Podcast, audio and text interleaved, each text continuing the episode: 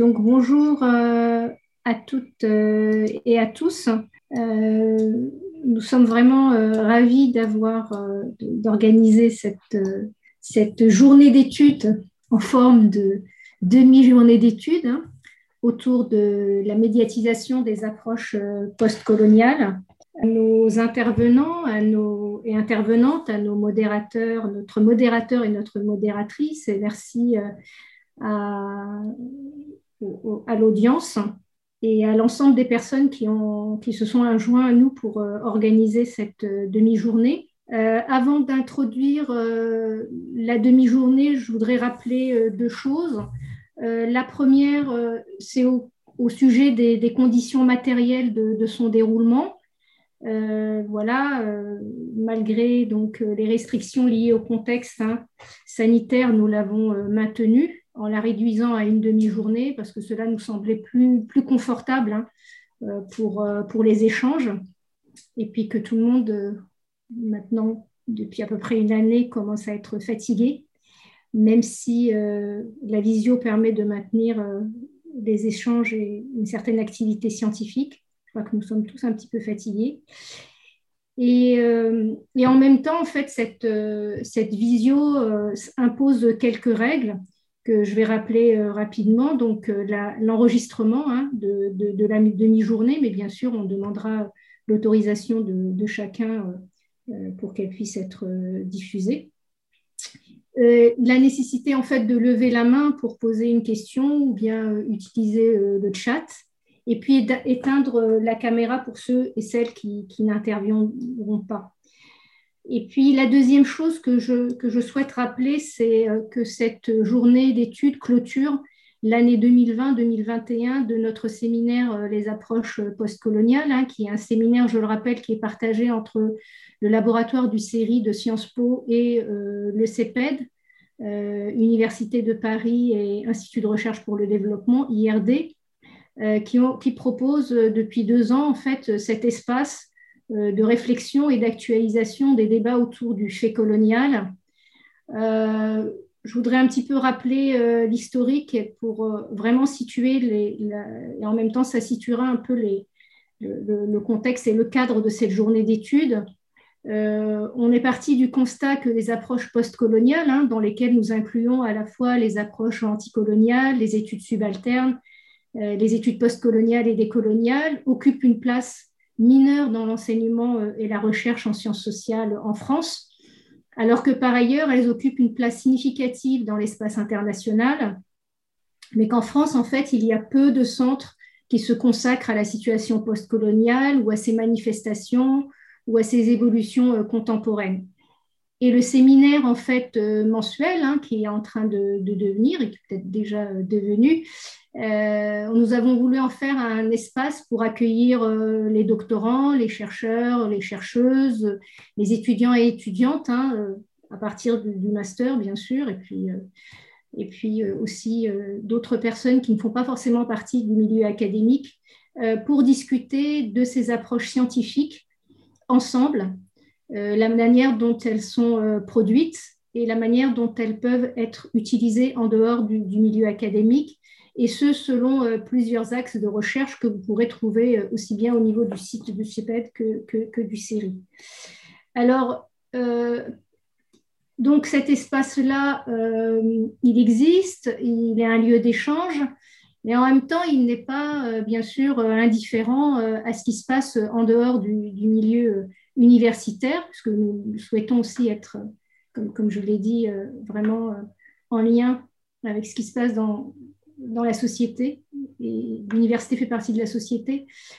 Et donc, euh, nous avons été rattrapés par euh, l'actualité, euh, cette actualité portée par différents supports médiatiques que toutes et tous hein, vous, connaissez. Donc, je ne vais pas les détailler, mais pour rappeler, pour dire brièvement, hein, elles se sont accélérées quand même depuis juin 2020 sur le, débat des approches postcoloniales, en particulier autour du terme décolonial, de ses rapports avec la question du séparatisme, de l'islamo-gauchisme, des formes de lutte antiraciste, de la mise en concurrence entre race et classe pour analyser les faits sociaux, euh, l'écriture inclusive, bref. C'est à coup de petites phrases, de déclarations par différents acteurs, hein, qui vont aussi bien des, experts de plateau aux acteurs politiques, dont nos dirigeants, mais aussi une partie euh, des universitaires et d'intellectuels euh, qui reprennent, jugent, disqualifient un certain nombre de concepts faisant partie du lexique des approches postcoloniales comme racisme d'État, racisé, racialisé, décolonial. Et face à ces discours, hein, ces postures, D'autres répondent aussi dans les médias, montrant euh, les malentendus entre le projet émancipateur des approches postcoloniales et la manière dont euh, c'est perçu par euh, ces acteurs qui s'y opposent. ont répondu notamment, il y a eu des réponses notamment sur l'idée de la greffe exogène, du forçage, de l'impérialisme que véhiculeraient ces théories critiques qui seraient complètement étrangères à la tradition intellectuelle française.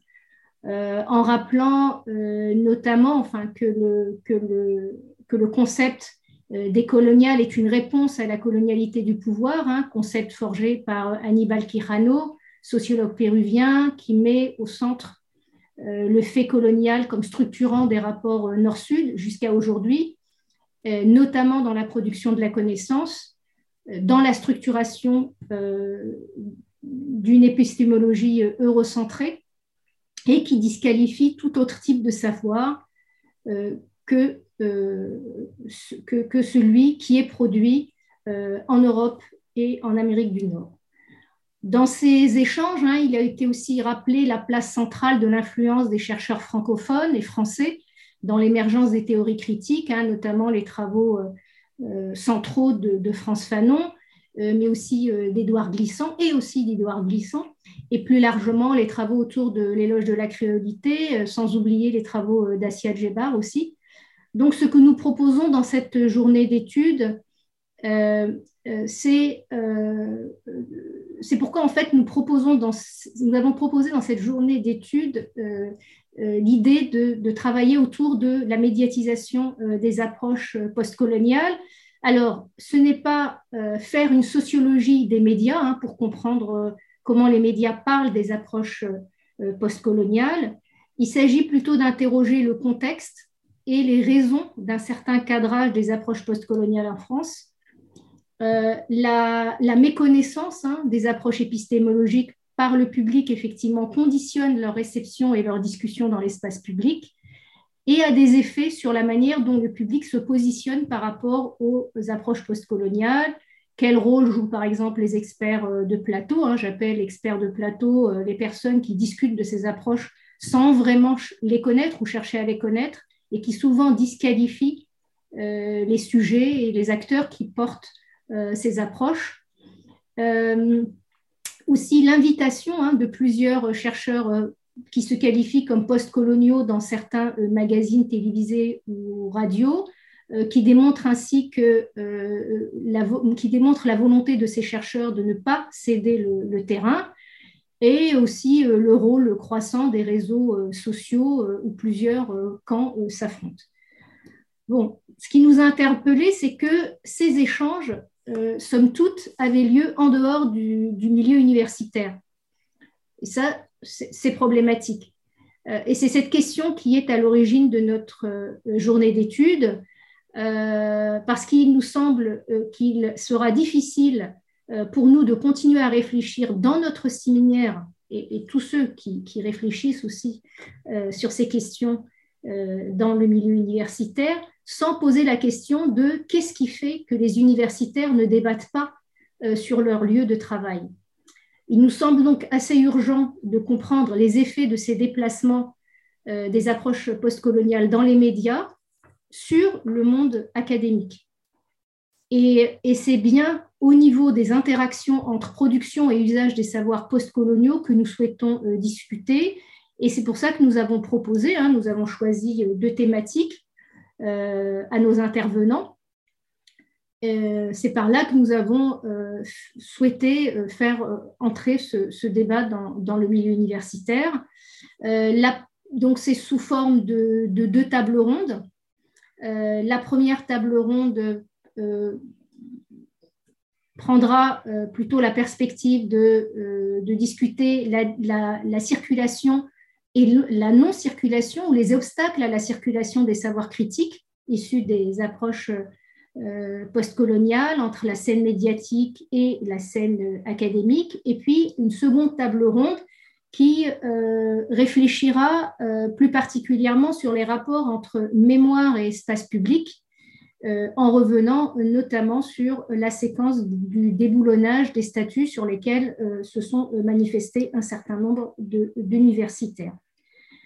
Alors, euh, pour, pour l'animation euh, de ces tables rondes, nous avons demandé à deux collègues, justement, ne faisant pas partie euh, de l'espace national de, la recherche française, et qui vont modérer ces deux tables rondes, et je les en remercie profondément, parce que je pense que c'est important d'avoir un regard extérieur et un regard extérieur de collègues qui, euh, à la fois, euh, connaissent les approches postcoloniales, connaissent aussi euh, le, contexte français pour y travailler, pour le croiser avec leurs propres thématiques.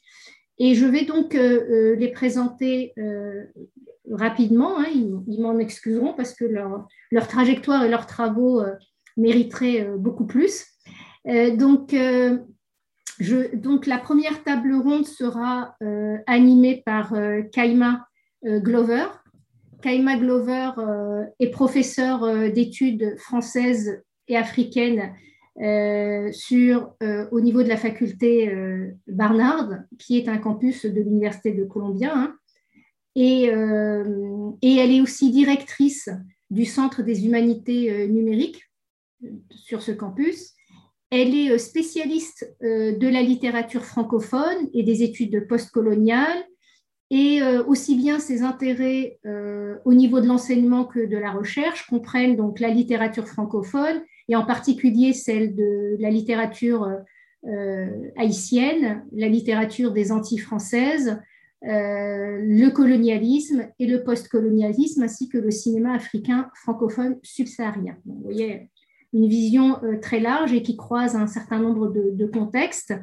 Et elle travaille sur la question euh, des représentations de la féminité et de l'individualité dans la littérature euh, caribéenne aussi. Et elle participe, hein, de par ses travaux aussi, à cette circulation des approches postcoloniales en travaillant aussi sur la, traduction de travaux en sciences humaines et sociales euh, par exemple, elle a traduit euh, en anglais l'ouvrage de François Vergès, hein, Le ventre des femmes. Euh, voilà, et parmi ces, nombreuses publications, je citerai son ouvrage le, plus récent sur la féminité caribéenne, Regarded Self, qui va paraître bientôt chez Duke University Press. Et actuellement, et ça, ça croise son intérêt hein, pour notre journée d'études, elle travaille sur euh, un essai euh, qui s'appelle Blackness in French. Euh, le deuxième collègue hein, qui animera la, deuxième table ronde est Laurent Dubois. je suis très heureuse aussi que Laurent nous, accompagne. Hein. On s'est connu avec Laurent quand on était en thèse hein, dans les archives d'outre-mer à Aix. Donc c'est avec grand plaisir que, que je, que je lui et il a accepté de nous accompagner euh, ici. Euh, il est professeur euh, d'histoire à l'Université de, Virginie et il est co-directeur dans cette université du Centre Democracy Initiative. avant cela, il a été professeur à l'Université de Duke jusqu'à sa nomination donc à l'Université de, Virginie hein, pendant plus, plus, de 13 ans.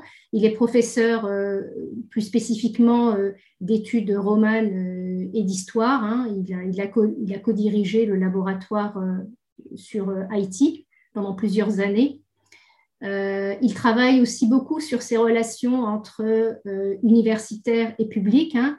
il a fondé et, dirigé le forum For Scholars and Public, euh, donc, il est spécialiste hein, euh, de, l'histoire euh, des Caraïbes, notamment de l'histoire de, la Révolution haïtienne. C'est là-dessus qu'a porté sa thèse. Et, plus, généralement, hein, il travaille sur l'histoire de l'émancipation, de la traite dans les colonies françaises, des rapports aussi de la France à son ex-empire colonial et notamment sur les questions autour de la citoyenneté. il a publié par exemple un ouvrage hein, suite à la, la, victoire de la France en 98 à la Coupe du Monde sur Soccer Empire, donc sur, sur l'histoire de sur, cette relation donc de, de, la place de, de, la politique du football en France. Euh, donc euh, voilà, je vais arrêter là. Il y aurait encore plein de choses à dire sur les uns et les autres, mais c'est juste pour, euh, pour, pour, pour, présenter à la fois la, la, journée d'études et puis pour, pour donner un peu des éléments sur nos, nos, modérateurs et nos modératrices. Et je laisserai bien sûr à nos modérateurs et notre modérateur et notre modératrice le, soin de la présentation euh, de, la table ronde et puis des, intervenants et des intervenantes qui ont, euh, euh, qui, ont bien voulu participer à notre journée d'études. Donc, je vais sans plus tarder, hein, je parle sous le contrôle de, Pablo ou de, de, Aline. Donc, voilà, on laisse donc la, la parole à Kayama. on est d'accord, Pablo, ou, les autres? Parce qu'on est plusieurs à organiser. Je vais être sûr. Voilà. Merci. Alors, Kayama, euh, à toi. Merci, Mina. Bonjour et bonjour à tous et à toutes. Merci, Mina, de m'avoir invité à participer à cette conversation si cruciale, je dirais, sur les deux côtés de l'Atlantique.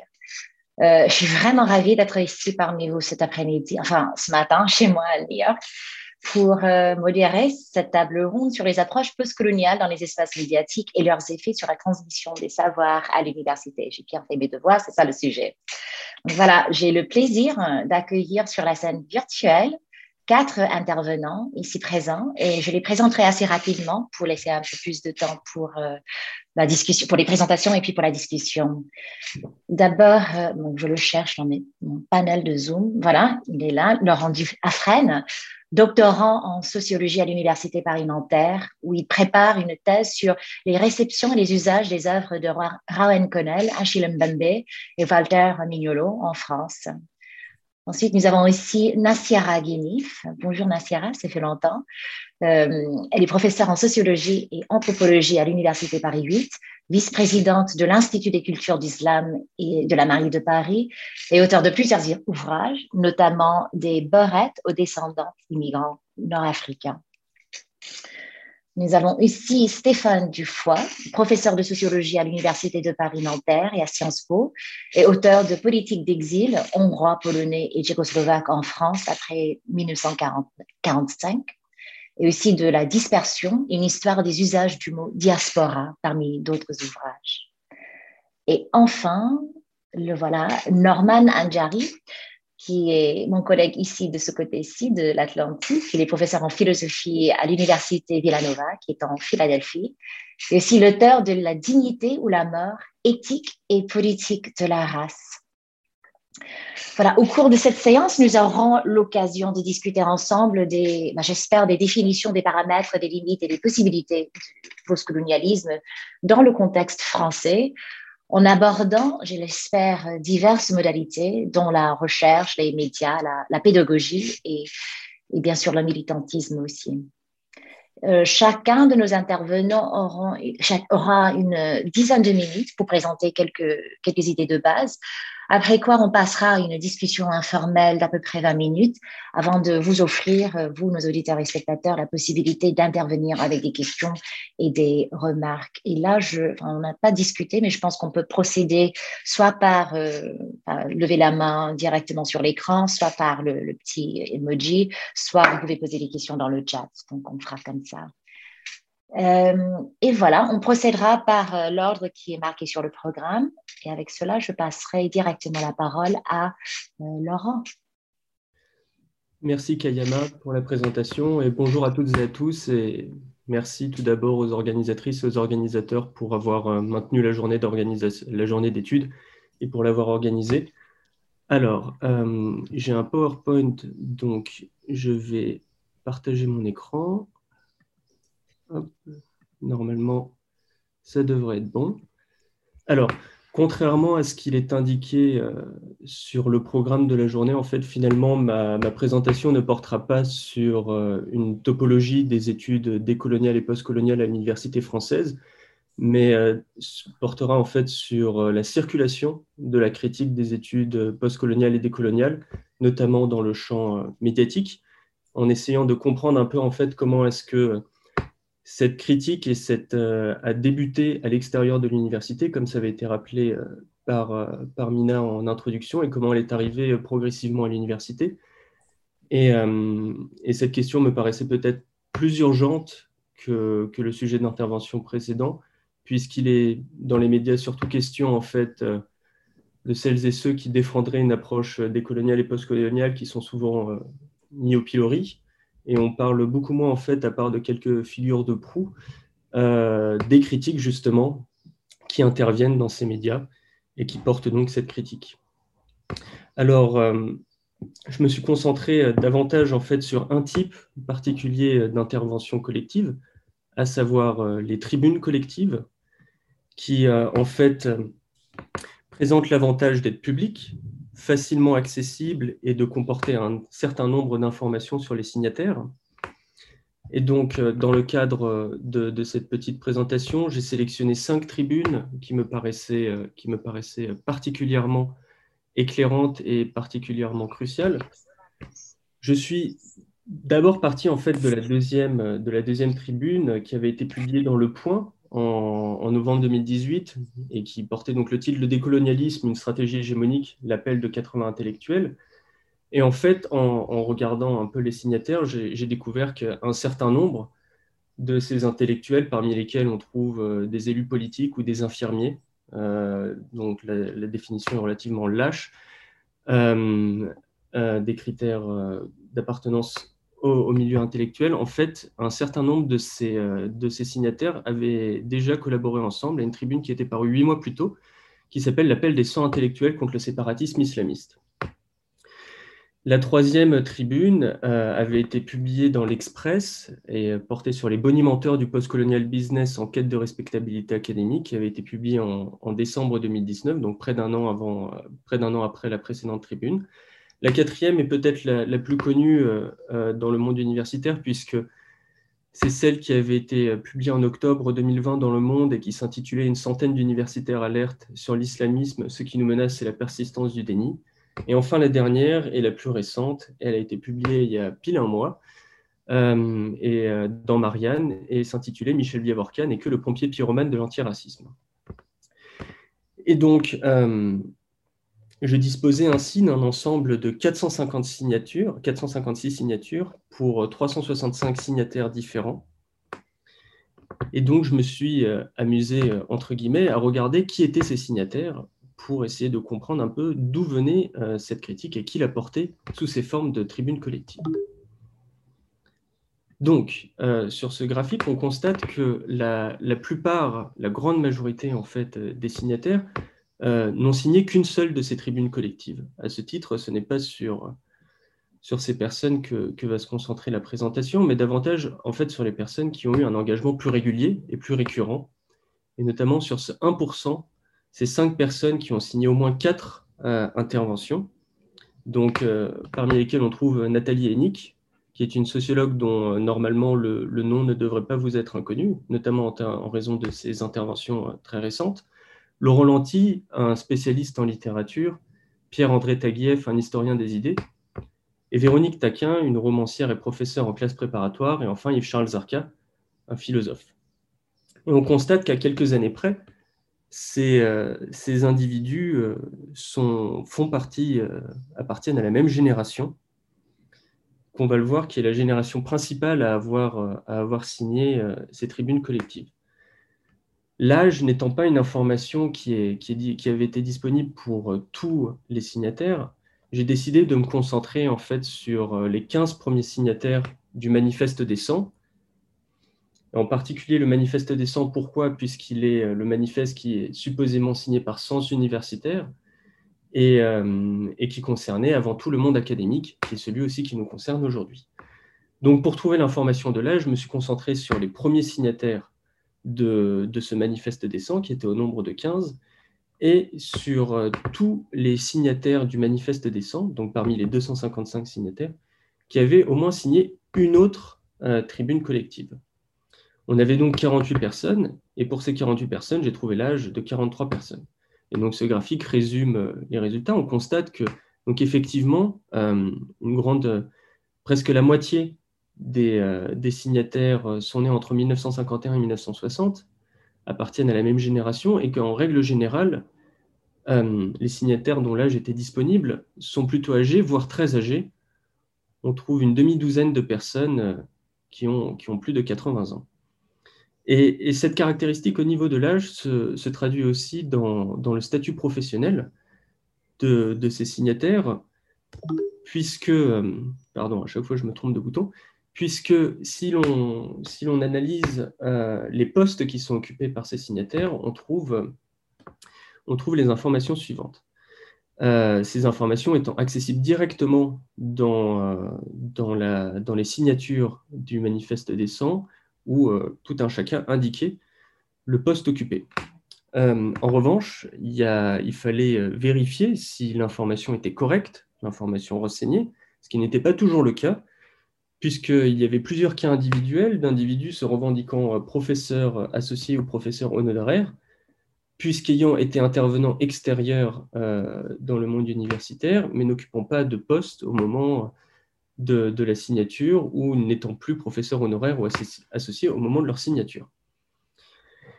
Donc on constate qu'il y a une majorité de titulaires, euh, principalement des maîtres de conférences et des professeurs des universitaires, euh, des universités, pardon, et on constate que parmi ces titulaires, on trouve un certain nombre euh, de professeurs émérites, donc ce carré gris, et de professeurs retraités.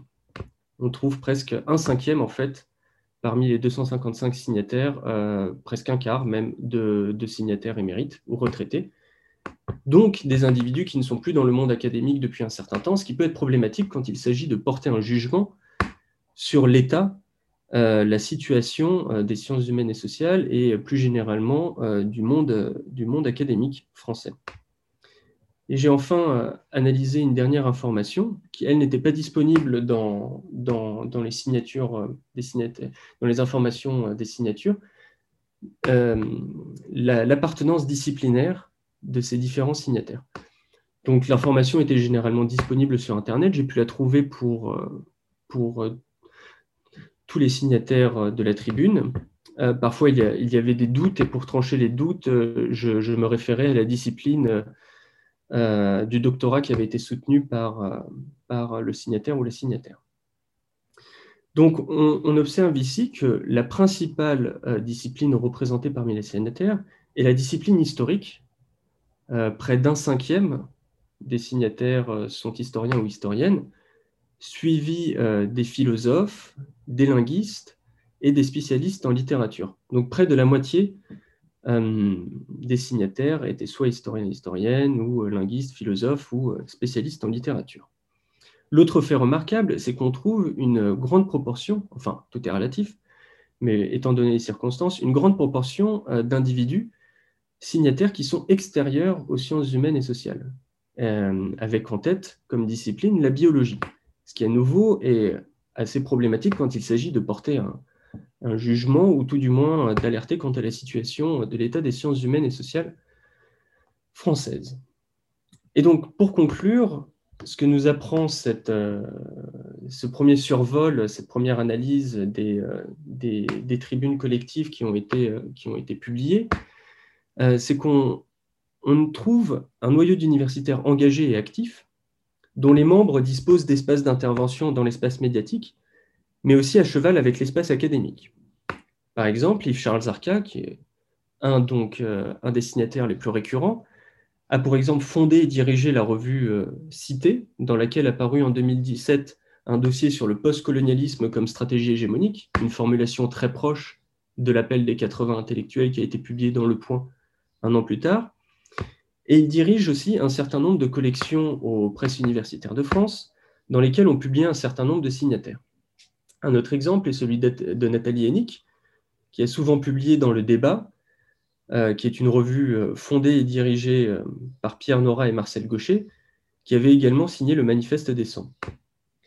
Cité et le débat étant des, revues qui ont la particularité de s'installer dans le champ euh, médiatique ou plutôt dans l'espace grand public et de lorgner ou euh, d'être ouvert vers l'espace académique et donc de permettre en quelque sorte aussi la circulation de, ces, de ces problématiques ou de ces polémiques entre l'espace médiatique et l'espace académique.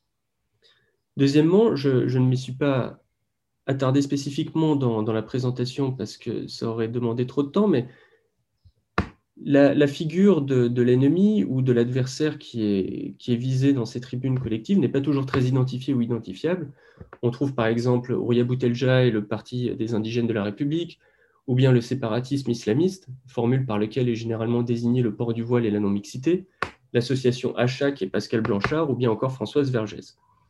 On peut donc se demander s'il ne s'agit pas davantage d'un confusionnisme savamment entretenu et s'interroger quant à ce qui est vraiment visé par ces interventions mais je pense que l'intervention de Stéphane Dufoy reviendra plus en détail sur, euh, ce confusionnisme. Nous avons donc vu aussi que les signataires sont dans l'ensemble plutôt âgés et que leur carrière universitaire est parfois déjà terminée, environ un quart euh, des mérites et de retraités parmi les signataires. Et parmi ces signataires, certains entretiennent une proximité certaine avec des médias très conservateurs, euh, ce qui est disponible directement en faisant des recherches Google, que ce soit avec Causeur ou Valeurs Actuelles, par exemple ou avec des médias très politisés comme le comité Laïcité République. Et leur mobilisation se concrétise d'ailleurs dans des réseaux d'intervention parfois virulents, le dernier en date étant l'Observatoire du décolonialisme. Finalement, on observe une forte prédominance d'historiens et d'historiennes et euh, de spécialistes euh, en littérature et de philosophes, mais également une quantité importante de signataires qui sont extérieurs aux sciences humaines et sociales ou parfois même au monde académique.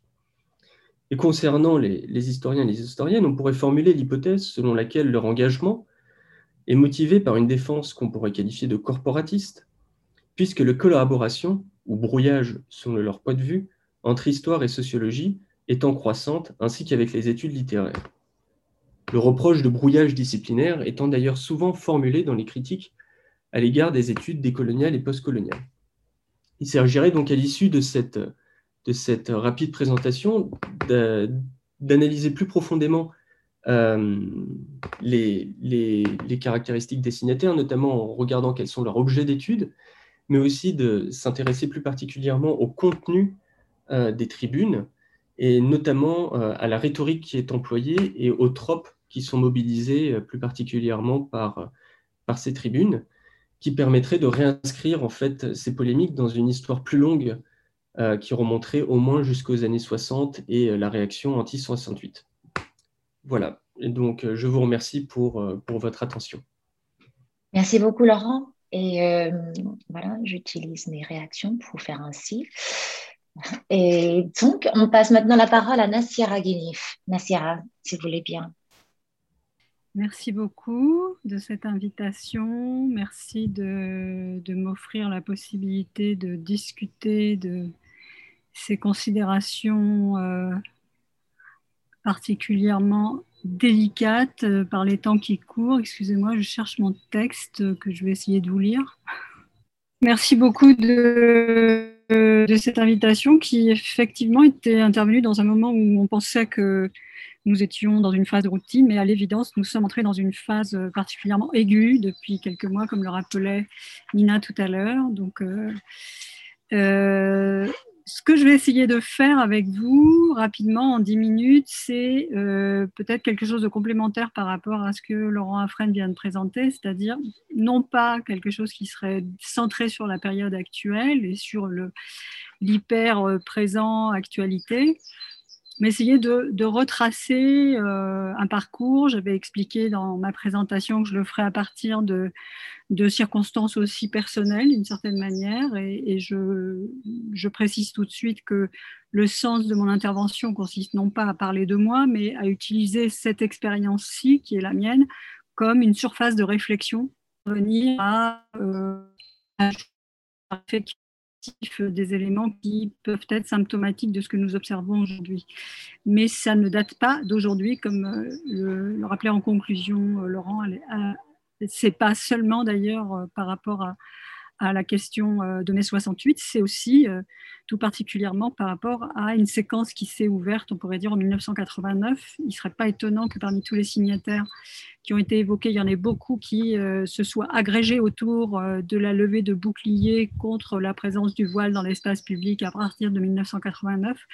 Donc ce sera un des fils rouges que j'essaierai de reprendre donc, je, rappelle euh, ma présentation. En fait, je me suis efforcée de la relire pour essayer de voir comment est-ce que je pouvais y faire justice, sachant que 10 minutes ne suffiront pas à l'évidence. Donc, euh, mon idée, c'était de m'attacher à revisiter l'émergence, le positionnement et la teneur des pratiques et des échanges relatifs aux objets post-décoloniaux auxquels j'ai assisté ou participé, à leur absence ou suppression, toujours selon un régime de la sous-traitance. J'y reviendrai, je pense que c'est important et ça explique pourquoi est-ce qu'il y a une telle levée de bouclier euh, depuis quelque temps. partant d'enseignements assurés, euh, pourrait ajouter de recherche aussi, souvent dans la plus grande confidentialité, aux antipodes de ce qui semble se jouer depuis l'ouverture d'une chasse aux sorcières lancée contre un supposé islamo-gauchisme à l'université en passant par les communications ou conférences assurées, marquant un contraste saisissant entre la réception en France et dans le monde anglophone. Ce retour réflexif, donc cette surface de réflexion que j'essaie de déployer, examinera la façon dont les labellisations académiques et attributions de rôle sur la scène médiatique relèvent plus d'une opération de préservation et de conservation d'un milieu exposé à ces turpitudes passées et présentes, que d'une, je reviendrai sur le terme de turpitude, hein, parce que on pourrait lui donner de multiples acceptions, que d'une réelle volonté de savoir sur quoi portent et de quoi parlent ces théories et leurs objets.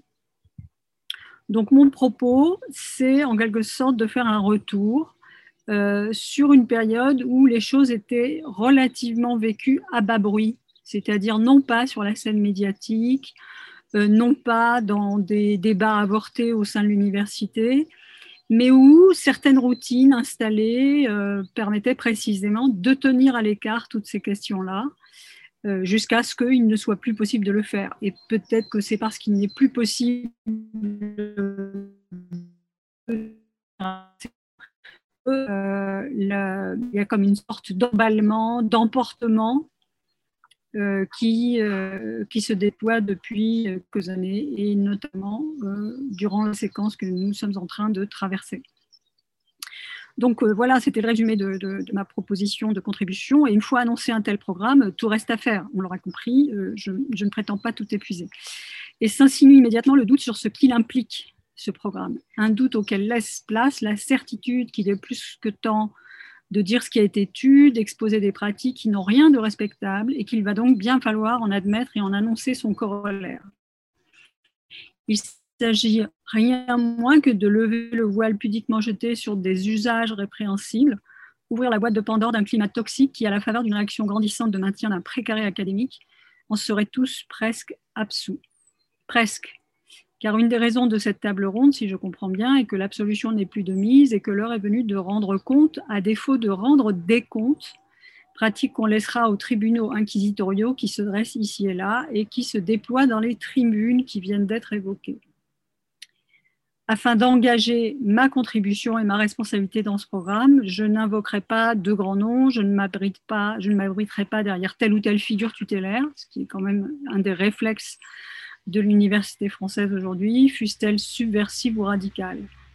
Pour ce qui est de ces dernières, elles me précèdent et m'accompagnent sans faiblir et sans complaisance, ce qui est l'essentiel en ces temps de lucidité vitale. Quant aux grands noms, comme la mythologie française la République, notamment aux universités qui se parlent de toutes les hauteurs de vue, croyant ainsi se prémunir contre le vertige du devoir de devoir admettre qu'elle n'est pas exempte des torts et des turpitudes du passé et de son temps, je les laisse à qui veut continuer de les chérir et je me placerai là où je me tiens depuis plus de deux décennies que j'occupe un poste statutaire au sein de l'université. Position inconfortable d'être privilégié et de demeurer meilleur, un inconfort que je cultive, car il m'épargne de céder au contentement de soi qui fait office de conscience intellectuelle et politique et me porte à n'entretenir aucune illusion sur le monde académique que je fréquente depuis 30 ans, ni sur les erreurs que j'ai pu y commettre, peu ou prou. Car il n'y a pas d'innocence à entrer dans la carrière universitaire et il n'y en a encore moins à vouloir croire, quoi qu'il en coûte, que les précautions oratoires et les récitations méthodologiques apprises par cœur servent de sauf-conduit alors qu'elles ne sont souvent que des faux semblants, voire des faux fuyants pour ne pas affronter la réalité brute de la complicité avec un ordre académique qui a longtemps frayé avec un ordre colonial, qui par analogie forge, forge un certain ordre d'idées auquel il convient de se tenir. Je ne m'extrais pas de ce contexte, j'y suis, j'en suis, mais je me soigne. J'y résiste après, après avoir fallu montrer que j'en étais digne. Tout l'effort de l'acceptabilité de ma thèse a tendu vers cela, donc euh, ne voyez rien d'anecdotique dans ce que je dis. J'essaie de, de, proposer une lecture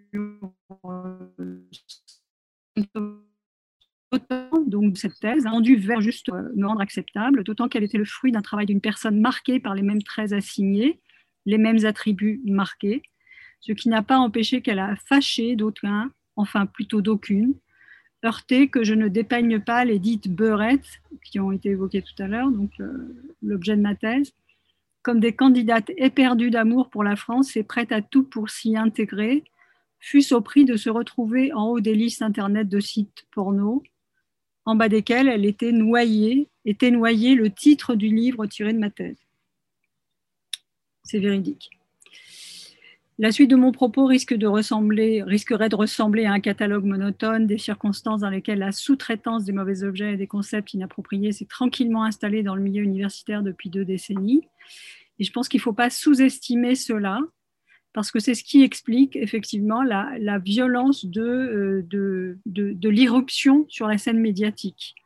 Cette séquence s'impose alors qu'un conservatisme s'installe avec l'offensive de la laïcité, offensive à laquelle le milieu académique ne cherchera que rarement à résister quand il n'en sera pas le fer de lance. Et ça, c'est un point très important pour comprendre pourquoi est-ce que les places sont chères dans l'espace médiatique et pourquoi est-ce qu'elles sont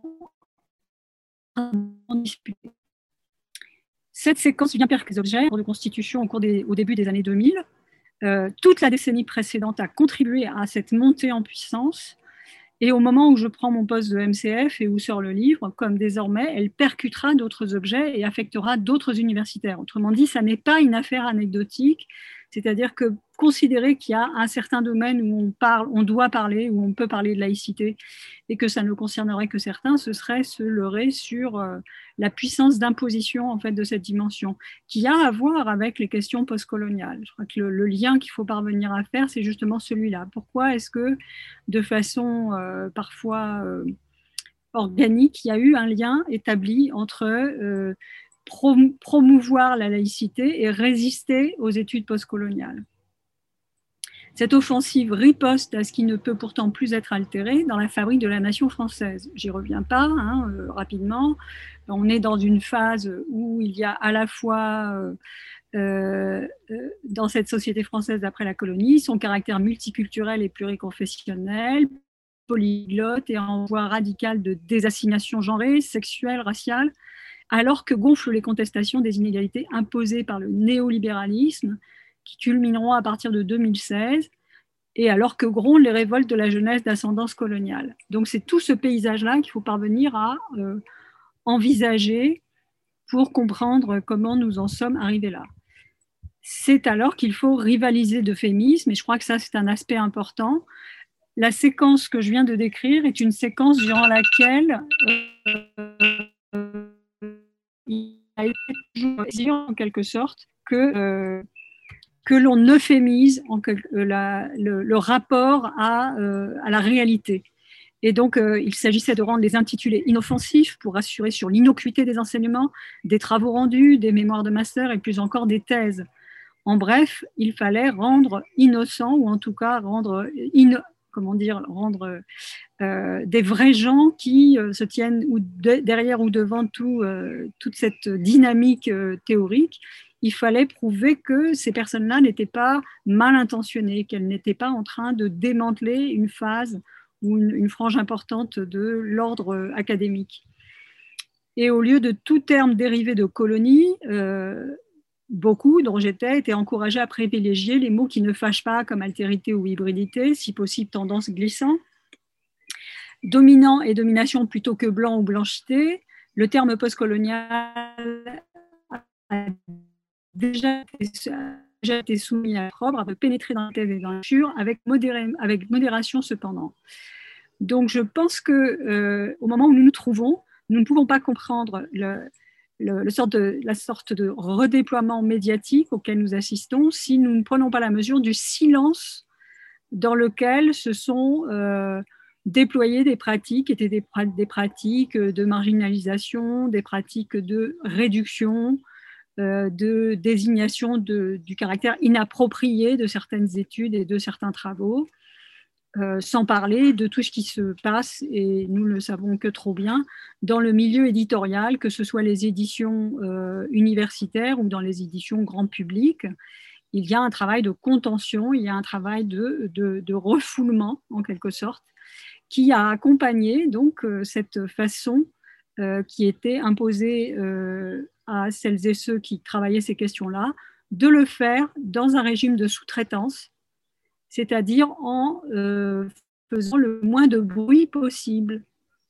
Et c'est donc euh, sans doute parce qu'à un moment donné, ce, bruit est devenu un peu trop audible que euh, la, contre-attaque médiatique a pris l'intensité et la virulence que nous observons aujourd'hui. Sans doute qu'au fond, même dans un régime de sous-traitance, même dans un régime mineur ou minoritaire et marginal, euh, ces travaux ont fini par apporter une certaine forme de, euh, contribution qui ne pouvait plus être ignorée. Pour conclure, je dirais que de mon point de vue, c'est ce que j'évoquais dans, mon bref résumé, euh, la, réaction, elle a beaucoup à voir, et c'est ce que montre assez bien les, indications très détaillées que, viennent de, que vient de partager avec nous Laurent Afren, c'est qu'il s'agit aussi d'une forme de réaction, d'un mouvement réactionnaire euh, d'une partie du monde académique euh, qui a été euh, durablement installé dans les facilités, dans un confort, et qui aujourd'hui cherche à tout prix à sauver ce qui peut l'être d'un sentiment d'exceptionnalité et d'un sentiment de, supériorité, qui, qui est un des rares lieux où on peut encore entretenir l'illusion qu'on est justement important et qu'on doit contribuer à, maintenir une certaine forme de superbe et de prestige de, de, la culture et de l'intelligentsia française.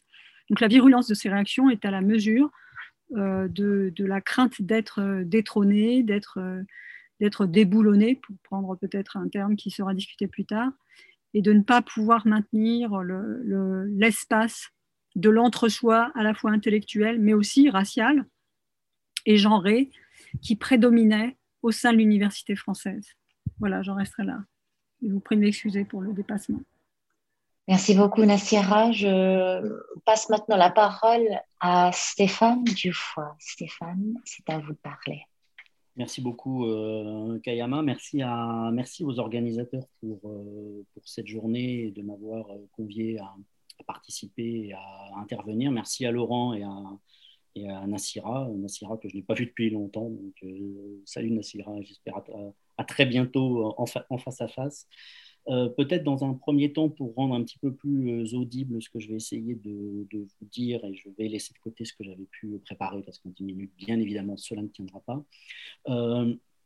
vous dire qu'en fait, la, manière dont j'en suis arrivé à, m'intéresser aux, questions qui sont les nôtres tiennent à, deux faits d'une part, euh, à avoir euh, travaillé pendant euh, longtemps sur la question des usages du, terme de diaspora, qui m'a amené à interroger la façon dont précisément la, naissance des, des études postcoloniales, l'évolution des, des, cultural studies britanniques, mais, mais également, on va dire, l'évolution d'un certain nombre de studies au cours des années au cours des années 1990 et jusqu'à maintenant, on, fait de ce terme précisément un, terme qui permettait euh, de, de, tenter de défaire la question de la question d'une identité qui soit une identité purement binaire, qui soit une identité euh, stable, qui soit une, euh, une identité que l'on connaissait, qui était en quelque sorte toujours déjà là.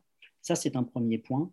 Et le deuxième point, c'est euh, lié à, mon projet de recherche actuel, qui est en fait une, euh, un, travail sur l'histoire mondiale des, sciences sociales et en particulier de, la sociologie, et qui m'a fait me rendre compte que euh, tout un ensemble de, courants, de, mouvements d'idées qui existent un peu partout dans le monde sont absolument inconnus en France n'ont absolument aucune présence, ne sont euh, pas traduits, ne sont pas enseignés, ne sont, et sont complètement inconnus.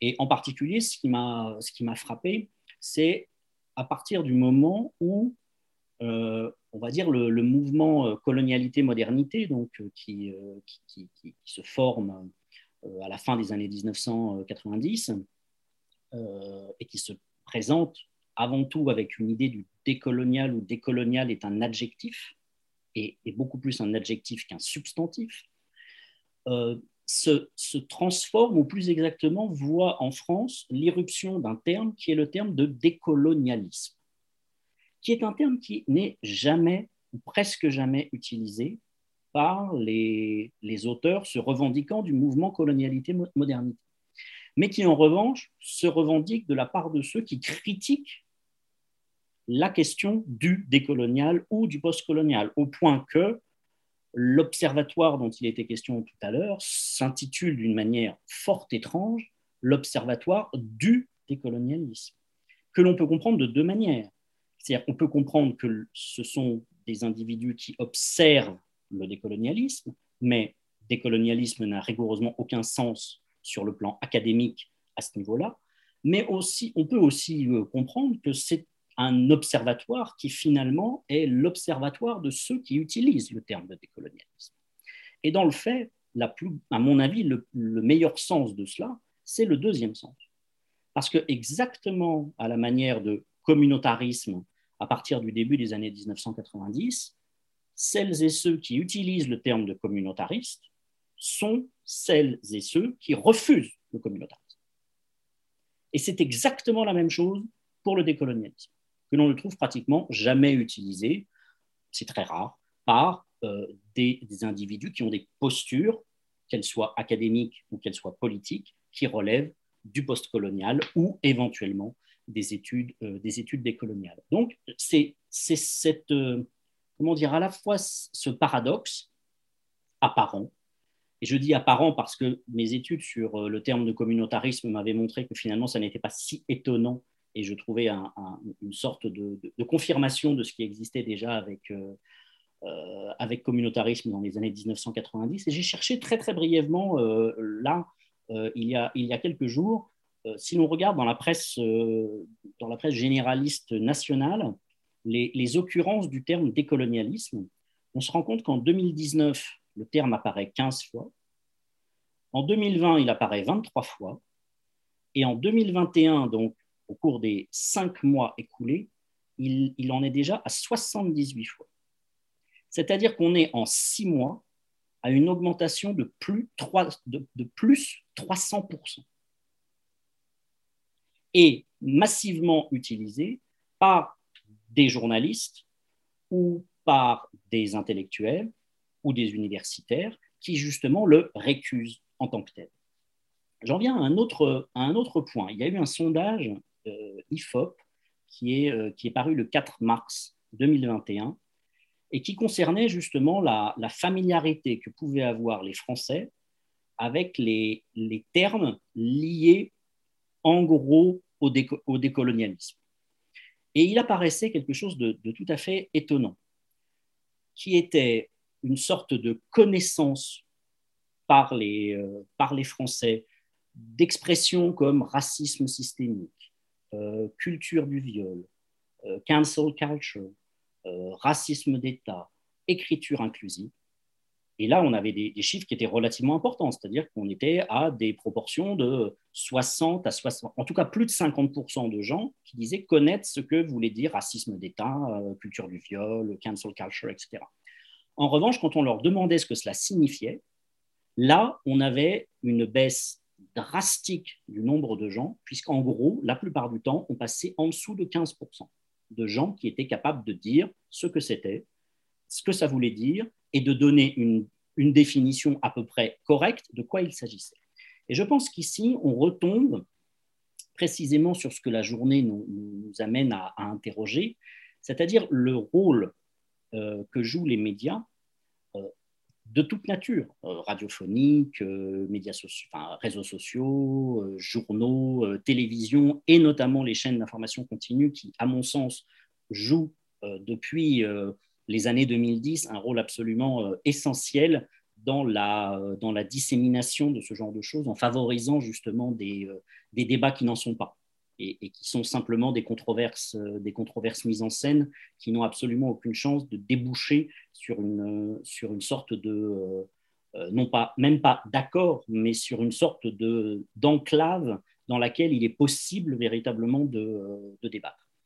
Et je pense que les médias jouent un rôle prépondérant dans la diffusion précisément de ces, de ces slogans, de ces labels, de ces expressions, sans jamais prendre le temps de les expliquer.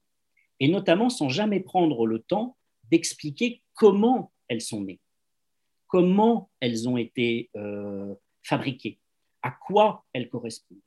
Parce que la, temporalité des médias n'est en aucun cas la temporalité du travail académique.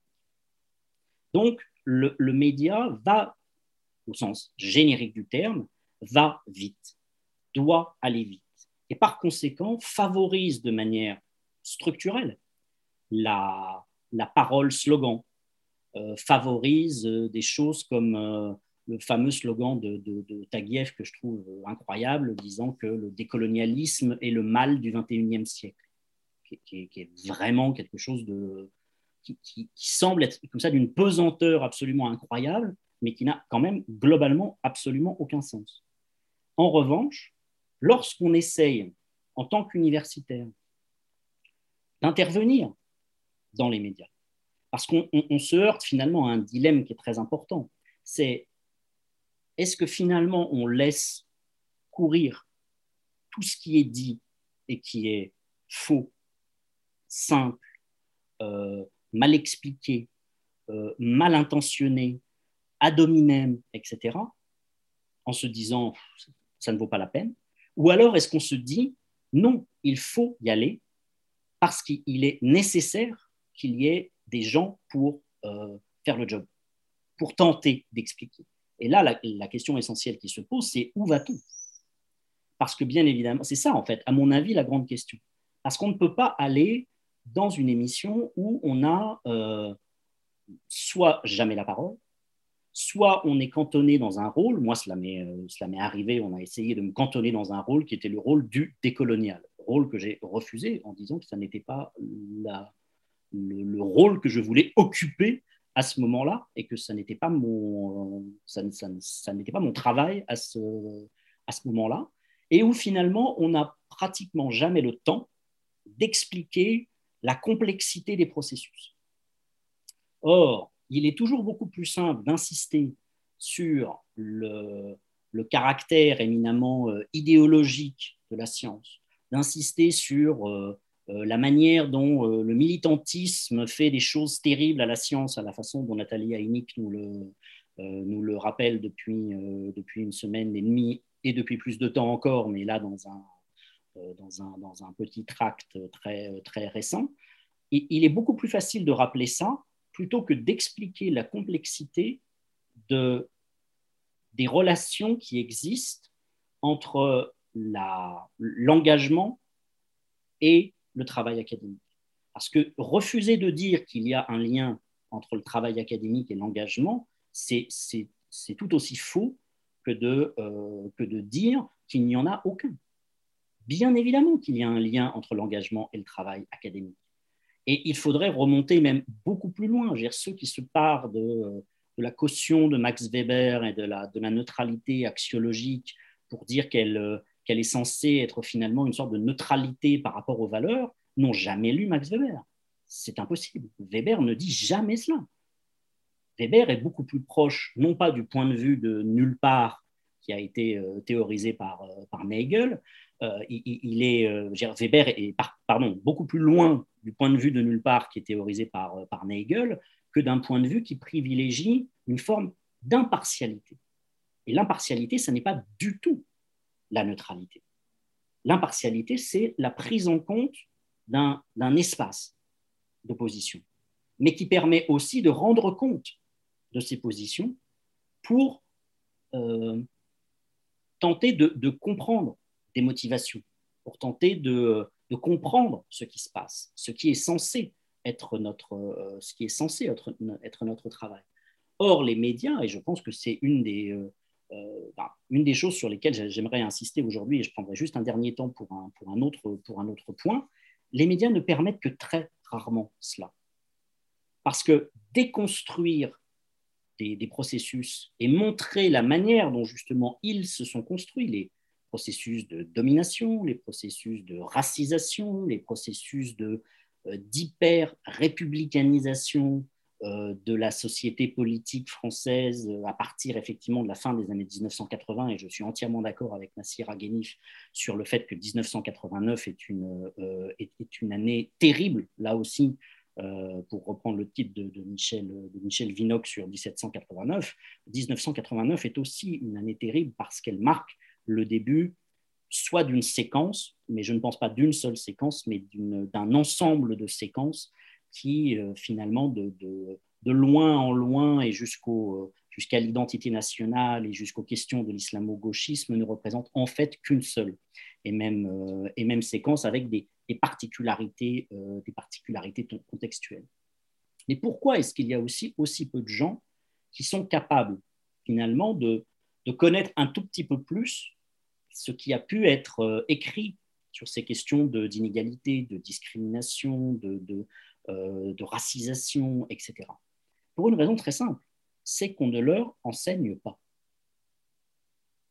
C'est que ces, questions ne sont pratiquement jamais à l'ordre du jour des, cursus. La plupart des cursus ne prennent jamais ces idées, ces théories en considération, aussi pour une raison très simple, c'est qu'effectivement, ces textes ne sont pas traduits ou peu traduits, sont relativement peu accessibles et que par ailleurs, un grand nombre d'enseignants sont eux-mêmes dans une situation de méconnaissance, voire d'ignorance de propres, de ses propres textes et de ses propres théories. Par conséquent, ils se retrouvent dans une situation, et je vais finir là-dessus, qui est similaire à ce que, que le sociologue malaisien Syed Hussein Alatas appelait la, euh, captive mind.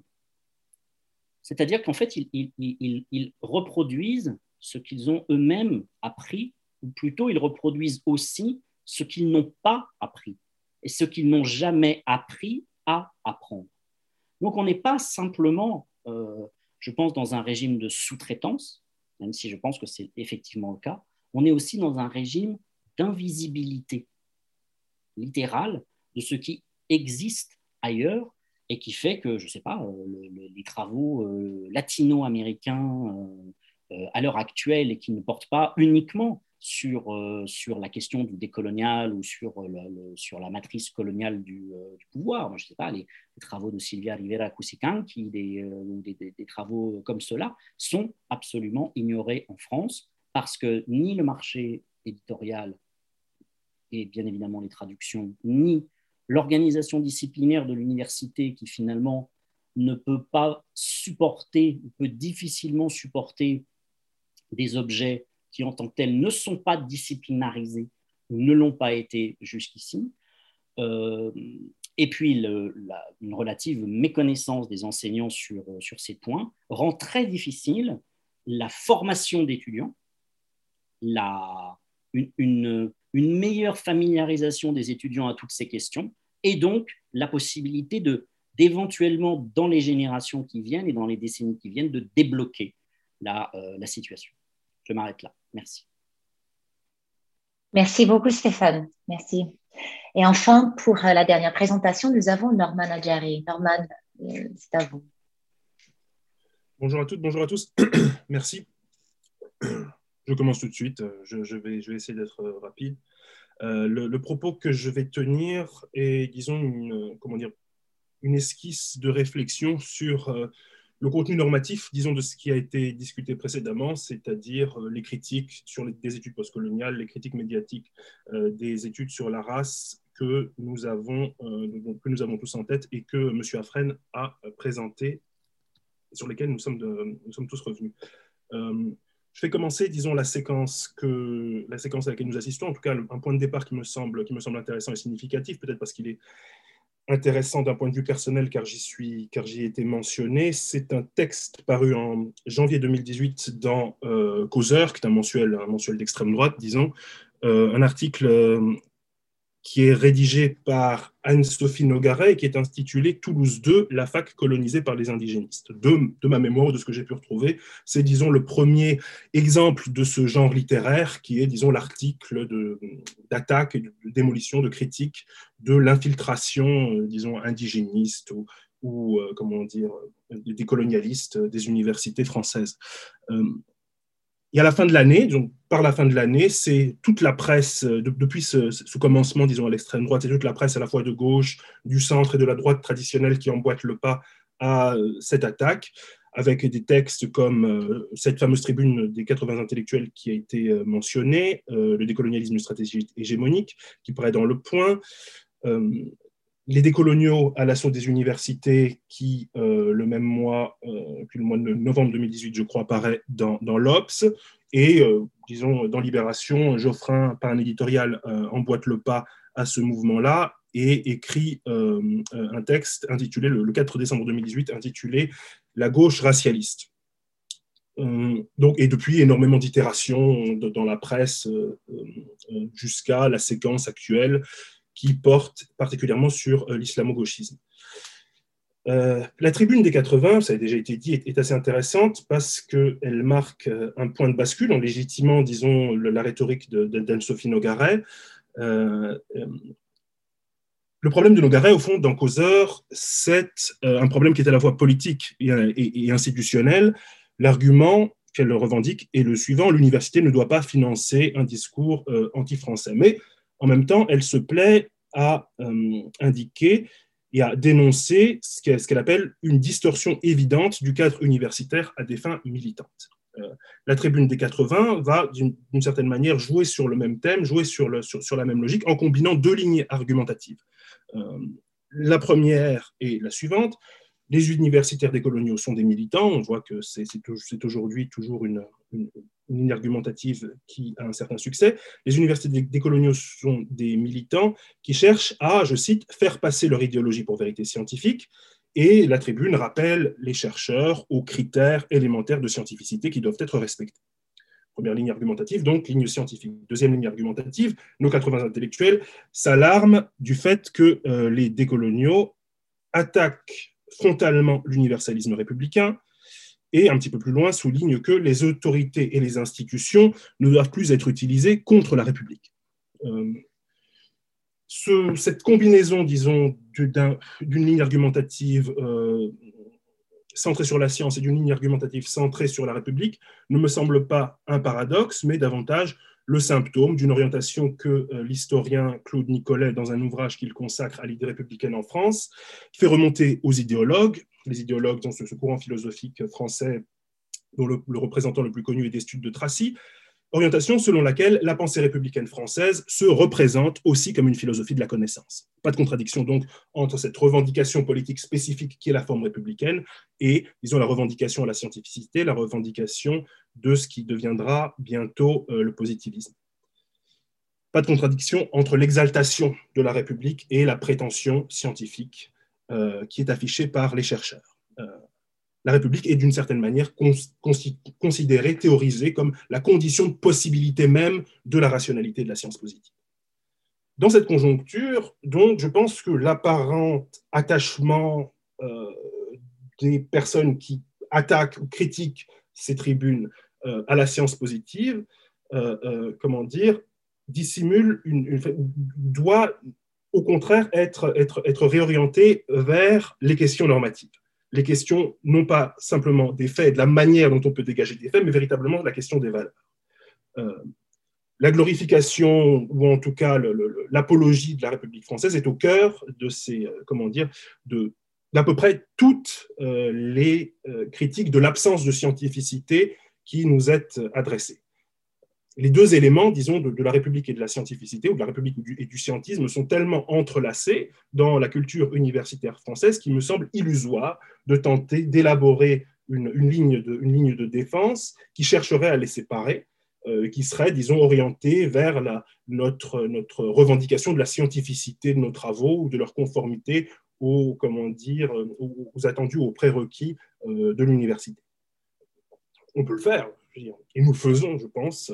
On, publie des, trucs peer-reviewed, blablabla, bla, bla, bla, mais euh, le rappeler, à quoi bon il me semble plus intéressant, en tout cas c'est davantage maligne, il me semble plus intéressant de réhabiliter ce bon vieux projet qui est le projet de la théorie critique, qui était le projet de l'école de Francfort, mais au-delà qui est aujourd'hui celui de la Critical Race Theory, qui est celui d'un bon nombre des courants et euh, des mouvements intellectuels et universitaires dont nous avons parlé, qui porte précisément sur la combinaison de deux autres approches euh, en ce qui concerne la question de la rationalité d'une part et en ce qui concerne la question politique de l'autre. D'une part, revenir à un usage euh, dialectique et critique, mais non scientifique de la raison, euh, non pas l'irrationalisme à la Heidegger, etc., qui a été fortement critiqué par des, Adorno. Je pense que les plus grands critiques, ou les, plus, euh, comment dire, au XXe siècle, les critiques de l'irrationalisme les plus pertinents et les plus efficaces sont précisément ceux de l'école de Francfort, sont précisément les théoriciens critiques. Donc non pas un irrationalisme, mais une conception de la raison, une conception de la rationalité qui va au-delà euh, du scientisme souvent revendiqué par euh, les euh, critiques du dit décolonialisme. Et deuxièmement, envisager un idéal politique non républicain, considérer l'existence, considérer la possibilité d'un idéal politique non républicain, d'une autre normativité, normativité politique possible, celle que la théorie critique avait trouvée par exemple dans l'idéal socialiste. Disons que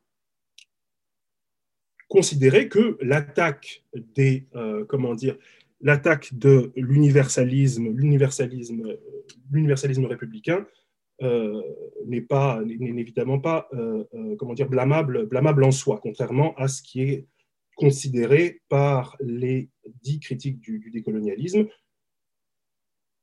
En réalité, je pense que ces, ces polémiques nous montrent, par contraste, la rareté des projets épistémologiques et des projets politiques dissonants qui s'expriment explicitement dans l'université française.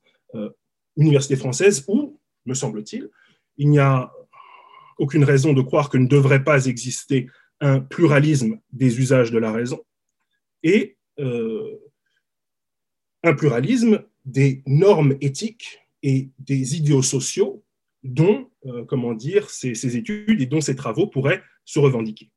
Euh, ce n'est pas le cas. La référence républicaine semble aller de soi et la référence à la scientificité comme seul et unique usage possible ou pertinent de la raison dans le cadre universitaire euh, semble également aller de soi. or, je crois que si nous sommes effectivement attachés ou si nous considérons comme effectivement important le pluralisme dans nos institutions, ces deux dimensions devraient être encouragées et devraient être considérées comme faisant partie intégrante de ce qui doit être institutionnellement défendu euh, chez nous. Proposez-vous de brûler tout ce qui n'est pas en accord avec vous, même si ces études sont scientifiquement solides, me demande-t-on. Euh, je pense que la, réponse, que la réponse est non, puisque je viens de plaider pour, euh, pour le pluralisme je ne considère pas non qu'il faille qu'il faille brûler tous ceux qui ne sont pas d'accord avec moi, auquel cas je pense que je devrais brûler énormément, énormément, énormément de personnes. Et, je, comment dire, mon épaule me fait un petit peu mal, là, je, je, pense que je n'ai pas la force pour manier une lance-flamme jusqu'à arriver à épuisement. En plus, le gasoil, vous savez, est cher en ce moment, donc je pense que mon lance-flamme risque d'arriver au, bout au bout du gaz avant, avant d'avoir euh, terminé le travail. Merci beaucoup, Laurent. bon, voilà, petit emoji. Ah, salut, mam. Euh, donc voilà, j'ai plein de questions, mais je n'ai pas beaucoup de temps. Je regarde, je, fais attention à l'heure. Néanmoins, je vais essayer peut-être de poser un ensemble de questions et vous pouvez choisir entre, entre tout cela. Euh, d'abord, je remercie fortement tous les intervenants. Vous nous avez donné beaucoup à considérer et, vos présentations se parlent de manière, je pense, euh, très productrice. Donc, euh, merci beaucoup. Merci de, de, nous inviter, de réfléchir à des questions qui, bien évidemment, perturbent plusieurs et d'avoir fait ça avec éloquence et élégance. Euh, donc voilà, j'ai du mal à savoir où commencer, mais je vais peut-être prendre quelques idées que j'ai vues circuler parmi les quatre euh, présentations, euh, notamment la question des euphémismes, l'attention à la langue ou bien la terminologie du débat ou bien l'absence d'un vocabulaire pour avoir justement le débat euh, de manière euh, éloquente, élégante et qui, qui résiste euh, peut-être euh, des, des, commentaires ou des attitudes non productives. Et, et, pour cela, parlons d'euphémisme, j'aimerais savoir si on peut parler de la race comme mot et comme concept social dans la France actuelle. Euh, J'ai l'impression qu'on n'en a pas énormément discuté, mais quand même, en tant que peut-être que chercheuse américaine, c'est un mot, c'est un concept que je trouve euh, essentiel à faire entrer dans le débat. Et puis avec cela, donc voilà, je vous ai dit, je vais faire un petit paquet de questions. Avec cela, cette question de, c'était évoqué par Stéphane Dufoy, l'intervention de l'académique dans le milieu des médias, très important, je, suis bien d'accord. Mais j'aimerais parler, pensons, des, des, corps et des êtres qui sont racialisés justement ou autrement marginalisés, de la vulnérabilité particulière de certaines personnes, de certains types de personnes qui deviennent donc des cibles pour un public qui est souvent mal informé. Je parle bien sûr de ceux qui sont déjà marginalisés et par la, leur race, par leur sexe, par leurs origines ethniques, leur sexualité, etc. Donc tout cela avec cette question du personnel, l'élément anecdotal qui est, qui est émergé dans plusieurs présentations, les attaques ad hominem, les attaques euh, non intellectuelles, etc. Et peut-être avec cela finalement, j'en ai d'autres, mais voilà pour le paquet. Euh, Norman euh, Adjari a, mentionné le militantisme et le républicanisme. Bah, J'aimerais qu'on discute peut-être un peu d'un républicanisme euh, qui est soutenu par un refus de savoir, de traduire peut-être, comme disait Stéphane Dufoy, un refus de voir, donc un certain daltonisme social et politique, mais qui se déguise en objectivité et neutralité. Euh, donc cette question de neutralité euh, me semble important à engager aussi. Et peut-être dernièrement, avec tout cela, revenons à, l'intervention de Laurent Afren, mais c'est un c'est une question qui est présente dans différentes formes dans des, chacune des interventions. Euh, la question de la temporalité et de l'histoire. Euh, j'étais très impressionnée par euh, la, question de, la position professionnelle, c'est-à-dire ceux qui sont à l'intérieur de diversité actuellement et ceux qui sont à l'extérieur, mais qui continuent à, avoir des opinions qui comptent dans les médias euh, comme, comme les experts de, la situation actuelle. Mais aussi, il y avait le fait que Nasser Aghini a mentionné 1989, qui est bien, évidemment, oui, un moment important dans le déclenchement de cette guerre de civilisation, si on peut dire. Mais de ce, côté de l'Atlantique, je pense aussi à un certain nombre d'autres dates critiques, notamment euh, 2004, par exemple, avec euh, les conclusions de la commission Stasi, 2005, la loi du 23 février, l'article 4, bien évidemment, et puis 2007, la création du ministère de l'immigration, de l'intégration, de l'identité nationale et du co-développement. Donc, il me semble que si on va commencer à penser à, l'histoire, il faut aussi euh, noter la tendance euh, euh, des médias français et de, la politique française euh, d'invoquer la législation justement pour euh, médiatiser l'histoire ou pour euh, euh, reformuler le, récit de l'histoire euh, en France vis-à-vis de ces sujets. Donc voilà, j'ai, dit beaucoup de choses dans l'espoir qu'il y aura une ou deux choses là-dedans qu'on peut discuter dans le temps qui nous reste. Et je vais laisser enfin, 10 minutes, on va dire, pour euh, inviter les questions du public. Donc voilà, merci. Euh... On va pas être timide, on va, on va y aller tout de suite. Là. Allez-y, Nassira. En fait, moi, je voulais rapidement revenir sur euh, euh, remercier mes, mes, mes co-orateurs. J'ai trouvé très intéressant tout ce qui a été ajouté et, euh, et articulé les uns avec les autres. Et euh, ce, sur quoi je voudrais insister, c'est que, en fait, il, me semble qu'il y a une politique de la discipline et de euh, qui, s'est imposée, enfin qui a toujours existé à l'université, à mon avis, moment où le risque de voir arriver des questions qui avaient été refoulées, qui étaient impensées, ne faisait que croître. Et c'est pour ça que la question de l'euphémisation est tout à fait centrale. Et de qui attend-on cette euphémisation? C'est-à-dire qu'il y, a, euh, y a comme une coexistence tout à fait étrange entre d'un côté une forme de discours très radical, qui d'ailleurs s'est très bien exporté à l'étranger, hein, qui a fait la marque de fabrique de euh, la pensée française, la French Theory, etc. Euh, donc il y a ça d'un côté, et puis il y a de l'autre tous ces corps racisés, tous ces corps un peu suspects, étranges, qui sont en train de faire éruption, pas seulement dans la société française que j'évoquais tout à l'heure, hein, sur la multiculturalité, et sur, mais en fait euh, qui sont en train d'arriver à l'université, ce qui était quand même un peu moins attendu et ce qui avait été par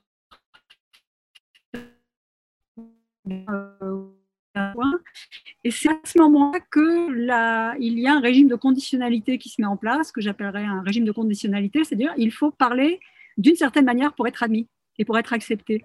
Euh, et, donc la façon de parler, elle doit aussi être incarnée dans un corps qui euh, sait se contenir donc, euh, pas d'expression euh, de colère, euh, pas, on n'ose pas le ton. Hein. il n'y a pas seulement les mots, il y a la façon de les prononcer.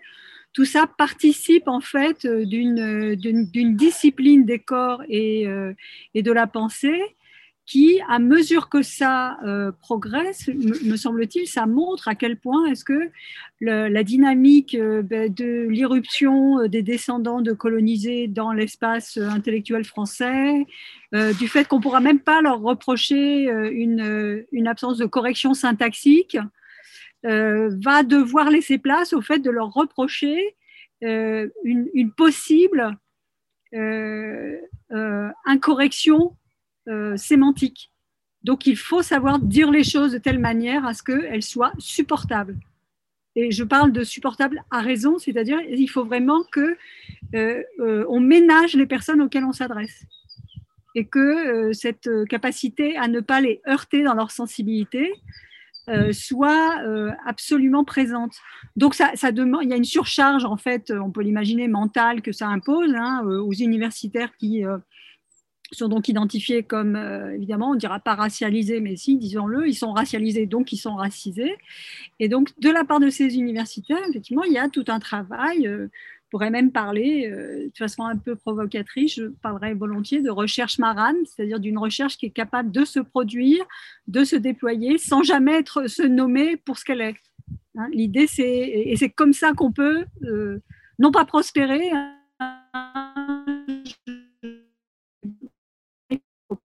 exorbitante, mais au moins parvenir, à, se maintenir dans euh, l'écosystème académique français. Et c'est pour ça d'ailleurs, euh, je, repensais à ce que disait euh, Stéphane sur l'absence de certains auteurs, de certains courants de pensée. Enfin, bon, c'est pas très étonnant en fait. La logique de l'endiguement de la pensée en France, elle est très ancienne. Euh, elle a, fonctionné pour des tas euh, d'espaces intellectuels, des tas de productions intellectuelles qui ont, euh, qui ont prospéré ailleurs et qui sont restés ignorés pendant très longtemps en France. Donc, euh, voilà, je voulais juste dire ça. Et puis, je pense que c'est ce qui aussi permet de comprendre pourquoi est-ce qu'il y a une logique du déguisement de la pensée. Euh, comment est-ce que effectivement, euh, il faut toujours donner l'impression qu'on est neutre, même, même si au fond, enfin, je me souviens d'une circonstance tout à fait intéressante. Comme ça, j'étais en train d'être positionnée pour un poste de prof, et j'ai dit comme ça, avec une très grande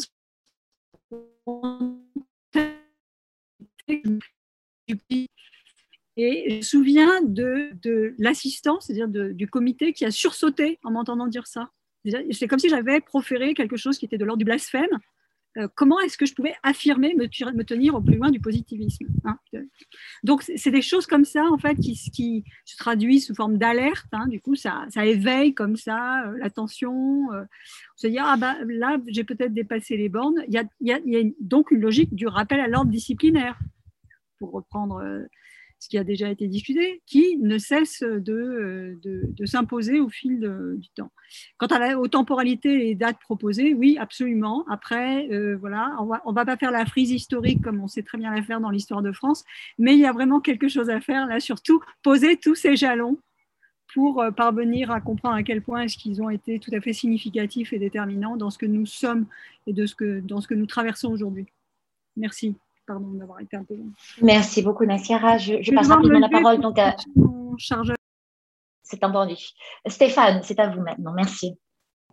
Désolé de cette interruption de l'image pendant, pendant, pendant un certain temps.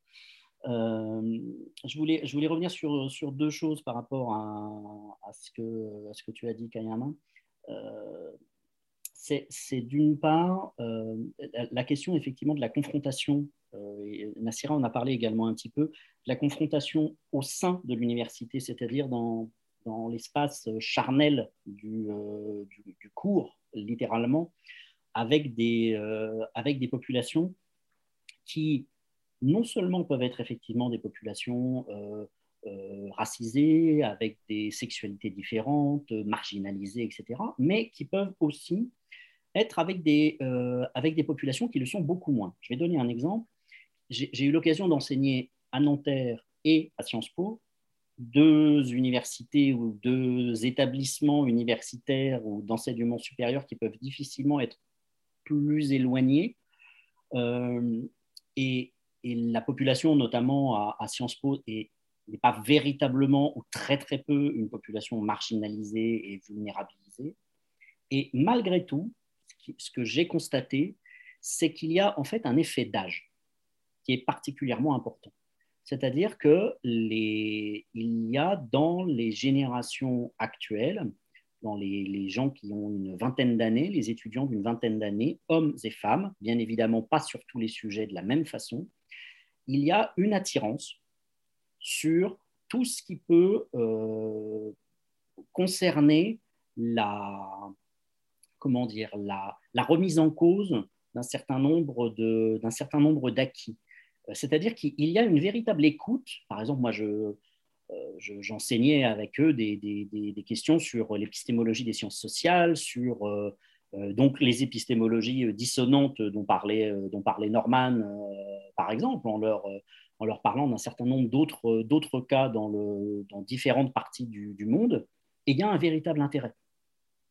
Ils ne sont pas forcément d'accord, mais en revanche, ils comprennent progressivement, si on prend le temps de leur expliquer, la nécessité d'une forme de, de pluralisme. C'est-à-dire qu'ils se rendent compte qu'il y a en fait un, qu'il y a une sorte d'aveuglement, qu'il y a des formes de, naturalisation qui empêchent de voir le, euh, euh, qui de voir la réalité sociale euh, de, manière plus, de manière plus précise. Et quand on leur donne un certain nombre d'outils pour le faire, ils, sont en possibilité de, de s'en saisir.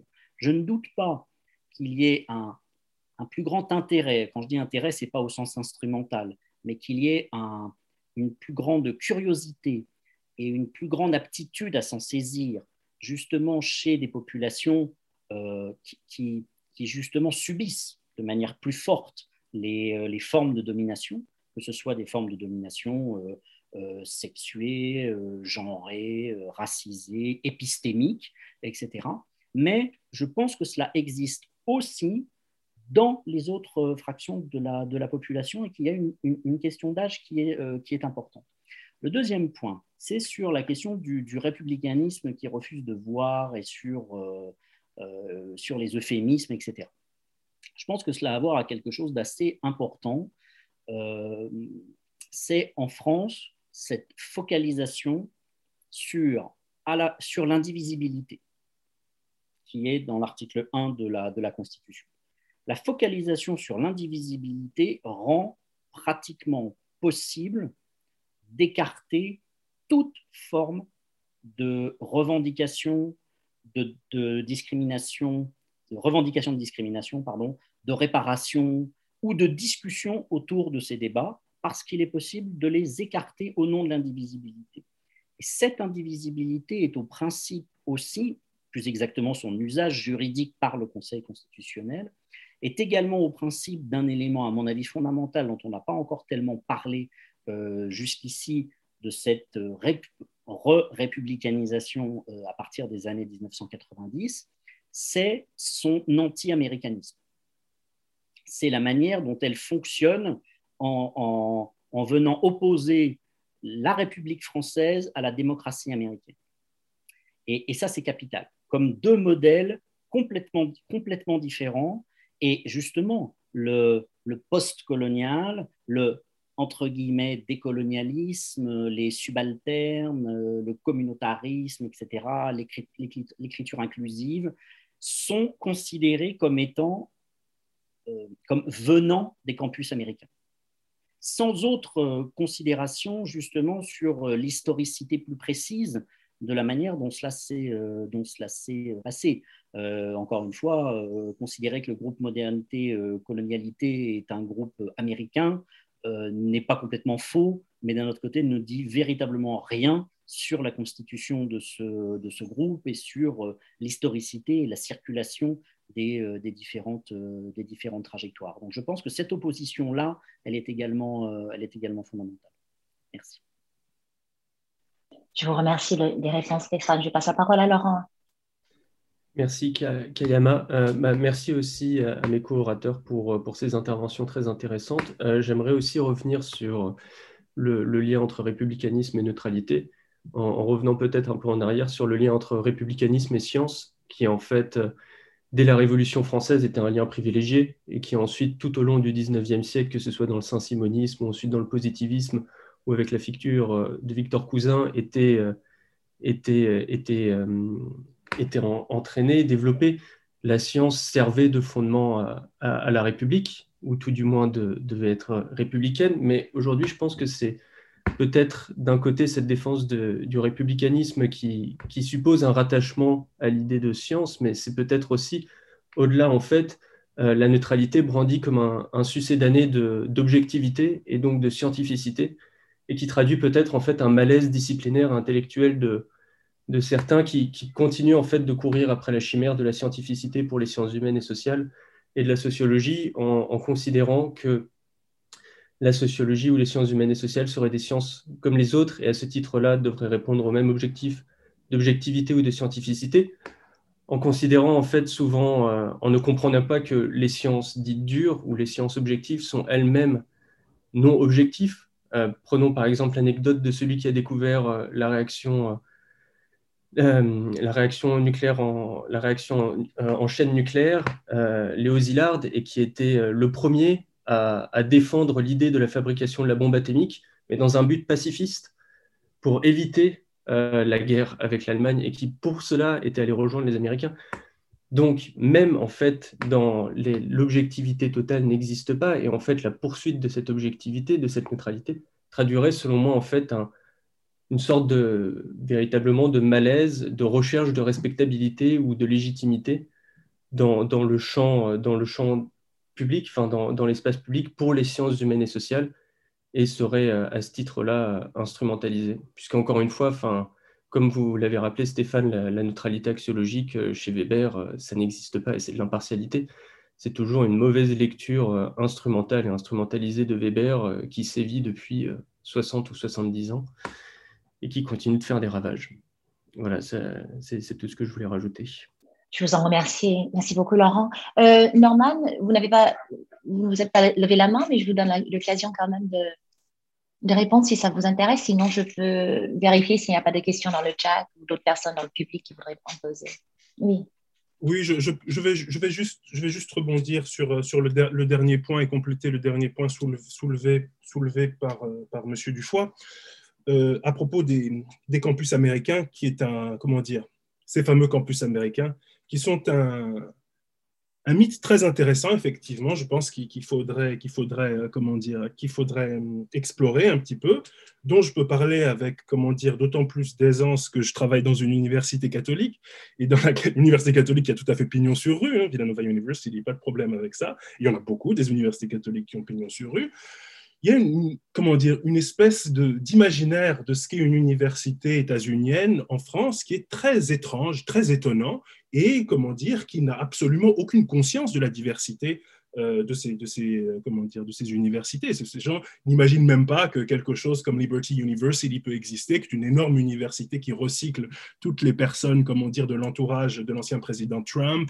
euh, qui, qui n'imaginent même pas quoi ressemble l'université publique du sud des États-Unis, dans laquelle, comment dire, des universitaires antiracistes, qu'ils soient, qu'ils soient d'ailleurs blancs ou noirs, sont renvoyés ou ne, voient pas leur, ne, se voient pas comment dire, titularisés parce qu'ils ont tenu des propos qui peuvent contrarier les intérêts de, certains lobbies, par exemple, des, comment dire, certains lobbies des, prisons privées. C'est ce qui est arrivé à un, universitaire blanc de, l'université de Virginie, si, si, je me souviens, si, si je me souviens bien. ce sont des choses, comment dire, qui sont, qui sont assez, assez courante. On, a l'idée que les, dire, que les universités euh, aux États-Unis, dans leur globalité, seraient une espèce de, euh, comment dire, euh, d'antre dans laquelle s'alimenterait, ce, comment dire, s'auto-alimenterait des idéologies progressistes euh, un, petit peu, un petit peu absurdes ou un petit peu aberrantes. Ces idéologies progressistes un petit peu absurdes, un petit peu aberrantes, le, politically correct, etc., évidemment, ça existe. Mais ce n'est qu'une tendance parmi de, très nombreuses tendances. Et parmi les tendances qui sont fortes en ce moment dans l'université aux États-Unis, il y a le suprémacisme blanc. Parmi ces, ces, ces, tendances qui sont très, très fortes dans les universités aux États-Unis, il y a un très fort conservatisme religieux, etc. Et quand je parle de pluralisme, je, l'ai sous les yeux je ne suis pas pour brûler, comment dire, mes collègues qui font de, la bioéthique catholique, qui disent que euh, si vous êtes stérile, vous n'avez pas le droit d'avoir des relations sexuelles avec d'autres personnes. Ce sont des travaux qui existent vraiment, si vous voulez, dans, les universités, dans les universités, euh, comment dire, euh, qu'on côtoie, c'est-à-dire des choses qui sont violemment et brutalement pro-life d'une certaine manière. Mais bon, ça, ça, ça, ça, le, le mérite d'exister, si vous voulez. Cette, ce pluralisme, cette pluralité qui extrêmement radical qui a, qui a lieu dans euh, les campus aux États-Unis, où on trouve les choses que les Français se plaisent, que les universitaires français se plaisent à, décrire, mais aussi bien que des personnes qui leur ressemblent à eux, ou des personnes qui sont encore beaucoup plus à droite, qui sont encore beaucoup plus attachées euh, à la suprématie blanche, ou encore beaucoup plus attachées comment dire, à, des idéaux politiques extrêmement conservateurs ou libertariens, etc. Tout cela existe dans différents lieux des universités aux États-Unis et parfois cohabite dans les mêmes universités. Euh, d'une certaine manière, l'université aux États-Unis pourrait donner des leçons de pluralisme et de comment dire et de, et de, et de euh, et, oui et de cohabitation d'idéologies extrêmement dissemblables euh, à, l'université à l'université à l'université française. Euh, évidemment il y a beaucoup de problèmes aussi il y a beaucoup de il y a beaucoup de, défauts et certaines critiques du progressisme qui sont faites je les rejoins absolument. Il y a beaucoup de comment dire il y a beaucoup d'ignorance dans pas mal d'interventions progressistes dans certaines universités états-uniennes. Mais enfin présenter cette critique sans également critiquer la, violence et la puissance euh, que, le pouvoir que, peut avoir sur des peuvent avoir sur les carrières de certains chercheurs très compétents, les lobbies de droite et d'extrême droite, je pense que c'est une erreur euh, grossière. Merci beaucoup, Norman. En effet, euh, le fait même qu'on est en, plein débat ici aux États-Unis au sujet de, du 1619 Project, aussi de, de, Critical Race Theory, le fait que ce soit des débats qui, qui, qui, qui fait ce même genre de, de, tension entre les médias et l'université, euh, enfin, l'exception française ne tient pas en fait vis-à-vis de tout cela. Mais bon, on a une question de, de Laurent Dubois, et puis après, je crains qu'on va devoir clore euh, la séance. voilà, la parole est à vous. Merci. D'abord, merci pour ces interventions vraiment euh, intéressantes. Euh, pardon, il y a téléphone qui sonne, bien sûr, exactement quand je prends la parole. Euh, je voulais simplement rejoindre un peu quelques-uns des, des, questions de, de, Kayama et particulièrement les, les, interventions de Stéphane autour de cette question de stratégie. Parce que comme Kayama, Kayama vient de, de dire, euh, on est dans la même situation aux États-Unis vis-à-vis les médias. Est-ce qu'on devrait intervenir? Quand intervenir?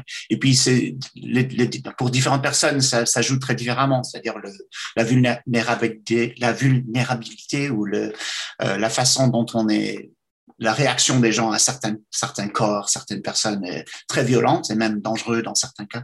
Euh, donc, comment peut-être travailler ensemble pour développer? Quelles, doit être, quelles, quelles, doivent être les stratégies des universitaires, quand intervenir, quand pas intervenir, quand, créer nos propres espaces.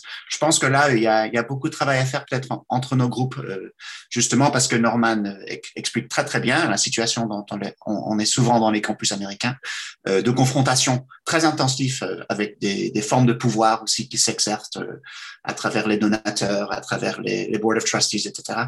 Tout ça peut être mieux compris, euh, même si c'est un peu différent dans les deux boards. Comment agir à l'intérieur de ces structures de pouvoir en, en, en vision de libération, quoi, en vision de, de, de positivité intellectuelle. Enfin, voilà donc cette question-là. Vas-y, Nassir. J'essayais de faire signe. Euh, je, veux bien répondre pour euh, avoir. Euh, Stéphane décrivait une situation. J'en ai vécu plusieurs de situations d'intervention, mais je ne veux pas tomber dans le caractère anecdotique de ce qui se joue au moment où on se retrouve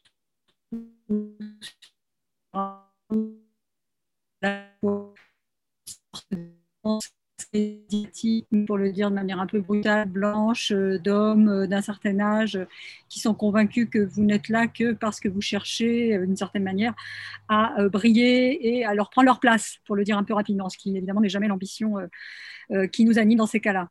Mais je crois que la question de, de, Laurent est très intéressante parce que ça veut dire qu'il faudrait en fait développer des stratégies beaucoup plus fines, beaucoup la façon de d'user des médias en fait, et non pas d'être euh, usé par eux, y compris euh, mentalement ou physiquement parfois. C'est très épuisant.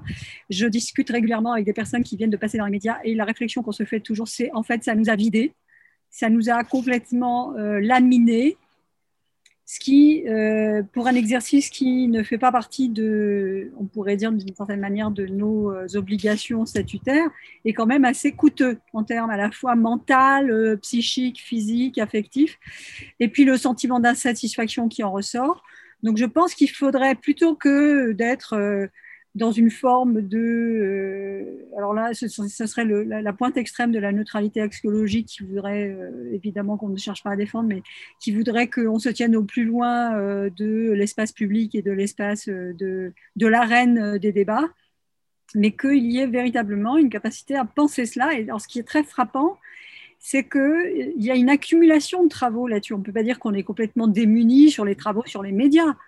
Pour autant, euh, c'est comme si à chaque fois on se retrouvait ben, complètement euh, euh, isolé et livré à nous-mêmes lorsqu'on se, se, retrouve sur un plateau, même lorsqu'on sait qui va être là. Donc je pense qu'il y aurait vraiment un travail à faire, non pas sur produire des connaissances, mais savoir comment s'affronter à ces lieux de pouvoir parce que nous les connaîtrions mieux, parce que nous serions capables aussi peut-être d'en réduire l'influence ou, euh, peut-être aussi de considérer qu'au fond, euh, ce n'est pas un exercice absolument central.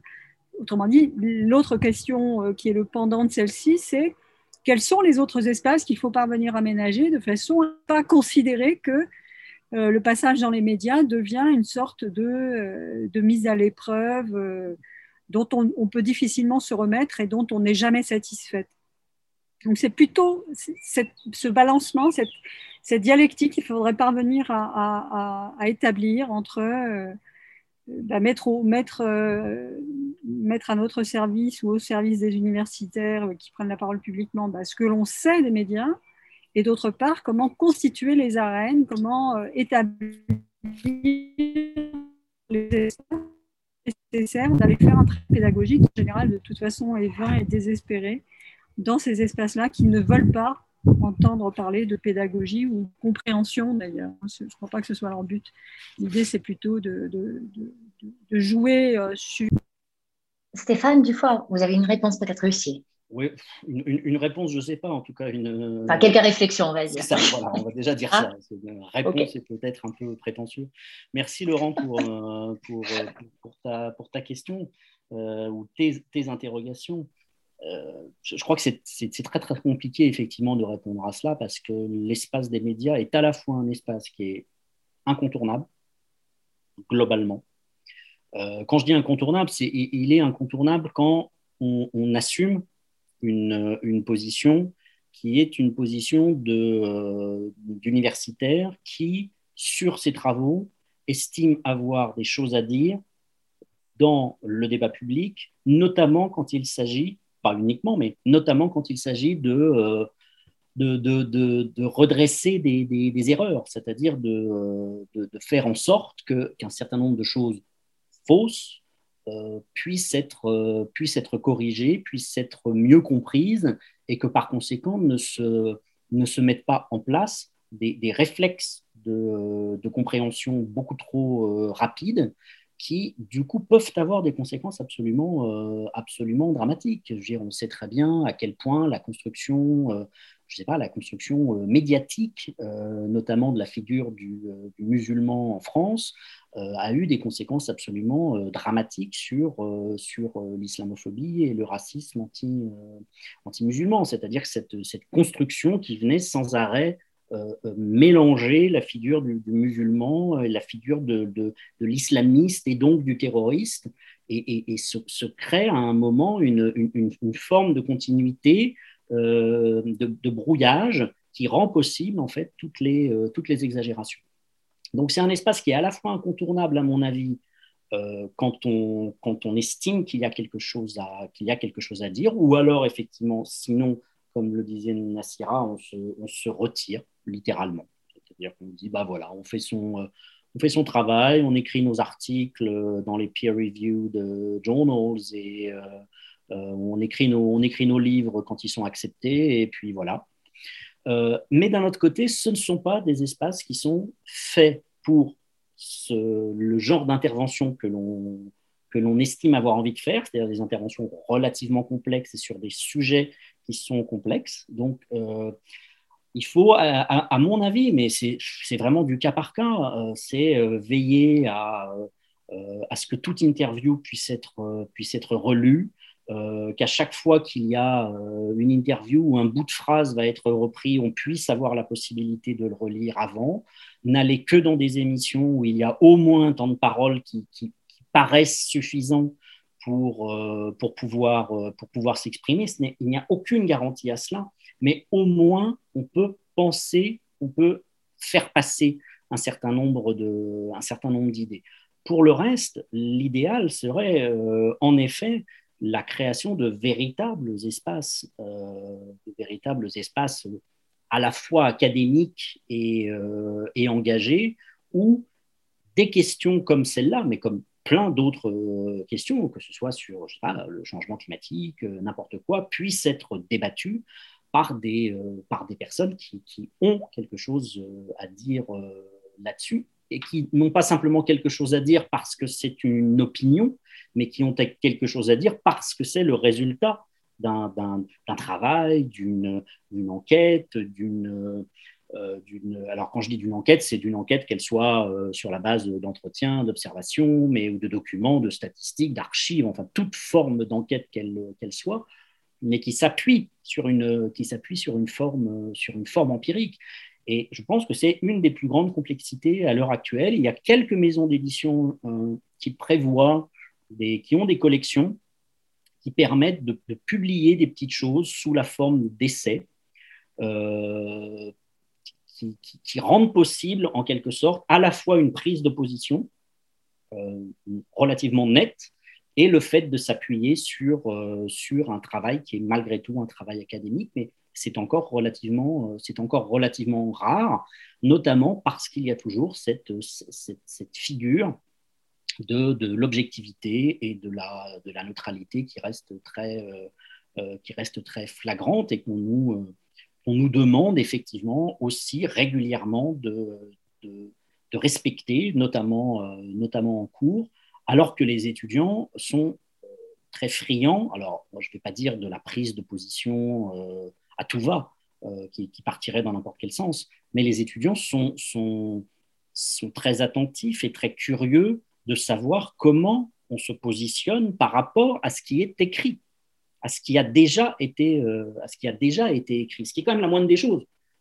Notre travail, ce n'est pas simplement de, reproduire euh, et de redonner des choses qui ont été écrites, c'est aussi d'être capable de prendre position dans un sens on va dire, noble du euh, terme, et pas dans un sens purement, euh, purement idéologique du, euh, terme par rapport à, l'état de la littérature. Pardon d'avoir été trop. Merci beaucoup, Stéphane. Euh, moi, en fait, je vais passer euh, la responsabilité de modératrice à, à, Pablo parce que je vais enseigner maintenant mon cours Blackness in French à des étudiants. Et d'ailleurs, on parle de, de vous aussi euh, aujourd'hui, Nassira Guimif, votre article euh, récent. Donc, euh, je vous laisse, je vous remercie. Nassira, vous vouliez ajouter un mot et puis Pablo, c'est à vous de, de gérer l'affaire. Merci énormément pour, pour cette séance à tout le monde. Au revoir. Merci, Merci. à vous. Merci. beaucoup. Merci Kayama. Merci. Je, peux dire juste un mot par rapport à ça? Oui, oui, allez-y. C'est dans la continuation. En fait, ce que je voulais peut-être préciser, c'est que je crois que tout, pour le dire de manière très performative, tous les corps ne sont pas égaux dans cette lutte. Et ça, c'est vraiment quelque chose sur lequel je veux insister quand j'ai parlé du régime de sous-traitance euh, et donc de sa conditionnalité, hein, de ce que ça, rend possible et impossible dans l'espace académique, mais plus largement dans l'espace politique français. Je tiens vraiment à insister sur le fait que de mon point de vue, euh, il y a des corps qui sont euh, a priori disqualifiés. Et donc tout le travail en télé, une de radio. Euh, voilà, ils sont disqualifiés et ils ne vont avoir, euh, au fond, la question est de savoir est-ce que je, est-ce qu'en tant que corps disqualifié, qui donc, euh, a fortiori disqualifie mon propos, je vais m'efforcer de prouver que, que cette disqualification est abusive, indue et qu'elle ne devrait pas être ou est-ce que je vais dépasser même ce régime-là en, d'une certaine manière, en surjouant la disqualification, en, débordant de tous les côtés euh, le régime qui m'est imposé, c'est vraiment un enjeu crucial aujourd'hui parce que je me souviens notamment d'une discussion improbable hein, en deux secondes sur la non-mixité, où en fait tout le monde maintenant admet que la non-mixité des personnes qui sont alcooliques anonymes ou qui sont féministes, c'est OK, mais la non-mixité des racisés, c'est non. Ça, ça veut bien dire que d'une certaine manière, il y a, des régimes inégalitaires d'accès de, à une forme de légitimité des choix politiques que l'on fait. Donc, quand vous tentez d'expliquer que, euh, ben oui, euh, effectivement, des personnes racialisées, il y en a toujours eu qui étaient en non-mixité, vous venez juste de le découvrir parce que vous êtes blanc, eh bien, il y a, a quelque chose d'absolument insupportable à s'entendre dire ça.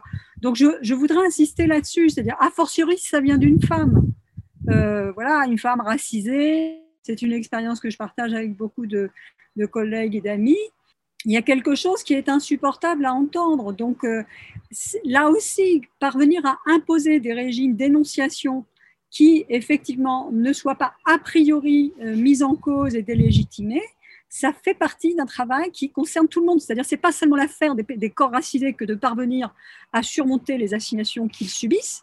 Ça devient un enjeu de tout l'espace académique et de tout euh, l'espace intellectuel et politique.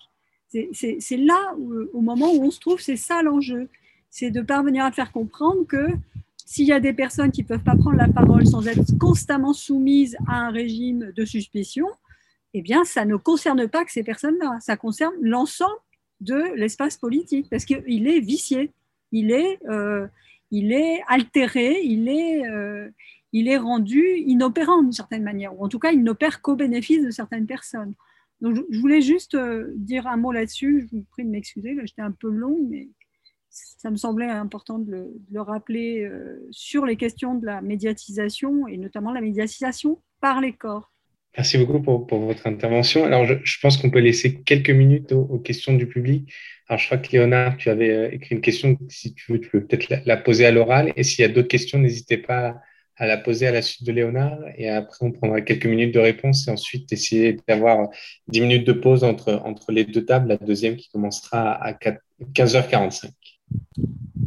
Merci beaucoup, euh, Pablo, et merci beaucoup pour vos présentations, euh, encore une fois, passionnantes et, vraiment éclairantes. Je vais me contenter du coup de simplement lire la question que, que, j'ai formulée par écrit. Euh, je me demandais en fait, est-ce que cet emballement, pour reprendre le terme de Nassira Ghenif, autour des approches postcoloniales ne nous renseigne pas aussi sur le statut des sciences sociales comparativement euh, aux sciences dites exactes. Et je prenais l'exemple de euh, la médecine, par exemple, euh, où a priori, en tout cas, on, a peu de, de, prise de position de, de, personnes qui estiment que voilà, le système endocrinien, les travaux sur le système endocrinien sont plus pertinents, plus intéressants, plus légitimes que ceux sur les maladies auto-immunes. Alors que dans le champ des sciences sociales, on voit qu'il y a un certain nombre d'individus euh, tout aussi euh, euh, éloignés de la recherche qui s'autorisent à émettre des avis sur la pertinence de telle et telle approche, avec cette, cette impression que finalement la sociologie et plus, généralement les sciences humaines et sociales, tout le monde peut s'en saisir. Euh, et, du coup, une deuxième question sur le rôle des médias, précisément dans l'aplanissement, je ne sais pas comment le formuler autrement, des positions où le chercheur euh, qui euh, spécialiste et le profane sont placés sur un pied d'égalité. et, je, me demande donc quel rôle ont eu ces, médias dans euh, et, je me demande si finalement, au lieu, en lieu et place d'une une économie de la connaissance, comme on a pu dire, euh, on n'a pas plutôt euh, des, une valorisation des controverses les plus violentes. Et dans tout ça, pour formuler un peu l'ensemble sous forme de questions, comment est-ce que vous vous positionnez vous-même Est-ce que vous avez, c'est un dilemme qui a été soulevé, il me semble, par Stéphane Dufoy, est-ce que vous avez cette envie d'aller vous investir pleinement dans les médias au vu de, des connaissances que vous avez ou au contraire, est-ce que vous avez une attitude de recul par rapport à tout ça? Euh, je crois que j'ai déjà un peu la réponse pour, euh, pour, pour certains, mais bon, je, vous pose quand même la question euh, frontalement. Et merci encore pour, pour vos interventions. Peut-être avant de donner la parole à, Laurent Afren et Norman Najari, est-ce qu'il y aurait d'autres questions rapidement du public? Moi, je, je voudrais poser une question, Pablo, s'il te plaît. Enfin, ce n'est pas, pas, une question, ça va dans le même sens que ce qu'a évoqué euh, Léonard sur euh, cette position euh, des sciences sociales parmi les sciences de, façon générale.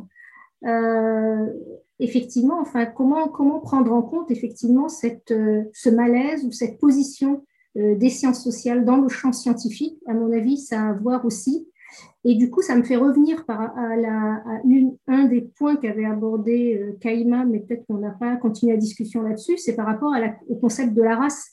Souvent, est évacué rapidement que lorsqu'on parle de race, on parle de rapports sociaux de race et que finalement, euh, le débat euh, dans, les sciences, dans les autres sciences, et notamment dans les sciences biologiques, serait un débat qui est définitivement clos. Et donc, les sciences sociales se, posent, se positionnent euh, dans une situation, euh, on va dire, subalterne, ou à partir du moment que le, débat serait clos dans les sciences biologiques, eh bien, il n'y a pas de, race euh, parmi les êtres humains, et donc, du coup, on peut parler que de la société, alors que ce sont, d'abord, ce n'est pas forcément vrai, hein, il y a des débats dans les sciences biologiques autour de, la race, et donc, du coup, est-ce que il n'y a pas quelque chose aussi à voir euh, autour des questions, euh, bon, j'élargirai plus, hein, de l'anthropocène, sur cette remise en cause entre nature et culture, et d'ouvrir un petit peu le débat, qui permettrait peut-être aussi euh, de ne pas faire en sorte que les personnes qui, qui, travaillent sur les études postcoloniales ou qui dominent cette, cette, littérature et cette production scientifique, quand ils interviennent dans les débats, ils ne sont pas assignés à certaines questions, ils ne sont pas assignés à toujours aux mêmes questions, et qu'ils puissent eux-mêmes euh, se situer dans un débat scientifique plus large. Et euh, ils auraient notamment des choses à dire, par exemple, sur la question de l'Anthropocène, euh, sur la question de, par exemple, il me semble, par exemple, que l'introduction des approches postcoloniales dans le, domaine de l'éducation, par exemple, a suivi d'autres voies, avec la conscientisation de l'opprimé et notamment euh, donc les théories de Paolo Frère, n'ont pas euh, fait couler euh, autant de, de, de, passion, en tout cas, que c'est qu'actuellement. Et je pense que le fait que ça aborde éminemment, on aborde la question à travers la question de la race et non pas prendre la question de la race comme révélateur de rapports de domination, de tout ce qui a été dit, c'est-à-dire ça révèle euh, la, manière dont l'université fonctionne, dont les asymétries, etc., euh, permettrait peut-être de, prendre un autre angle d'attaque. Je suis désolée, j'ai été un petit peu longue, mais c'était pour euh, réagir sur, sur un certain nombre de choses. Je pense qu'on peut laisser les intervenants répondre et ensuite on aura finalement, je pense, cinq minutes de pause pour, pour l'entre-deux tables. merci pour, pour la question et pour, pour les remarques quand tu as effectivement cet emballement autour des sciences sociales et peut-être de la plus grande facilité à la critique ou de la prise de position critique par rapport aux sciences sociales, je me demande si peut-être, premièrement, même si effectivement, historiquement, elle est attestée que depuis, euh, depuis la fondation de la sociologie, où euh, elle a toujours été sous le feu ou prise entre plusieurs feux, je pense que ces derniers temps, il y a aussi euh, les, sciences, les sciences exactes n'échappent pas à ça. Il suffit qu'on repense à la, séquence de l'année dernière, au printemps et, à l'été, quand il y a eu la plus grande promotion d'épidémiologistes en France ou dans le monde de, de tous les temps où tout d'un moment, les, questions, les questions médicales euh, relatives au Covid ont été, euh, ont été l'objet de critiques, tout le monde avait un avis, tout le monde émettait un avis. Et je me demande si finalement, euh, peut-être considérer qu'il y a un emballement, ça, traduit plus une plus grande sensibilité de notre part, puisqu'étant directement concerné, puisqu'appartenant au champ des sciences humaines et sociales, mais aussi que finalement, ça serait davantage une particularité de l'espace médiatique que de justement permettre cette prise de position et qu'à partir du moment où une thématique arrive dans l'espace médiatique, elle permet cet emballement, elle permet, euh, elle permet euh, l'attaque ou euh, la critique ou la polémique, d'autant plus que, comme tu l'as souligné, Léonard, son mode de fonctionnement dans, sur beaucoup, que ce soit des plateaux télé ou dans les journaux, repose sur, sur la polémique pour faire bouger les choses. Donc je me demande si finalement ce n'est pas plus une caractéristique de l'espace médiatique en tant que tel, qu'une caractéristique qui, enfin, même si effectivement la, sociologie a été prise, a souvent été l'objet d'attaques, est-ce que ces dernières années, c'est pas davantage en fait juste euh, le fonctionnement de l'espace médiatique qui encourage ces attaques, quel que soit l'objet qui s'y présente en quelque sorte? Euh, il, il, a, été demandé euh, les conditions, disons, il a été posé la question, je crois, des conditions de, l'intervention médiatique, etc. personnellement, en général, quand on m'invite, j'y vais. Euh, et c'est vrai que, comme disait euh, Nassira, c'est fatigant, mais aussi je m'amuse. Quoi. Je, personnellement, je trouve ça, la plupart du temps, je trouve ça assez rigolo. J'ai souvenir d'ailleurs avec euh, Mme Fatou et là d'une comment dire d'une après-midi mémorable au Monde Festival. On s'était on s'était on s'était bien marré.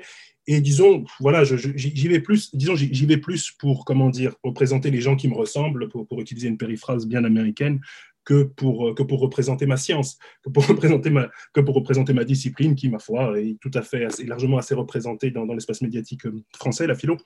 Euh, mais dans, dans ce cadre-là, je pense qu'effectivement, toutes les disciplines ne sont pas, ne sont pas à égalité, tout simplement parce que l'espace médiatique, c'est pas trop mal malgré ses défauts, malgré, etc., c'est pas trop mal quand on se situe, euh, comme l'est la discipline philosophique, dans le domaine de l'argumentation, mais c'est beaucoup plus difficile d'y apparaître quand on est dans le domaine de la preuve. C'est-à-dire que la philosophie établit la vérité par l'argumentation, c'est-à-dire est-ce que c'est vrai, est-ce que c'est faux, est-ce qu'on a des bonnes raisons de croire X plutôt que Y, etc.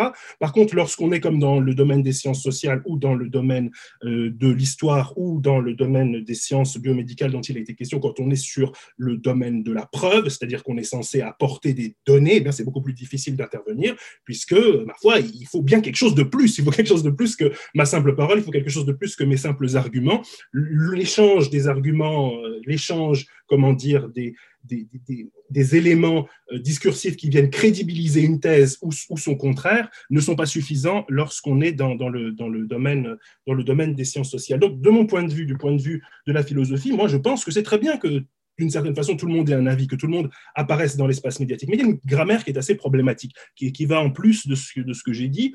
Euh, j'ai fait pas mal d'interventions médiatiques, mais la plupart du temps, je constate bien que ce qu'on préfère, c'est euh, m'envoyer dans un débat. Voilà, il y a le débat dont on a parlé avec Mme Fatou Nyang au Monde, là, avec des gens, bon, disons, pas forcément, pas, pas forcément très, pas forcément, pas forcément des foudres de guerre, toujours, euh, mais euh, il y, a, y, a, aussi d'autres, il y a aussi, d'autres choses. On, me fait, voilà, on me fait débattre avec, avec X ou Y, c'est un, c'est un, un truc très bien, et qu'ils aiment bien parce que ça met de l'action, etc il y a cette vieille idée socratique que ça pourrait permettre euh, d'établir la vérité, que cet, cet échange, comment dire, cette dialectique pourrait permettre de faire surgir la vérité. Mais je pense qu'il y a aussi un autre truc on n'a pas envie de nous faire parler tout seul, on n'a pas envie de faire parler euh, un, intellectuel ou un universitaire noir tout seul, on n'a pas envie de le, faire, comment dire, euh, euh, dérouler son argumentaire dans un espace où il n'aurait pas face à lui quelqu'un d'autre pour le couper ou pour le, ou pour le comment dire, l'invectiver et opposer une, thèse, une thèse divergente, alors que, bon,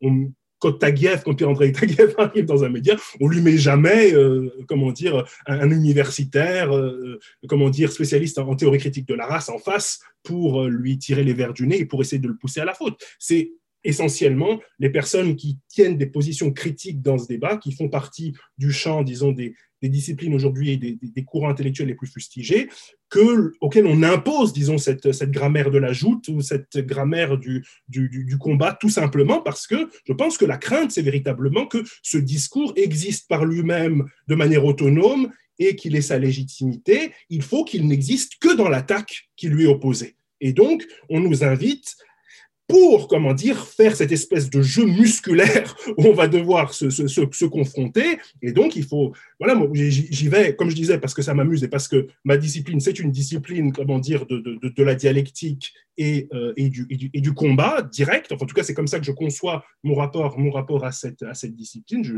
comment dire, cet aspect. Euh, de, agonistique, c'est un aspect que que, que, que, que j'assume fortement.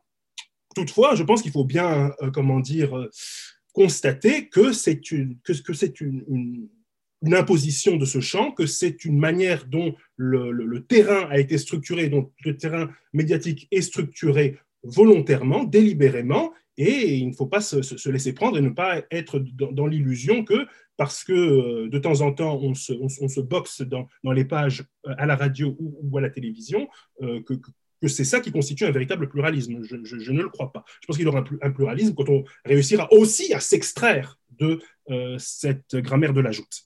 Stéphane Dufoy, vous avez la parole si vous le souhaitez. Oui, je suis, je suis tout à fait, je suis tout à fait d'accord et j'ajouterais que, que non seulement effectivement cela ne constitue pas les conditions d'un, les conditions d'un véritable, d'un véritable pluralisme, mais ça ne, ça ne constitue pas non plus les conditions d'un véritable, d'un véritable débat. C'est-à-dire que il n'y a, pas au sens strict très rarement échange.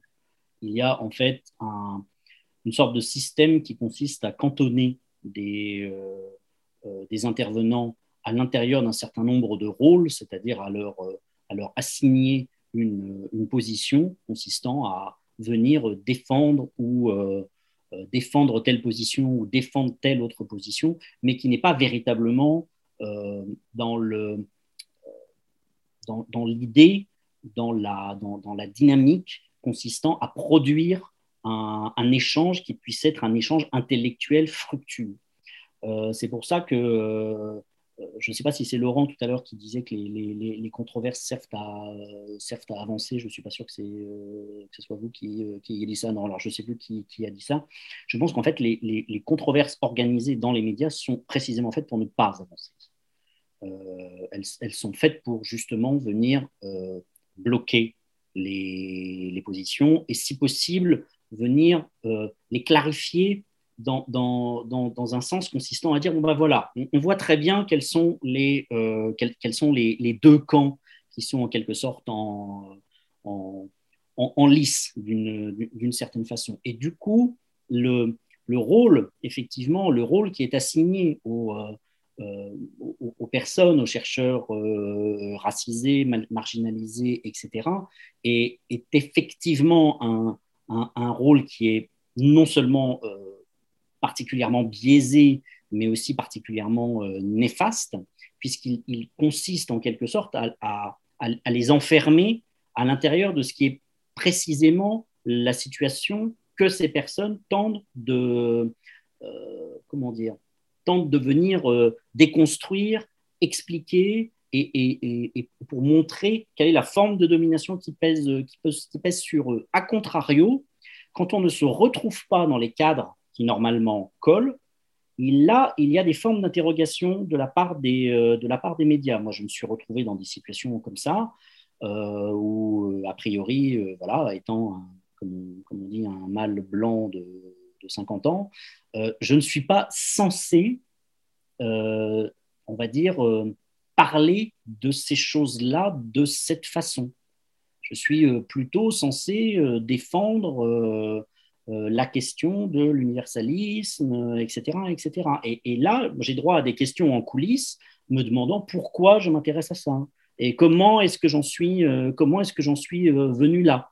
Parce que précisément, ça, ça frotte ça ne vient pas, ça ne vient pas coller à, l'image qui est censée être celle justement de, de la personne à qui, à, qui on, demande une, une justification, en quelque sorte.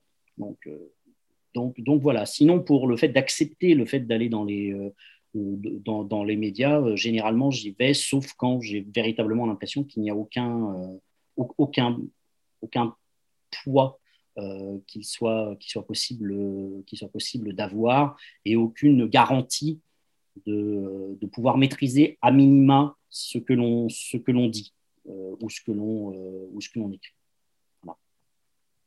je vais essayer d'être bref parce que le temps passe, je comprends bien au fond, euh, ce que, ce que vient de dire Stéphane est intéressant parce qu'on pourrait dire que dans le cas d'un homme blanc euh, dominant, la question est de savoir est-ce qu'il est en train de trahir ou pas les siens.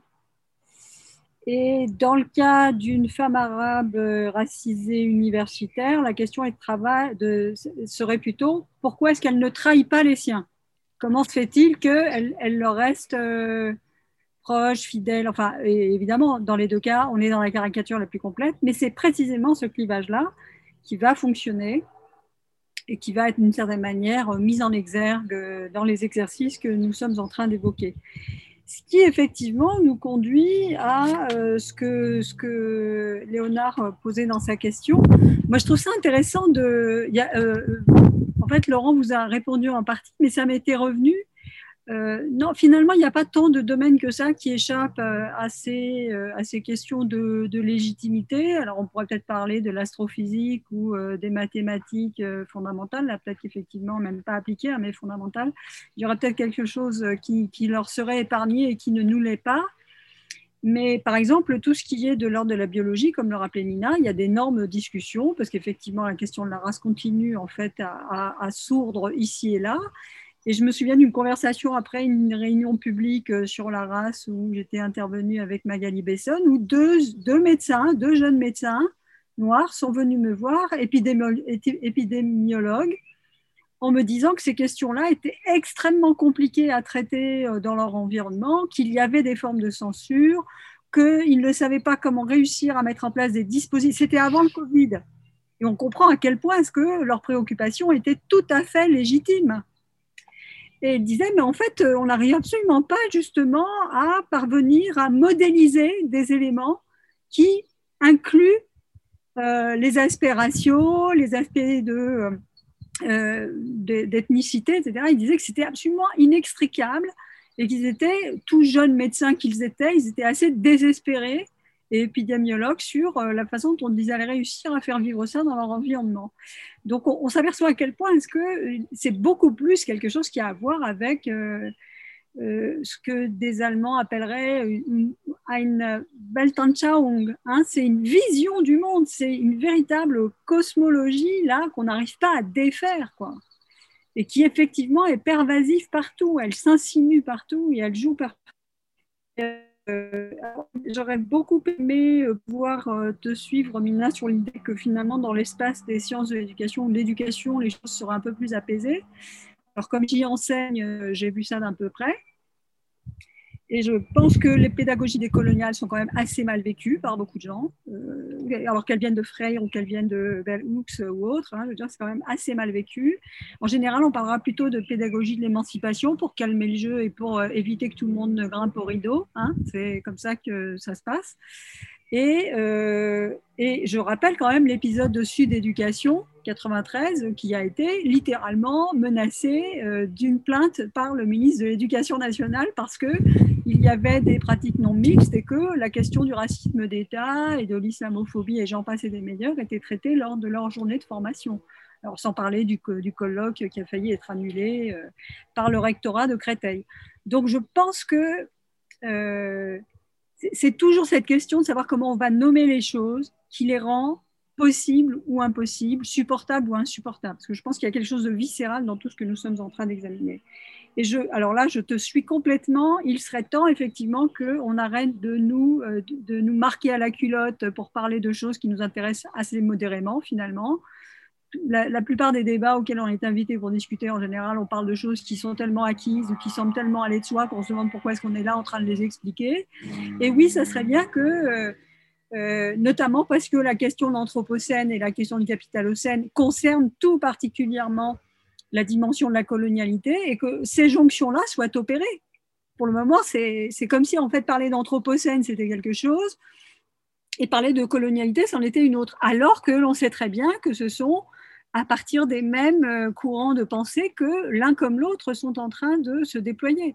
Mais c'est, voilà, enfin, par exemple, euh, euh, je ne sais pas, moi, des militants ou des militantes ou parlant d'écologie alors qu'ils sont racisés ou elles sont racisées, ben ça paraît toujours un peu incongru. Ça commence un peu à, l'être un peu moins, mais ça reste une sorte d'incongruité. C'est pas pour ça qu'on les invite. C'est pas pour parler de de, de, la matrice coloniale de l'Anthropocène.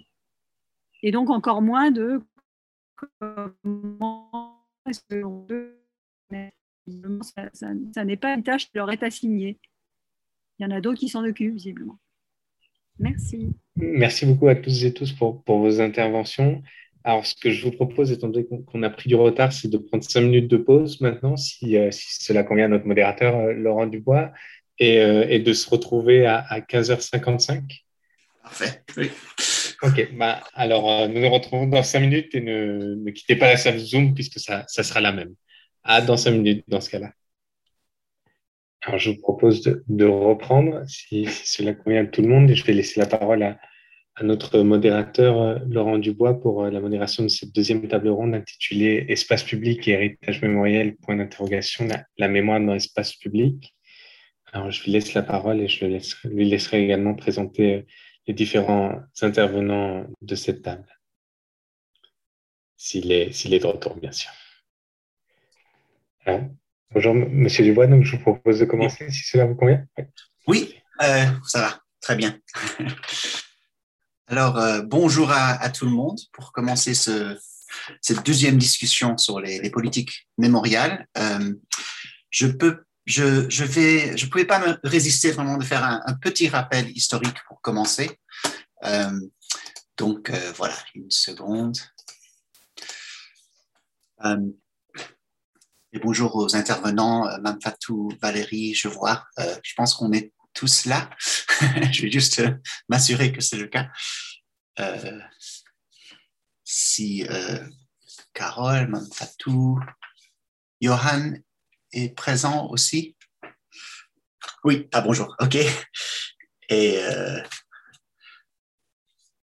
et Valérie, euh, je ne sais pas si j'ai vu. Ah, c'est vous, pardon, Valérie et, Carole, euh, vous êtes là aussi. Ok, très bien, parfait. donc bonjour à tout le monde. Donc je vais encadrer un tout petit peu le, le débat et puis et puis on va se lancer dans les introductions et les présentations. Donc, en fait, je suis situé, moi, euh, entre Durham, Caroline du Nord et Charlottesville, euh, Virginie, qui, qui, ont été un peu à, à l'épicentre de, de, certains de ces débats euh, mémorials depuis certains temps. et donc, j'espère qu'on pourra un tout petit peu parler de ces, ces liens entre les situations françaises et américaines. et j'y reviendrai dessus un, peu à la fin. mais pour le moment, je vais juste présenter les intervenants et puis on, on, on, se lancera dans les présentations. Alors, euh, premièrement, on va commencer avec Carole Reynaud-Paligo, qui est chercheur associé à l'Université Panthéon-Sorbonne et auteur de plusieurs ouvrages. Elle a aussi édité plusieurs ouvrages importants, euh, mais je cite notamment euh, La République raciale, donc 1860 à 1930, de 2015, entre d'autres importantes interventions. Euh, Mam Fatounian suivra, euh, il est Associate Professor de French and Francophone Studies à Carnegie Mellon University et co-directrice de la film Marianne Noire, qu'on connaît probablement tous, c'est une très, très importante intervention euh, sur ce sujet de la race en France et du racisme en France. Travaille actuellement sur un livre intitulé Identité française, banlieue féministe et universalisme Valérie Roseau est professeure de l'Université catholique de Louvain et directrice de recherche à FNRS euh, en Belgique, auteur aussi de plusieurs ouvrages, euh, notamment Les usages de la mémoire dans les relations internationales de 2001 et d'autres interventions plus récentes sur la géopolitique et la mémoire. et finalement Johan Michel, qui est professeur à l'Université de Poitiers et chercheur à, l'École des hautes études en sciences sociales, auteur d'ouvrages notamment Devenir descendant d'esclaves, enquête sur les régimes mémorials de 2015, et plus récemment dans euh, la série euh, Qui sais-je, Le devoir de mémoire. Donc, chacun va faire une intervention pendant à peu près 10 minutes. Après, je, je soulèverai quelques questions pour commencer le débat.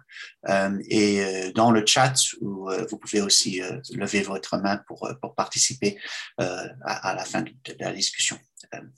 voilà, et je vous remercie. Et je, je pense que, enfin, en mesure d'encadrement. Ce qui m'intéresse beaucoup, c'est d'abord qu'on a assisté, je pense, depuis à peu près 3-4 ans, notamment l'été dernier, quand même des mouvements très importants, très intéressants autour de ces politiques mémoriales des deux côtés de l'Atlantique. Euh, je pense qu'on est dans un moment de, de, de possibilité, de danger, donc, euh, et c'est intéressant de penser au futur des espaces mémorials aussi et de comment participer à cette construction. Euh, donc, je vous remercie tous d'être là aujourd'hui et je, je, passe la parole à Carole pour commencer. Bonjour, merci, merci pour l'invitation. Donc, je vais aborder euh, la question des héritages coloniaux. Euh, bon, à travers quelques, quelques modestes remarques euh, dont on pourra peut-être discuter après. alors, la question des héritages coloniaux, évidemment, c'est une question assez vaste. Je vais la circonscrire un peu plus, de manière un peu plus limitée, en abordant donc la survivance des représentations raciales de l'époque coloniale dans nos sociétés d'aujourd'hui. Voilà, alors euh, je voudrais donc euh, faire quelques remarques et aussi quelques propositions. Euh, pour commencer, donc, je partirai de deux constats euh, le, premier, euh, le premier constat, c'est que euh, la survivance de ces représentations raciales et coloniales est souvent présentée comme une évidence. C'est-à-dire qu'on évoque volontiers donc les, les, continuités ou parfois les résurgences du racisme colonial notamment, sans prendre la peine de les démontrer. Or, euh, ça me semble un peu problématique, euh, d'abord pour des questions proprement scientifiques, évidemment, mais aussi parce que euh, cela me semble beaucoup nuire finalement à la crédibilité de, ces, analyses et de ces études. deuxième constat, on mobilise parfois et même, je trouve assez souvent, euh, des notions qui me semblent problématiques. Euh, je pense notamment à une expression que l'on trouve fréquemment, euh, c'est l'évocation d'un inconscient colonial ou d'un inconscient collectif. Alors, ce qui me pose problème, c'est que on n'en donne jamais, enfin à ma connaissance, hein, la définition qu'est-ce que c'est qu'un inconscient collectif? Euh, Est-ce que c'est, euh, ça fait référence à des théories euh, psychanalytiques, euh, donc à des analyses qui mobiliseraient ces théories? Euh, Et euh, ça, vient donc sous la plume en général de sociologues, d'historiens. Bien, alors, donc ça, ça nous semble quand même un, un problème méthodologique non négligeable euh, et auquel il faudrait quand même s'atteler quand on utilise ces termes. Euh, voilà, encore faut-il euh, prendre la peine de les définir et de, de, de, de montrer leur, leur crédibilité scientifique. Bon, vous avez peut-être compris que moi, personnellement, je, je doute fort qu'il existe un inconscient collectif. Alors, passons maintenant à un autre terme euh, qui me semble préférable, mais qui euh, est aussi pour moi problématique, euh, c'est celui d'imaginaire collectif, donc qui est, utilisé assez fréquemment au singulier, et là encore, sans qu'on définisse, sans qu'on prenne la peine de définir qu'est-ce qu'on entend par cette notion d'imaginaire collectif? Voilà, donc évidemment, tout ça, c'est pour dire que les, représentations coloniales hein, imprégneraient profondément l'imaginaire collectif. et moi, ça me pose aussi problème, surtout peut-être enfin, deux choses. D'abord, l'emploi du singulier. Euh, est-ce qu'on peut considérer qu'il y a un imaginaire collectif euh, dans notre société ou dans n'importe quelle société? Euh, Est-ce que c'est pas nier la dimension sociale de, de, cette notion Est-ce que c'est pas tout simplement une négation du social? Est-ce qu'il n'y aurait pas des imaginaires différents selon les différents groupes sociaux auxquels on pense? Voilà. Et c'est, me semble-t-il, donc ce type d'analyse qu'il faudrait euh, absolument euh, mener. Euh, voilà. Et ensuite, alors là aussi, c'est une notion qui est maniée et, qui ressort très facilement, sans que là aussi, il y ait des investigations poussées consistant à essayer de cerner comment euh, cet imaginaire euh, collectif euh, existe, qu'est-ce qu'il fait vivre. voilà, il n'y a pas de volonté, me semble-t-il, mais vous me contredirez si, vous avez des exemples. on ne prend pas la peine de cerner la notion. Et en tous les cas, si on l'utilise, il me semble que le pluriel s'impose.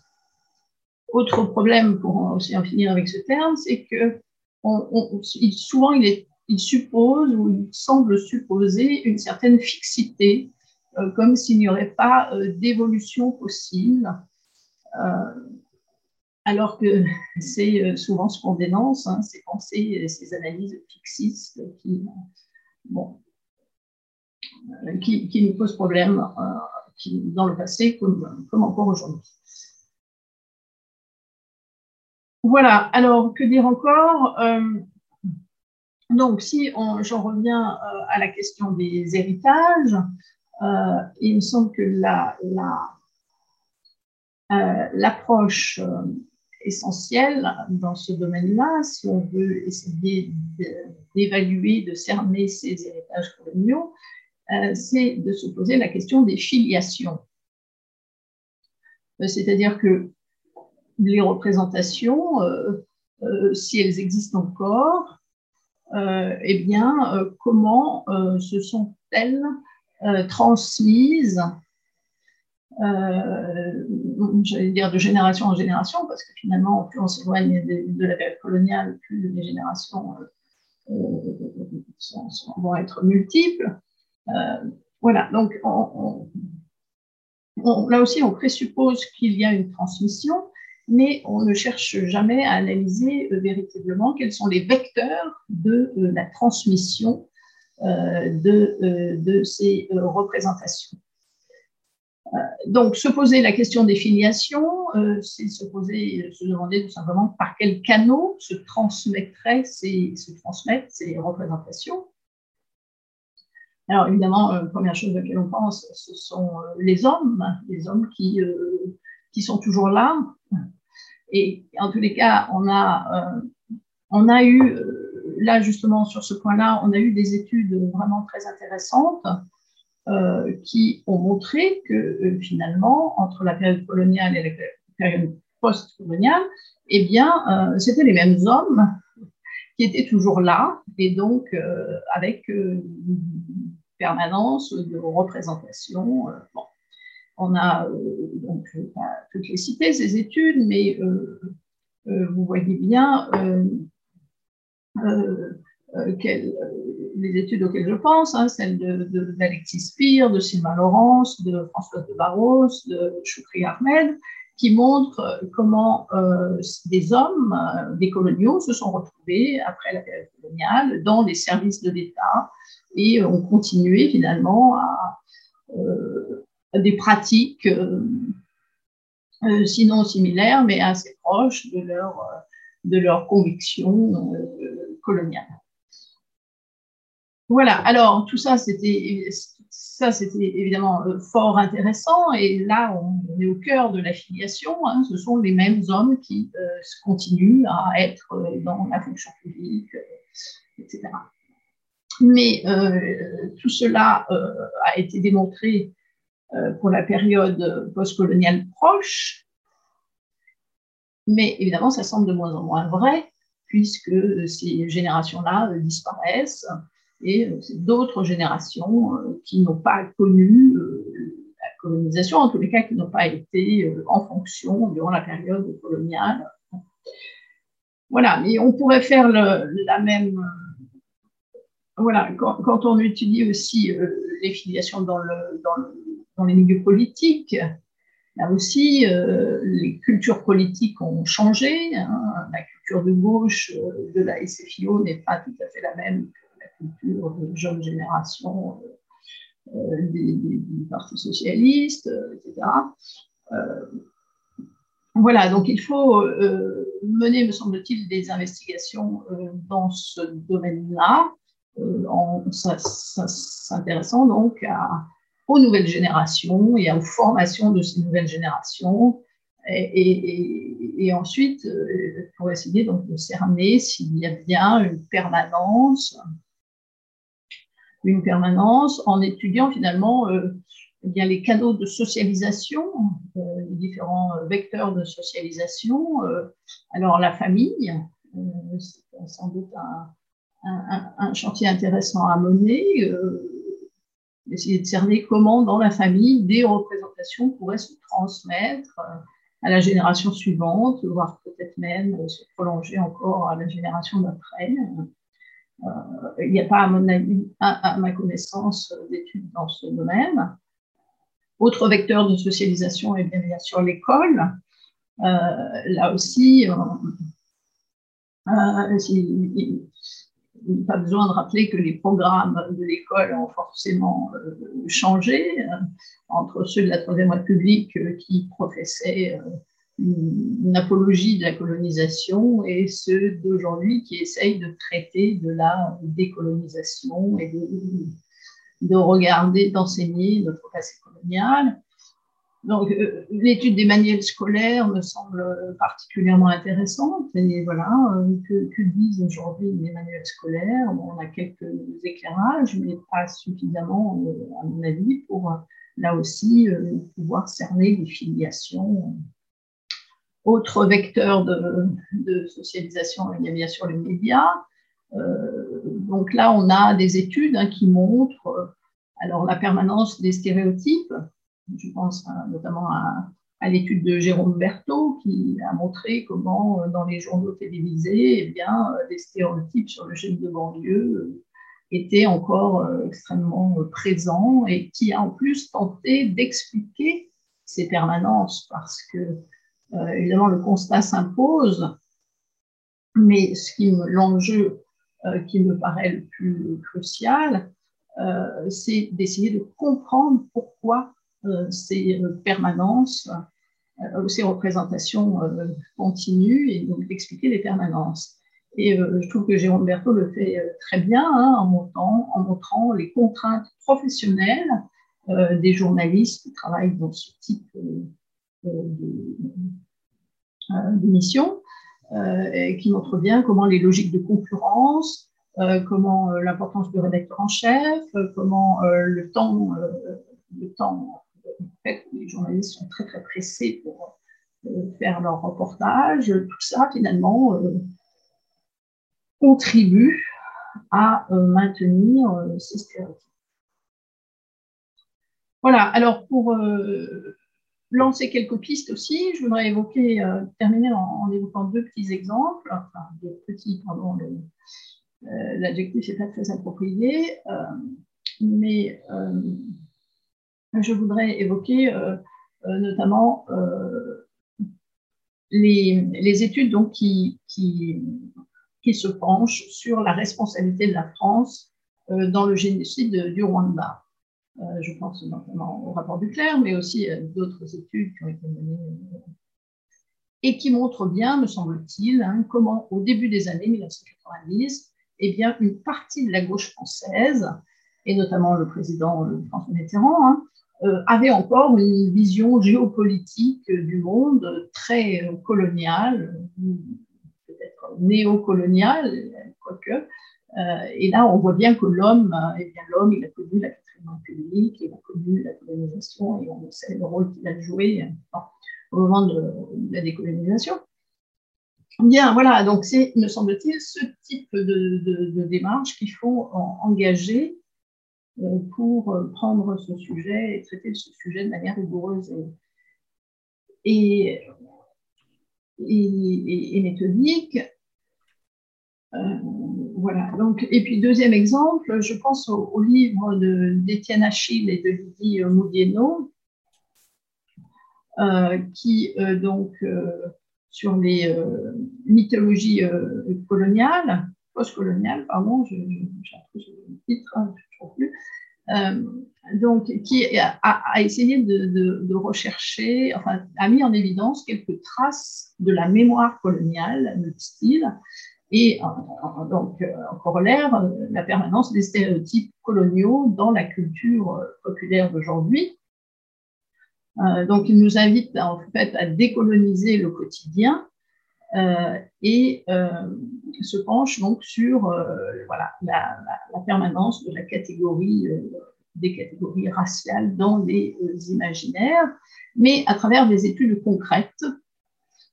concrètes, donc j'évoque rapidement, donc évidemment les plaques de rue, le nom des écoles, qui nous rappellent toujours les héros de l'épopée coloniale, euh, mais aussi les émissions populaires de la télévision française hein, qui mobilisent euh, les représentations d'une France rurale, disent-ils, au sein de laquelle euh, l'immigration d'origine coloniale serait absente. Ça, je trouve que c'est un, éclairage intéressant.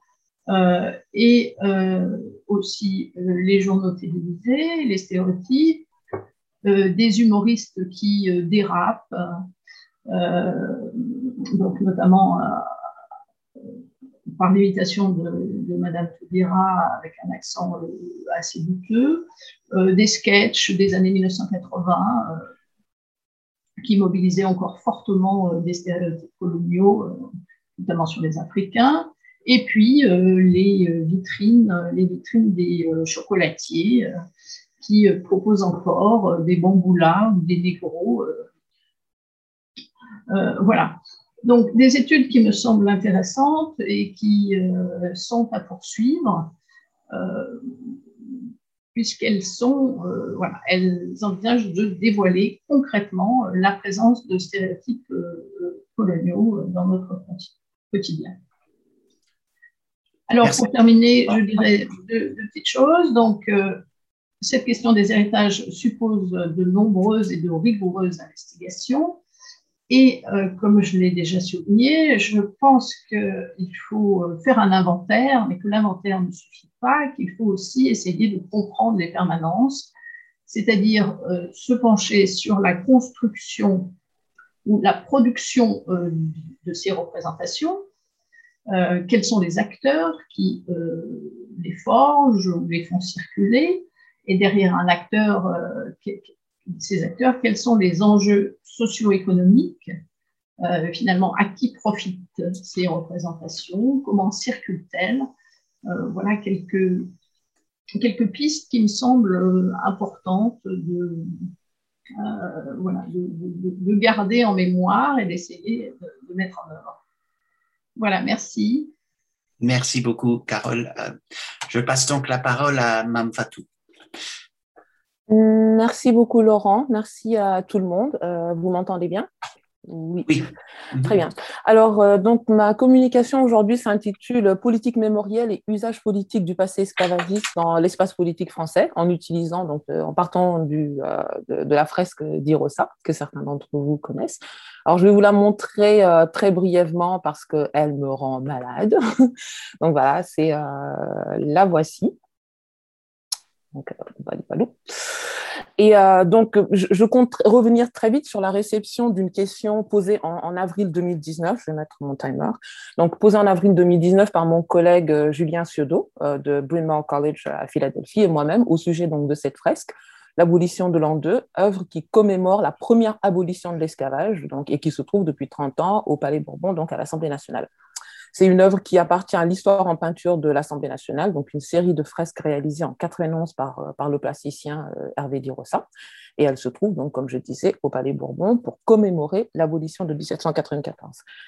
Alors, Julien et moi avions adressé une première lettre, une tribune au président de l'Assemblée nationale le 3 avril 2019 et à ses députés en posant une question très simple. Est-ce que ce tableau est la meilleure œuvre pour commémorer la, la première abolition de l'esclavage? La réponse nous est parvenue très vite d'abord sous euh, la forme d'un silence assourdissant de l'Assemblée nationale, puis d'une condamnation quasi unanime presque de, donc porté par un large éventail de, de, la presse euh, et de, divers médias français qui se sont penchés sur la question. Par exemple, par rapport à la presse, 74 articles sur 79 euh, donc, nous condamnaient et euh, nous n'étions presque jamais interviewés et l'essentiel du traitement de, voilà, de, cette affaire-là se faisait par le biais de slogans tels que woke, importation, islamo-gauchisme, etc. La parole était donnée à l'artiste et jamais à nous. voilà, nous étions de, taxés de militants, etc. Et, euh, et euh, ce qui était aussi intéressant, c'est l'angle de traitement et le, le, traitement différentiel que j'ai reçu par rapport à, Julien. Et je pense que je reviendrai un peu dessus. Alors, je suis française. Je trouve assez intéressant parce que ma, ma, communication, en fait, se situe vraiment à l'orée des deux, de, de, nos deux panels, donc euh, établit une, une, jonction assez intéressante entre, entre ces deux panels. Alors, je suis française, chercheur, je viens d'un pays, la France, qui se dit aveugle à la couleur, mais un pays qui me renvoie à celle-ci dès que je sors des deux cadres d'intervention publique qui me sont autorisés, le silence et la gratitude.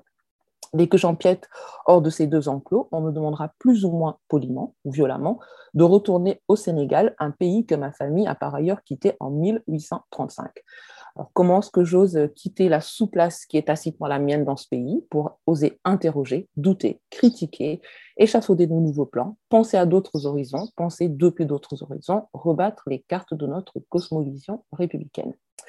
Alors, par rapport aux débats très virulents auxquels nous, assistons depuis quelques années, débats qui se sont, euh, comme on, l'a dit euh, depuis le début de, de cette demi-journée d'études intensifiée depuis le mois de juin dernier, de mon point de vue de chercheur femme et noir, je ne peux me résoudre à essayer de justifier ou d'expliquer que non, le, politique n'infiltre pas la recherche scientifique ou le monde universitaire. Ce qui m'intéresse, c'est vraiment d'essayer de, penser la recherche comme une production du politique et d'éviter de, rester prisonnière de cette rationalité institutionnelle, donc étatique, républicaine, je pense que normalement on peut parler, qui définit ce qui est légitime de ce qui ne l'est pas. Ma voix, mon corps, mes écrits, ma production artistique me désigne de facto comme quelqu'un qui infiltre, quelqu'un qui politise des espaces dans, dans lesquels j'atterris, les espaces dans lesquels j'arrive, alors que ces, ces espaces-là sont déjà hautement politisés et disciplinés pour servir une certaine norme. Et dans mon travail, donc, je, pose la, question de, la discipline et de l'indiscipline et des stratégies et personnelles et collectives face à ce, à ce swamp, À ce marécage, car euh, on, ne saurait vouloir que la recherche en sciences sociales, que nos, travaux servent autre chose que la simple accumulation de connaissances et qu'elle voilà, puisse aussi servir à l'organisation, nous servir collectivement dans, la production de stratégies, de stratégies de réponse, de régimes d'énonciation, dans des mobilisations politiques dont nous n'avons pas à rougir ou à nous justifier et qu'elle favorise donc toujours plus de progrès et d'émancipation. J'ai beaucoup réfléchi à ces questions depuis l'épisode de, la fresque d'Irosa, il y a deux ans, et dans un article publié il y a deux ans dans, euh, dans, dans cet ouvrage collectif-là, racisme de France, j'observais les particularités de ces attitudes françaises, donc des attitudes françaises et face à la question raciale et à la question des politiques mémorielles liées à, l'esclavage, au passé esclavagiste et à notre histoire coloniale. Euh, et euh, donc l'étude se faisait en parallèle de, de l'analyse de cette fameuse fresque qui, pour moi, c'est ce que, j'analysais, constitue un formidable condensé des particularismes français que j'ai tenté de, délimiter par une analyse des, réponses qui nous ont été apportées euh, dans la presse écrite, à la radio, à la télévision, mais aussi par euh, les, sorties publiques de chercheurs, d'hommes politiques, etc. Et donc, euh, l'ensemble des réponses que nous avons reçues, voilà, je vous donne un, résumé très rapide, euh, le déni de la race. Donc, ce tableau ne peut pas être raciste parce que, une, la race n'existe pas, et de, plus, il commémore une, l'abolition de l'esclavage. Par essence, il ne peut être raciste. Euh, la question du paternalisme, cette œuvre ne peut être raciste. son créateur, couvre à une pépinière d'artistes à Kinshasa, donc d'artistes euh, congolais à Kinshasa et d'artistes caribéens à Miami. Euh, le passé, c'est le passé. Halte à l'overdose mémorielle, halte à la repentance, halte euh, voilà, ce, désir de, de, vouloir culpabiliser la France, euh, halte à l'enfermement mémoriel. On ne, peut pas, on ne peut juger le passé avec les yeux du présent. Alors, on nous parle d'un passé de 1981, donc 1991, date de création de l'œuvre. L'injonction de gratitude, alors, on, on m'a dit que les Noirs de France étaient ingrats de protester contre cette fresque, qu'ils devaient être heureux, donc par ma voix, donc je devenais le porte-voix, le porte-parole des Noirs de France, et que l'on devait être heureux et, fier de voir notre histoire, notre histoire commémorée dans un haut lieu de la République. Euh, mise en évidence aussi de la défense de l'exceptionnalisme français. Cette œuvre, euh, c'est de l'art. L'art est au-dessus de tout c'est ludique, c'est de l'ironie. Je pense euh, par exemple à Guillaume Erner dans France, France Culture qui nous a dit voilà, que c'était ironique, c'était de la satire. Et la question que nous avions posée à l'époque, est-ce qu'un monument de commémoration, qui plus est d'un crime contre l'humanité, avait vocation à être ironique ou à, verser dans l'humour? Euh, L'amnésie, l'ignorance, euh, on nous a dit que l'école ne nous avait pas appris que ces signes-là était offensant. Et tant que, voilà, tant que nous ne l'apprenions pas, on, allait rester sur cette idée que c'était de l'art et que c'était voilà, quelque chose qui touchait un peu au monde de la BD, comme l'artiste a pu longuement expliquer dans, dans les pages de, plusieurs euh, magazines, Le Figaro, Le Monde, etc.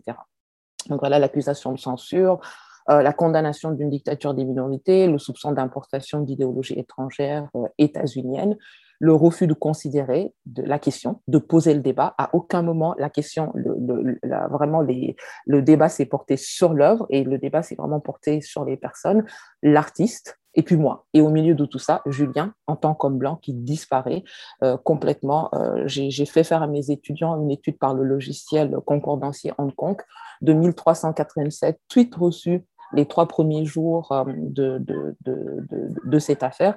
Et sur 1327 tweets, Julien en reçoit 12. Et, donc 12, et sur les 12, il y a 7 qui lui proposent de, voilà, de, le sortir euh, de mes griffes, euh, de, le sortir voilà, des griffes de la communauté noire dans lesquelles on ne sait pas par quel malheureux hasard il serait tombé. Voilà une collection de tweets racistes, misogynes, etc.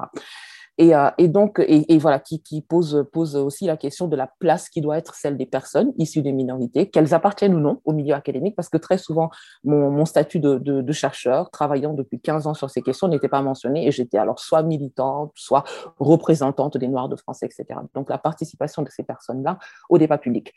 Et donc, l'odyssée de cette fresque euh, et la levée de bouclier qui a suivi notre volonté d'ouvrir un débat sur la représentation d'une telle mémoire euh, qui est déjà extrêmement pauvre dans notre espace public, et que cette mémoire-là de, de, de, l'esclavage, de notre histoire euh, sur l'esclavage, soit représentée par un objet raciste, cette odyssée-là, pour moi, illumine une compréhension bien française de la place réservée aux Noirs, au corps noir et aux politiques mémorielles liées à la colonisation, à l'esclavage dans notre société.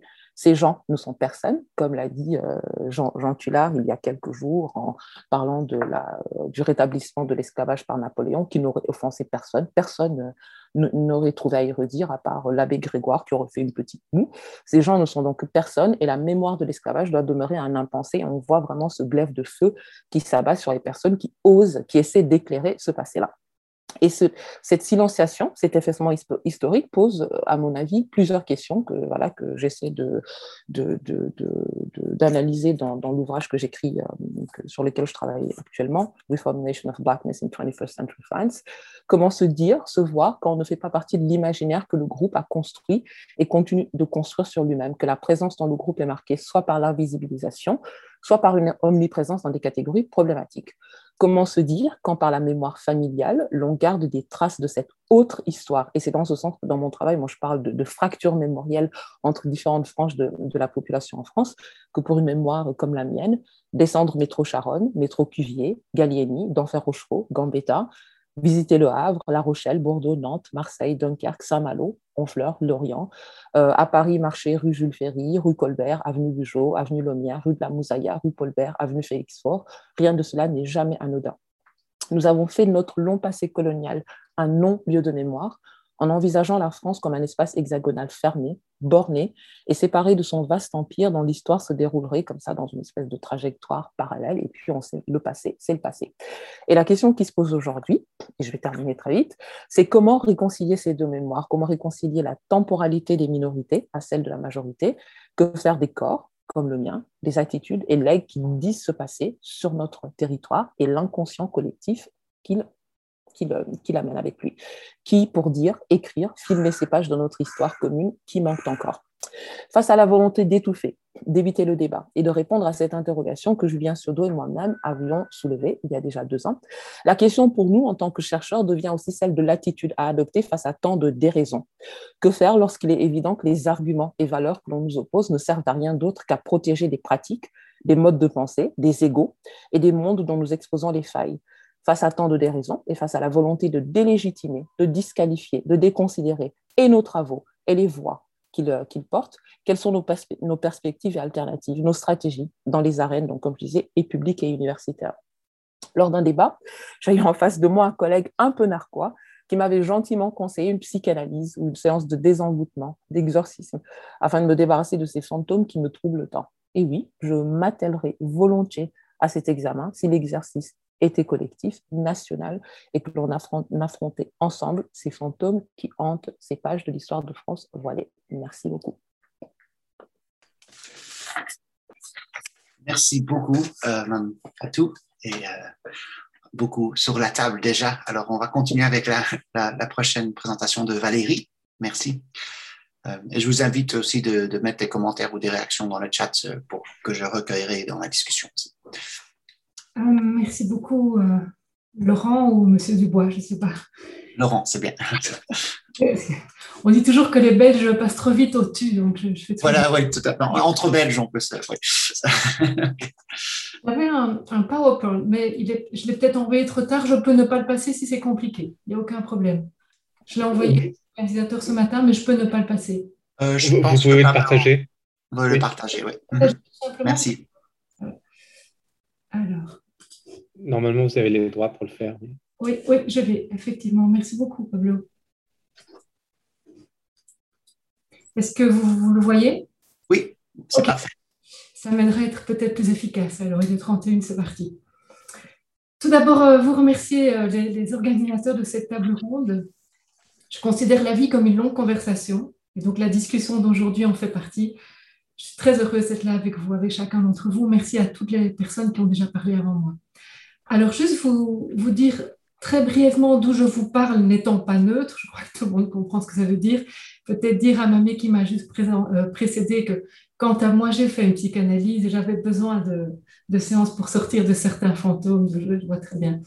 Euh, donc, je suis philosophe et, politologue et mon obsession sur le plan euh, de la recherche, elle est très bien euh, résumée par euh, cette caricature de Plantu. Donc, je, travaille depuis une vingtaine d'années, je, crois même 23, c'est épouvantable, sur le poids, les usages du passé dans les relations internationales. Et cette caricature, je l'ai vue à un petit déjeuner, j'étais en Hollande, à Groningen, où je rédigeais ma thèse. Et je me suis dit, OK, c'est sur ça que j'ai travaillé jusqu'à jusqu'à ce que je respire donc, c'est un, dessin qui est, paru en, 91. Mais, donc, 2023, pour nous, c'est demain, mais à l'époque, c'était de la science-fiction. Mais ça dit très bien les, enjeux de mémoire après les guerres. Et 20 ans après, je, demeure complètement passionnée par la même énigme qui est comment digérer un passé qui ne passe pas. Nous y voilà, la colonisation comme passé qui ne passe pas, en tout cas en Belgique, du tout.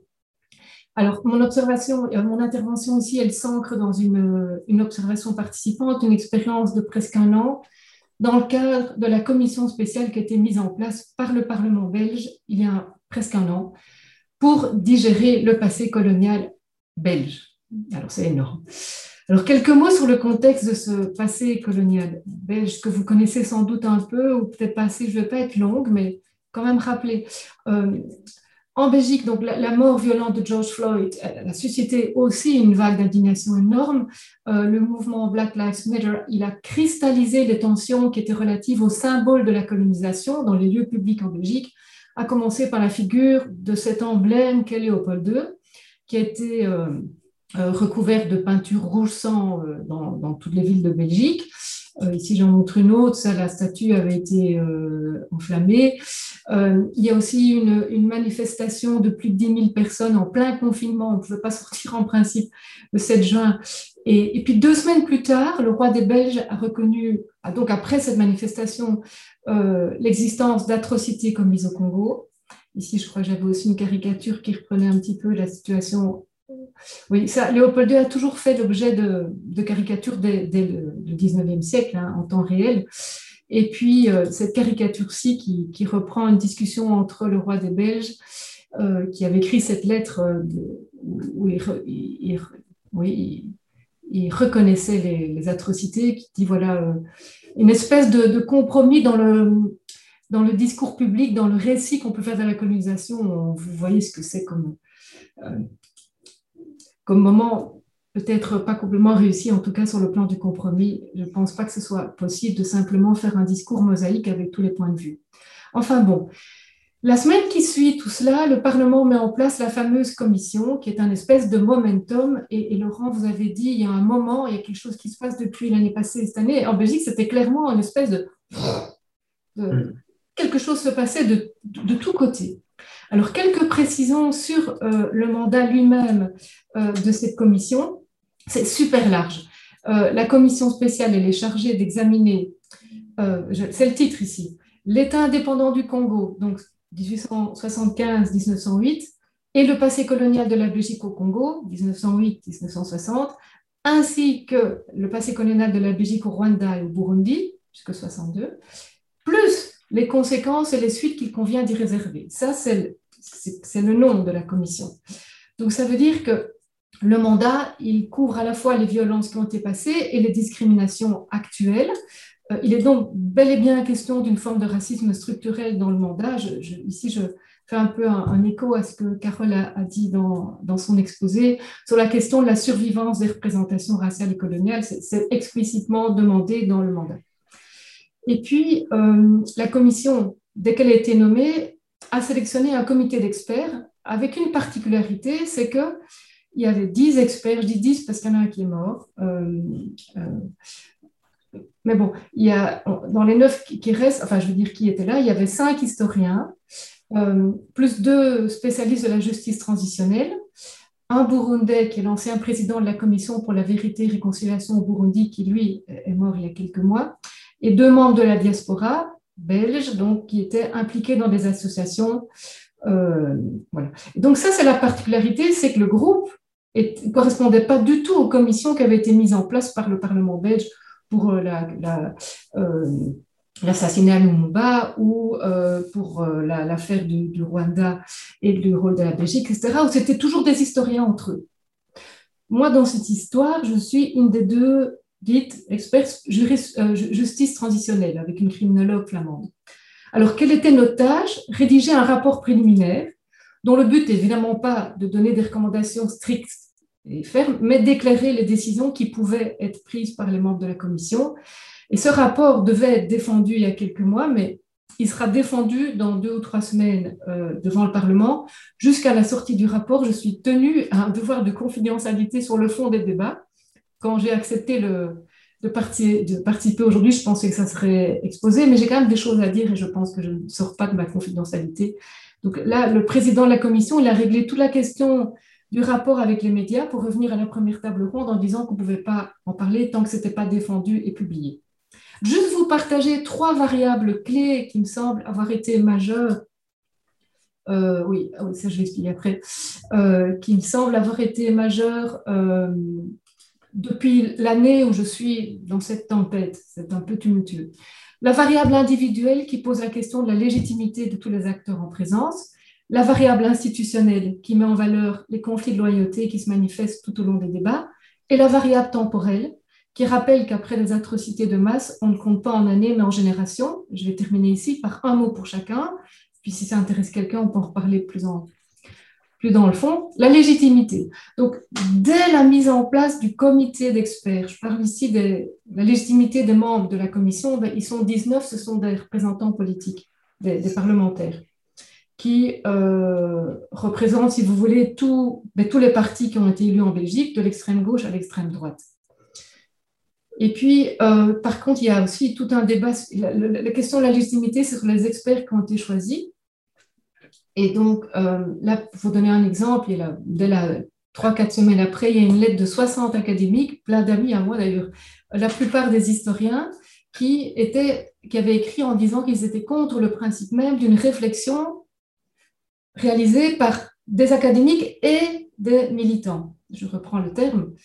Euh, et donc, et, et, par là aussi la mise en cause des académiques qui avaient accepté de jouer le jeu. C'était un peu, un peu compliqué. Alors, euh, moi, j'avoue que c'est pour ça que j'ai accepté en me disant j'ai sans doute beaucoup à perdre sur le plan de la réputation, euh, mais j'ai tellement à apprendre. Je trouve que c'est génial comme expérience. Donc, euh, moi, j'étais contente de sortir de l'entre-soi. Mais je vois maintenant depuis quelques semaines que quand, quand je me présente dans différents cénacles, on dit Ah oui, vous êtes dans la commission. C'est intéressant.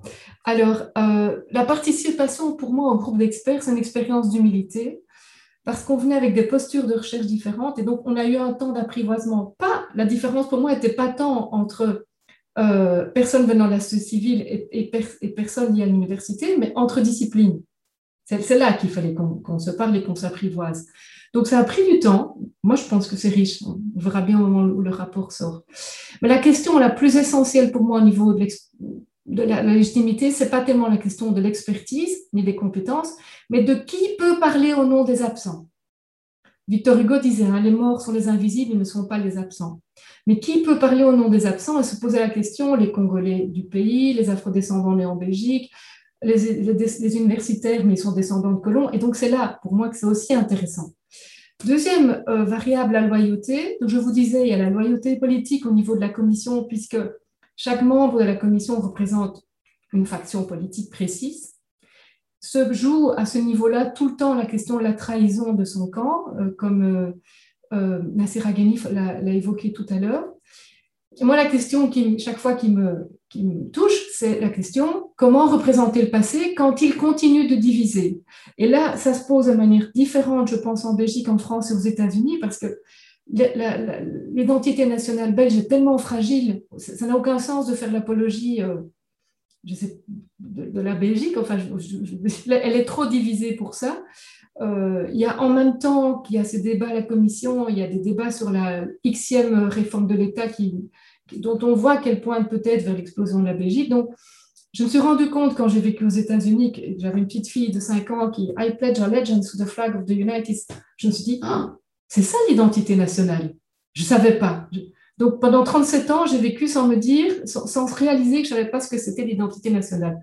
J'en arrive à la fin, plus qu'une minute, c'est la dernière minute, euh, la question du temps, la variable temporelle, avec cette question de génération qui vient d'être pointée par euh, Carole, si je peux dire Carole. Euh, eh bien, en fait, il y a des recherches qui sont faites en tout cas à Louvain et à l'ULB, ainsi qu'avec plusieurs universités flamandes, depuis déjà maintenant cinq ans, nous travaillons avec des, donc moi, en, Sciences Po, avec des psychologues et des historiens sur des projets qui se focalisent sur la transmission intergénérationnelle des récits et des émotions après des violences politiques majeures. Et, dans chaque famille euh, qu'on interroge, on prend trois générations. Donc, je peux vous parler de ça tout à l'heure s'il y a des questions qui vous intéressent. Juste dire que les cas les plus tragiques que j'ai pu observer, c'est quand il y a transmission d'émotions, ressentiment, colère, euh, honte, culpabilité, chagrin surtout, transmission d'émotions sans les textes. C'est la catastrophe. Et je termine ici avec oui, une phrase, avec une autre caricature, hein, une autre caricature, mais comment on fait pour ça? Et puis une, vision d'une ville que j'ai visitée il y a quelques années pour mon boulot, et donc là, pendant, entre, entre trois, trois ateliers, j'ai été me placer là à l'endroit où on voit la pointe. C'est le point de conjonction à Coblence, euh, entre le Rhin et, la Moselle, je pense. Donc c'est vraiment la confluence des deux. Qu'est-ce que vous observez sur la photo et qui m'a oh, hyper touchée quand je l'ai vu Vous voyez que les deux rivières, les deux cours d'eau ont des couleurs différentes. Moi, je le vois, j'espère que vous voyez quelque chose comme ça. Et ce qui est frappant, c'est que pendant des kilomètres, j'ai vérifié, pendant des kilomètres, les zones ne se mélangent pas. Et dans toutes les recherches que j'ai faites sur trois continents, c'est vraiment frappant que la transformation des croyances, des représentations, des émotions, eh bien, ça prend du temps, ça prend du temps. Et donc, on parle de réconciliation comme ça. Non, on ne compte pas en années, on compte en générations. Donc, euh, voilà, je, pourrais dire beaucoup plus, mais je m'arrête. J'espère ne pas avoir été euh, trop longue. J'arrête le partage d'écran. Merci. Merci beaucoup, Valérie. Euh, merci beaucoup. Donc, je passe la parole à, Johan et puis euh, on commencera la discussion. Merci. Merci Laurent pour euh, ta présentation. Merci aux organisateurs et aux organisatrices pour, euh, pour cette invitation. Alors, je vais parler aujourd'hui donc de, mes travaux sur, sur les politiques de la mémoire. Alors, comme, comme Valérie, je suis, je suis philosophe et politiste et je travaille euh, sur la mémoire comme catégorie d'action publique, comme politique publique, et plus précisément depuis euh, une dizaine d'années sur euh, les politiques de mémoire relatives à l'esclavage. Alors j'ai peu de temps aujourd'hui, dix minutes, donc ce que je vous propose, c'est d'essayer de, vous présenter une typologie de ce que j'appelle des régimes mémoriels de l'esclavage que j'ai commencé à aborder dans mon ouvrage Gouverner les mémoires et que j'ai surtout euh, approfondi dans euh, Devenir descendant d'esclaves, enquête sur les régimes mémoriels. Alors, j'appelle un régime mémoriel une configuration stabilisée de souvenirs officiels de personnages historiques ou d'événements. Alors, dans le cas euh, de la mémoire de l'esclavage, j'en distingue quatre. Alors, je parle ici euh, du cas de la France, à voir euh, avec Laurent notamment ou d'autres si on peut retransposer ou transposer ces régimes mémoriels à d'autres à d'autres pays. Hein. Ça pourrait être l'objet de la discussion. Alors, premier régime mémoriel, euh, que j'appelle un régime mémoriel esclavagiste de l'esclavage, hein, qui est le plus ancien, et qui cherche à valoriser et à célébrer les grandes figures, si ce n'est de l'esclavage, au moins de la colonisation. Alors, si ce régime mémoriel a perdu de son intensité officielle depuis l'abolition de l'esclavage, la seconde, on en trouve encore des traces euh, dans des noms de rues, hein, dans des statues en l'honneur d'anciens colons. On a vu bien évidemment tous les débats que cela a pu susciter après l'affaire euh, George Floyd.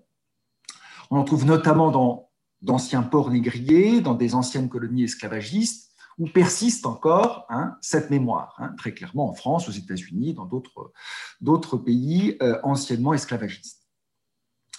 Deuxième euh, régime mémoriel que j'appelle euh, abolitionniste, donc qui prend naissance en France dès l'abolition de l'esclavage en 1848 mais qui s'institutionnalise vraiment à partir de la Troisième République, d'abord dans les anciennes colonies esclavagistes françaises, surtout dans les Antilles, avant euh, de, euh, je dirais, de se nationaliser à l'échelle hexagonale, surtout après la Seconde Guerre mondiale, et d'être largement dominant, au moins jusque dans les années 1990.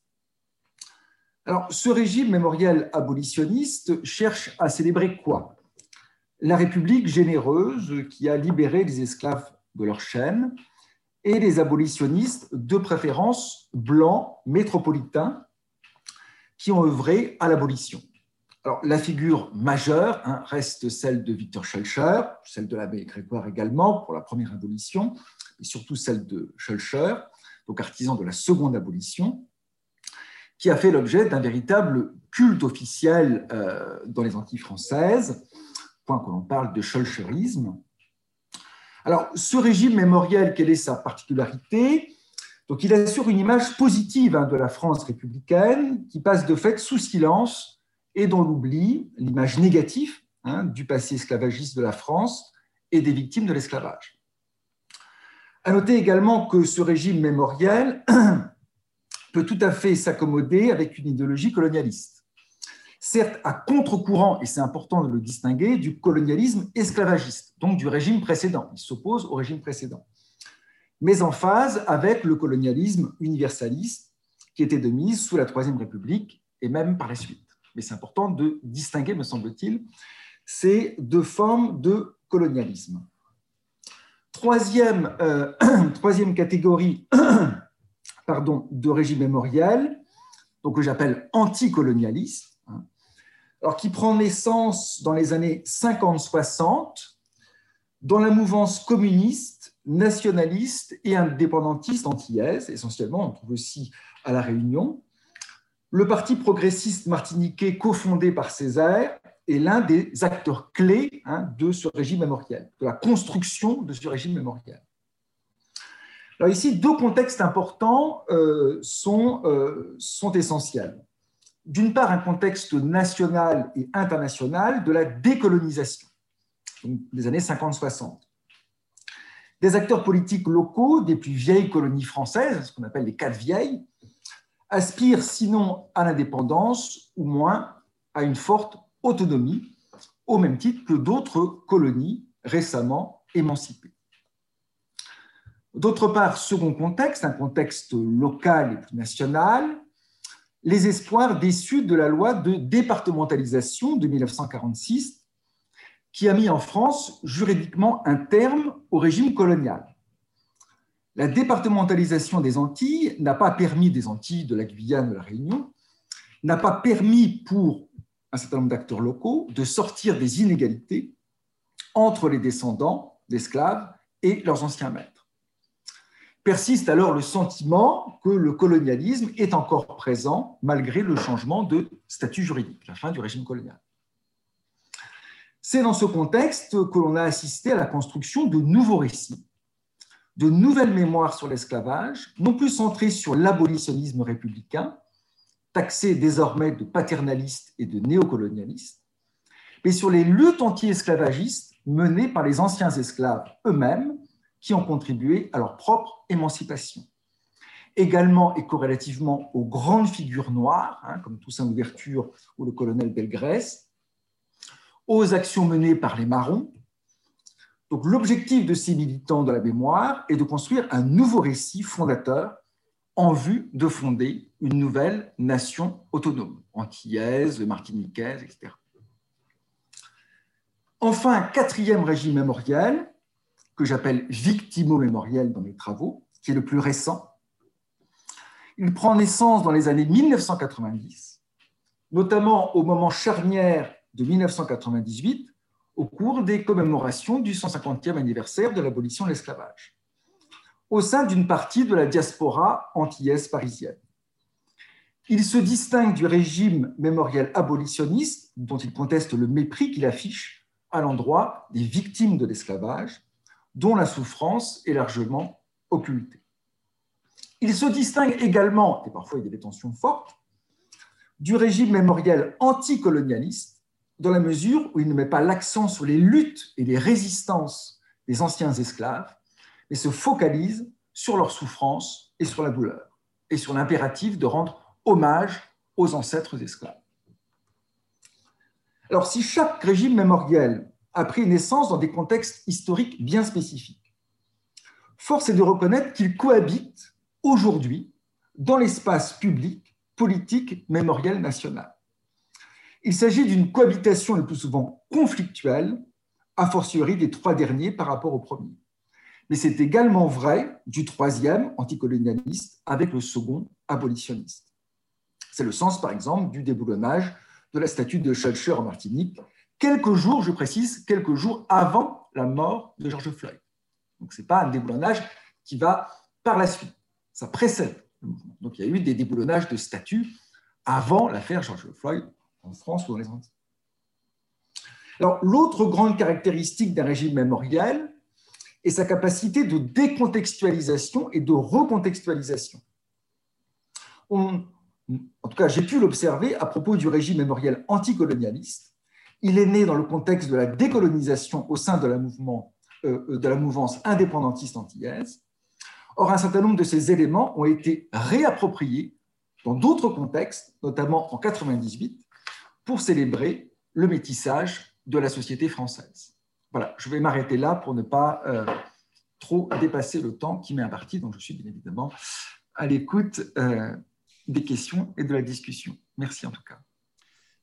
Merci beaucoup, euh, Johan, et merci à vous quatre pour des, interventions vraiment remarquables, fascinantes, et quatre présentations qui, je pense, illuminent beaucoup notre moment et les différentes forces, les contextes, les, histoires qui se confrontent. Et, je pense que vous, avez soulevé beaucoup de questions.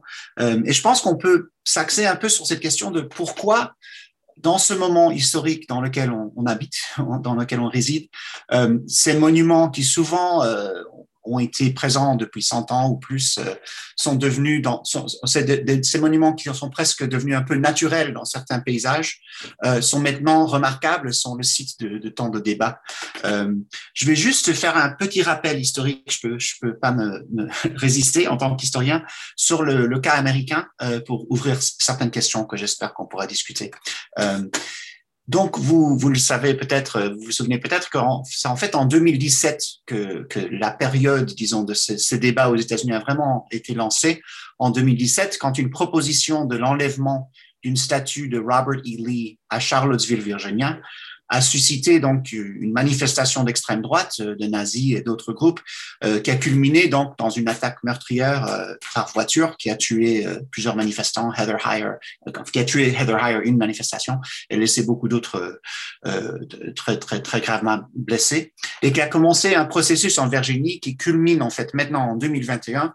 On est sur la sur le point d'enlever en fait le monument Lee à, à Charlottesville et un monument à Richmond, le monument qui est assez connu parce qu'on a après George Floyd, euh, c'était le site des projections, des projections de figures euh, de, l'histoire noire américaine euh, sur ce monument de Lee qui continue maintenant. je vais vite partager l'écran une seconde, juste pour attends une seconde, pardon. juste pour le rappel d'un moment un peu charnière dans tout ça, c'est que deux jours après le, ces, ces, attaques à Charlottesville, à Durham, c'est passé, donc, où j'ai longtemps habité à Durham, North Carolina, c'est passé un, des, enfin, le premier déboulonnage de statues qui a lancé un peu une nouvelle tradition aux États-Unis, euh, lancé en fait, organisé en partie par euh, des jeunes euh, universitaires de North Carolina Central, qui est un historically black college à Durham. Je vous montre la, le vidéo.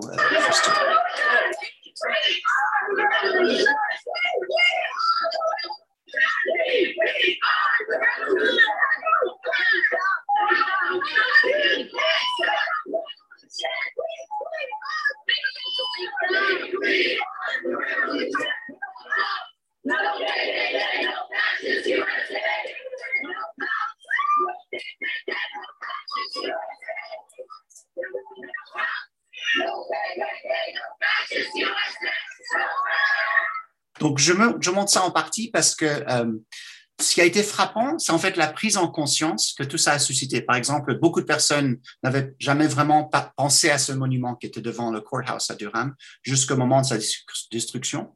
Ce qui a commencé, c'est en fait une, prise de conscience qui se passe, je pense, en Europe aussi, à quel point nos, paysages sont en fait saturés avec des monuments colonialistes et racistes. En fait. C'est-à-dire que quand on a fait le, le sondage aux États-Unis de ces monuments, des chercheurs ont fait ça, on, remarque que quelque part, que ce qu'on aurait dû savoir, mais en fait, qu'il y a une certaine, presque une saturation euh, de principe de cette mémoire qui est vraiment très, très présente dans beaucoup d'endroits. Et donc, le travail d'enlever cette mémoire euh, est très compliqué, mais suscite aussi une certaine presque terreur ontologique, quelque part. Je pense que la, présentation et le travail de Mme Fatou l'indiquent très bien. C'est-à-dire que la réaction à l'idée qu'on pourrait enlever un tel monument qui, même cinq ans, cinq, six ans avant, était peu, remarqué peut-être, ou dont on parlait euh, très peu, tout à coup suscite une, certaine réponse. Et je pense qu'on peut s'interroger sur pourquoi. C'est-à-dire que donc le, débat sur le, monument devient un peu la pointe sur tous ces débats sur l'histoire et, qui, raconte l'histoire, etc. Donc d'abord, cette question de la saturation et de, ce qui se passe quand on regarde nos paysages de façon avec des nouvelles optiques euh, et l'agressivité avec laquelle certaines personnes répondent à ceux qui, qui font appel à, cette, à une nouvelle façon de regarder. Euh, on peut penser, je pense que je dirais que j'espère que cette discussion, c'est le, début d'autres discussions parce que les comparaisons entre ce qui se passe en Angleterre, euh, France et aux États-Unis notamment, d'autres lieux aussi, au niveau particulièrement là quand même la question de l'esclavage et du settler colonialism, on peut dire de l'esclavage et puis du colonialisme euh, dans, les Amériques euh, est, très très frappante. Euh, la deuxième chose que je dirais, c'est que ce qui est intéressant, c'est que le processus d'enlever est aussi doit, devra susciter ouvrir un processus de, de, de, de, de transformation en fait. Euh, on a à UVA un projet qui s'appelle The Memory Project qui pense de plus en plus en fait une fois que les monuments sont enlevés, qu'est-ce qui se passe avec ces espaces? Est-ce qu'on peut utiliser les espaces publics pour créer des mémoires euh, plus complexes, des mémoires euh, inclusives, des mémoires qui, qui suscitent d'autres formes de participation. Aux États-Unis, les espaces publics dont on parle ont été aussi des espaces de ségrégation, des espaces de, de racialisation de l'espace public. Euh, donc, comment, euh, dans un cas en Virginie, c'est un, c'est en fait un, un, quartier noir après la guerre civile où il y avait beaucoup de propriétaires noirs qui est enlevé et on met un monument euh, confédéré dedans justement pour, euh, pour établir quelque part contrôle sur l'espace. Euh, donc, je dirais que cette question-là, mais le futur, c'est-à-dire que est-ce que, est-ce que, et, c'est l'intervention de Johan déjà l'indique, il y a eu déjà beaucoup de travail, bien sûr, d'essayer de, de créer des nouvelles, des nouveaux monuments, des nouveaux espaces, notamment aux Antilles françaises, qui ont été un peu sur la pointe de ces euh, donc, je pense que comment, comment s'unir aussi pour essayer d'activer et, de, et, de, changer le futur des espaces me, me semble un, un, sujet très important. Euh, donc, je vous invite un peu à répondre à ces questions-là. Euh, à la fois, euh, vous avez tous participé de différentes façons dans le débat. À la, fois, cette question très, très importante, c'est-à-dire quelles, quelles devraient être nos, nos stratégies euh, en tant que chercheurs qui, qui parlent de mémoire, mais qui, ou des chercheurs historiens, etc., dans cette discussion. Euh, quelles sont les possibilités de, comparaison? Qu'est-ce que la comparaison peut-être peut illuminer euh, qu'on ne voit pas? Euh, Et aussi peut-être les sources de cette anxiété par ceux qui, sont rendus très anxieux par, par ce changement et peut-être mieux comprendre. Je pense que bien sûr l'intervention de, Carole a, déjà pointé un peu pourquoi, mais c'est quand même un fait sur lequel on peut s'attarder un peu et, penser à, ce moment historique euh, euh, ensemble. Donc, je vous remercie et je vous invite soit à, répondre à ces questions-là et puis j'invite euh, aux, participants. Si vous voulez peut-être ra rallumer vos, vos, vos, vidéos, quand, si vous pouvez, comme ça on pourra avoir plus une discussion et, et, les participants aussi. Donc j'invite aux intervenants de répondre s'il y a des points qui, auxquels vous voulez répondre. Oui, oui bah, Valérie. Je peux, ok, j'y vais après. Euh, vas-y, euh, oui, Mme Fatou, vas-y. Ben, je peux. Euh... Alors, pour. Euh, pour euh, c'est, c'est, tu, tu, as ouvert beaucoup, beaucoup, beaucoup de portes, Laurent. Et moi, moi en fait, le, euh, je, réfléchis beaucoup à cette question de, pourquoi maintenant, pourquoi. Euh, et cette question aussi de la naturalisation de, monuments, donc du statuaire, des noms de rues.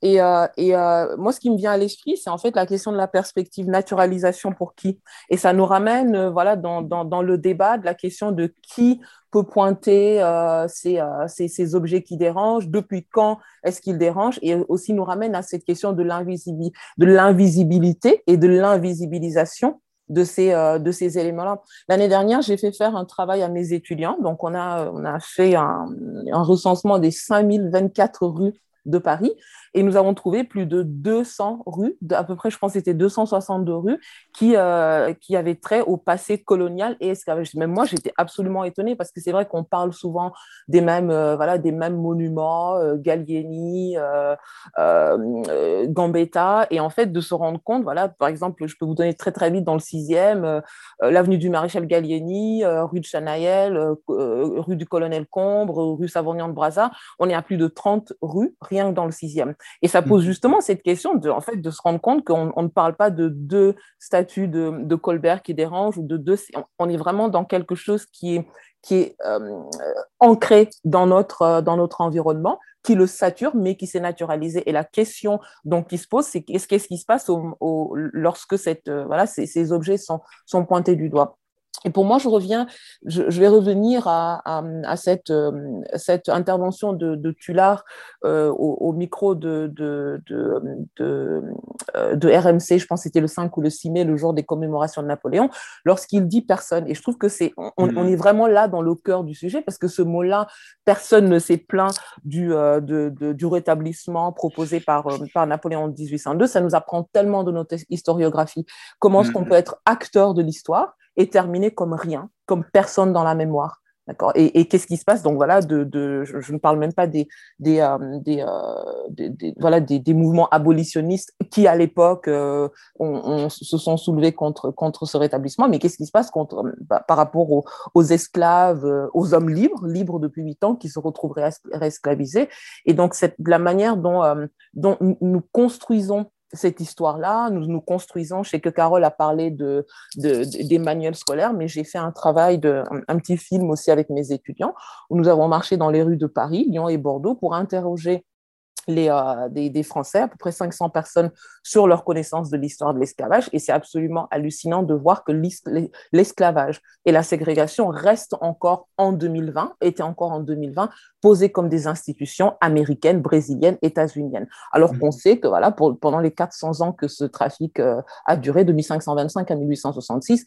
12,5 millions d'Africains sont envoyés, entre 400 et 600 000 désembarquent en Amérique du Nord 1,6 million désembarquent dans les îles à sucre, les Antilles françaises. Donc nous avons une histoire de l'esclavage et nous sommes aujourd'hui, lorsque nous sommes euh, éduqués à ces, euh, voilà, moi j'ai 38 ans, lorsque nous sommes éduqués à cette histoire, nous, nous sommes aussi éduqués à associer l'esclavage au coton de l'Alabama, plus qu'à la canne des Antilles. Nous sommes éduqués aux ordres du Jim Crow, nous sommes éduqués au, mouvement des droits civiques, nous connaissons Martin Luther King. Moi j'étais à l'école Rosa Parks, mais combien d'écoliers, d'adultes français aujourd'hui ont jamais entendu parler de solitude, de Toussaint Louverture, combien qu'Haïti a été une, une colonie. Donc tout ça, ça, ça, ça pose aussi lorsqu'on pointe cette histoire-là, et c'est en ça que je parle, je vais faire très vite, de, de fracture mémorielle. Ça, c'est une histoire qui circulait dans ma famille. Et quand je parle de, de, de la naturalisation et euh, le, la terreur qui se saisit de la France aujourd'hui lorsqu'on pointe, lorsqu'on pointe mmh.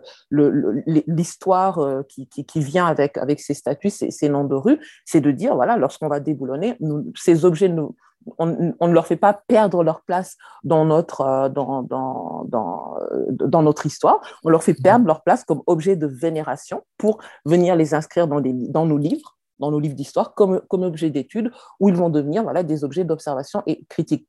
Et juste une dernière chose pour terminer, j'ai souvent des, des, conversations extrêmement intéressantes avec des, des, jeunes militants, euh, chercheurs, etc., qui me disent que le temps des, des échanges civils est révolu et que face à ce statu quo-là qu'on nous épose, euh, mmh. voilà, ce mouvement très très dur, ce backlash par rapport à, à ce voilà, cette interrogation de la saturation de l'espace public par des monuments et des, des, noms de personnages racistes, le déboulonnage ou le, le, le vandalisme civique était, était le seul recours. Et, euh, je, vais donner ici un, exemple qui est assez intéressant et que je trouve que c'était malheureux, on en a très très peu parlé, c'est le renversement de la destruction de la statue de l'impératrice Joséphine en Martinique en, en, juillet dernier. La statue avait été érigée, je pense, euh, en 18, dans les années 1850 à Fort-de-France. Elle avait été reléguée dans un coin du parc par, euh, en 74 ou 75 par, par Aimé Césaire, donc le maire de l'époque. Et en 91, elle avait été décapitée. Donc elle était restée comme ça, été pendant plus de 30 ans. Et le 26 juillet dernier, elle a été abattue incendié.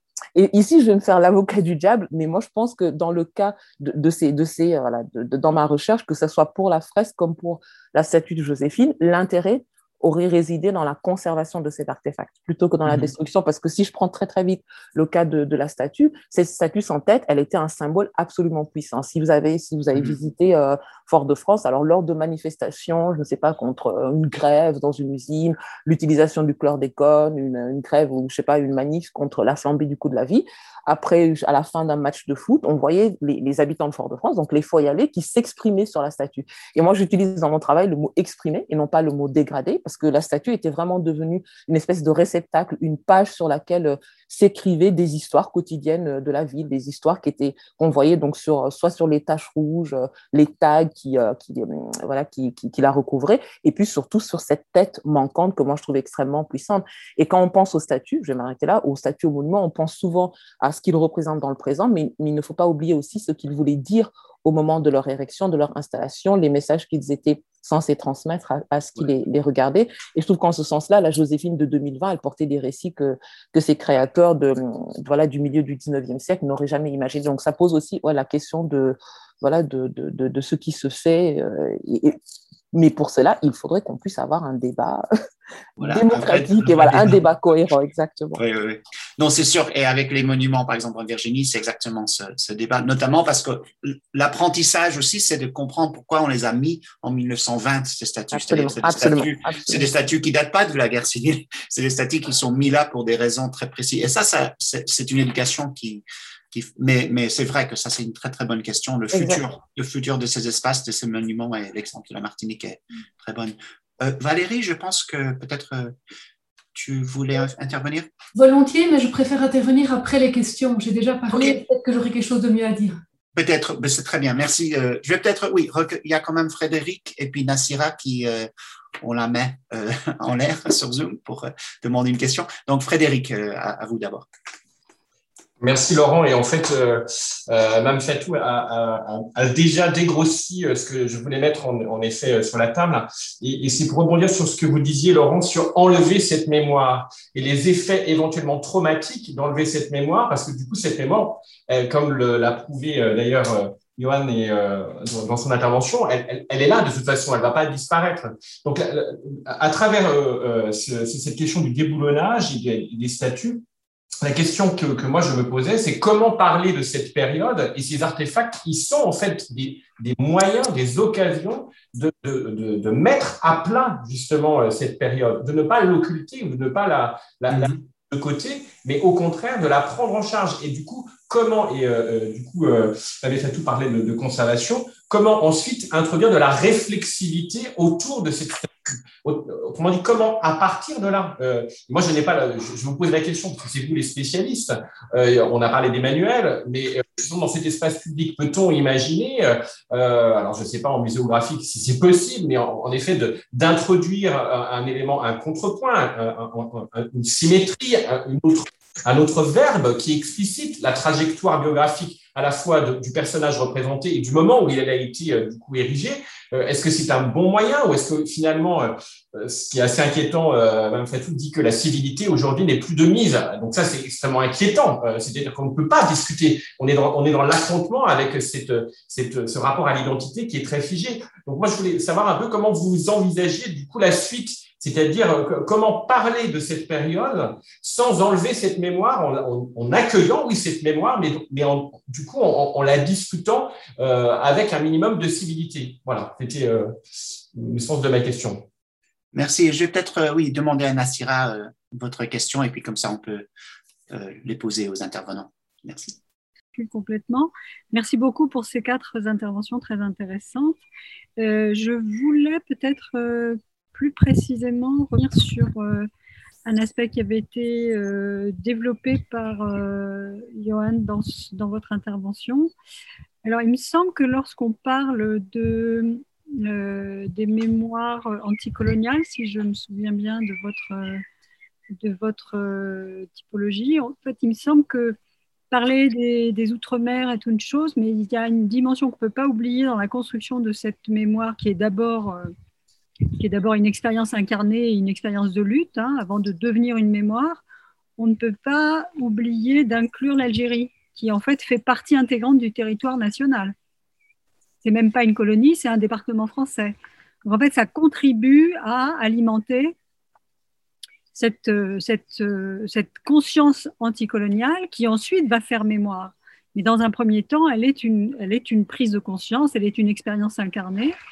Et euh, pour comprendre ce qui se joue, moi, il me semble que ce qui se joue dans euh, la, la, la lutte anticoloniale et, ce qui va ensuite alimenter une mémoire, l'Algérie peut difficilement être abstraite parce qu'elle a un rôle à jouer. Enfin, pour ne prendre que l'exemple, vous allez me dire, c'est assez bateau maintenant de dire ça, mais enfin, Franz Fanon euh, circule entre les Antilles et l'Algérie. Et c'est pas par hasard, effectivement, qu'il est un des, un des penseurs majeurs à la fois de, de la lutte anticoloniale et qu'il alimente la mémoire anticoloniale aujourd'hui de façon extrêmement féconde. Donc, je voulais juste euh, voir si pour vous ça fait sens d'inclure ou si c'était par rapport au fait que vous vous, centriez sur l'esclavage, alors qu'il me semble que la mémoire anticoloniale, elle inclut aussi la seconde période ou la seconde colonisation. Et euh, je pensais aussi, alors là j'ai peut-être un peu plus de mal à comprendre pourquoi est-ce que la, quatrième dimension ou la quatrième modalité euh, mémorielle serait euh, centrée sur quelque chose qui est victimaire plus que les autres. Et, euh, je ne suis pas sûre qu'au fond, elle soit la seule à être victimaire. Je, m'explique. Je pense que par exemple, celle de l'esclavage, la mémoire de l'esclavage positive, hein, celle de la nostalgie de l'esclavage, elle inclut par exemple une dimension victimaire à l'égard des propriétaires d'esclaves et de plantations qui ont été qu'il a fallu, enfin qui se sont considérés comme victimes de l'abolition et qu'il a fallu d'ailleurs dédommager. Euh, on connaît l'histoire d'Haïti et ce que cela a coûté euh, aux Haïtiens jusqu'à aujourd'hui. Et, je pense que donc la, modalité victimaire, elle peut exister à toute, au sein de chacune de ces mémoires et elle n'est pas propre à celle qui aujourd'hui effectivement est souvent stigmatisée comme euh, voilà tous ces, tous ces héritiers des histoires coloniales et esclavagistes de, des luttes anticoloniales et des luttes pour l'abolition de l'esclavage et qui se posent en victime. Il me semble que c'est peut-être un peu plus complexe et qu'il y a des dimensions victimaires à toutes les époques, euh, de la même manière que dans les luttes anticoloniales, on peut imaginer qu'il y a une prise de conscience du fait que l'on est victime du système colonial et que euh, on le, subissant, on veut euh, en finir avec. Donc peut-être que euh, j'espère que je suis claire. Je me, demandais si ça ne permettrait pas aussi d'éviter de euh, finalement de, considérer que c'est les mémoires les plus récentes qui sont victimaires alors que les autres ne le seraient pas. Ce qui, à mon avis, n'est peut-être pas exactement, euh, pas plus le cas aujourd'hui qu'avant, au fond. Et je voulais juste signaler de façon factuelle qu'il y a une opération anti-bugeot qui est très active en ce moment en France et qui euh, donne lieu à des pétitions, des mobilisations qui devraient euh, se manifester de façon beaucoup plus explicite euh, le, au cours du mois de juin. Et pour être allé récemment à, comment ça j'ai vu une statue du, du maréchal Jo et j'ai vraiment détaillé, j'ai pris des photos des quatre côtés du pilier de la statue et il était essentiellement présenté comme quelqu'un qui avait été victorieux en Algérie et surtout qui était ami des laboureurs. Je cite, hein, ami des laboureurs, c'est-à-dire qu'il est enraciné dans son terroir limousin, ou périgourdin si vous voulez, et euh, il y a comme une espèce d'effacement total de ce qu'il a pu être et de ce qu'il a amené d'ailleurs à pouvoir revenir sur ses terres et à, finir sa vie tranquillement. Hein. Je veux dire, c'est c'est pas ce qu'il a été, ce maréchal victorieux. Alors, aucun détail sur les enfumades, sur rien. Hein. dire, il n'y a absolument aucun détail sur euh, ce qu'il a rendu victorieux. Euh, donc là, c'est intéressant, cette mémoire trouée euh, de, qui, en fait, s'incarne dans les, dans, dans les monuments. Hein. dire, le fait qu'il que, y ait quelque chose qui soit omis dans la façon de le décrire, le monument, il date du début du XXe siècle. Hein. Il date pas, donc il y a eu quand même un peu le temps de, savoir exactement ce qu'il en retournait. Voilà, je voulais juste signaler ça. Merci encore. Ok, merci beaucoup, euh, Nassira. Euh, en fait, on, est censé s'arrêter maintenant, mais Mina m'a donné un peu de temps euh, de plus avant, les conclusions. Donc, mais je veux surtout être sûr que tous les intervenants puissent répondre aux questions ou ajouter des pensées. Donc, je sais que oui, Johan, Valérie, Carole, euh, Mme.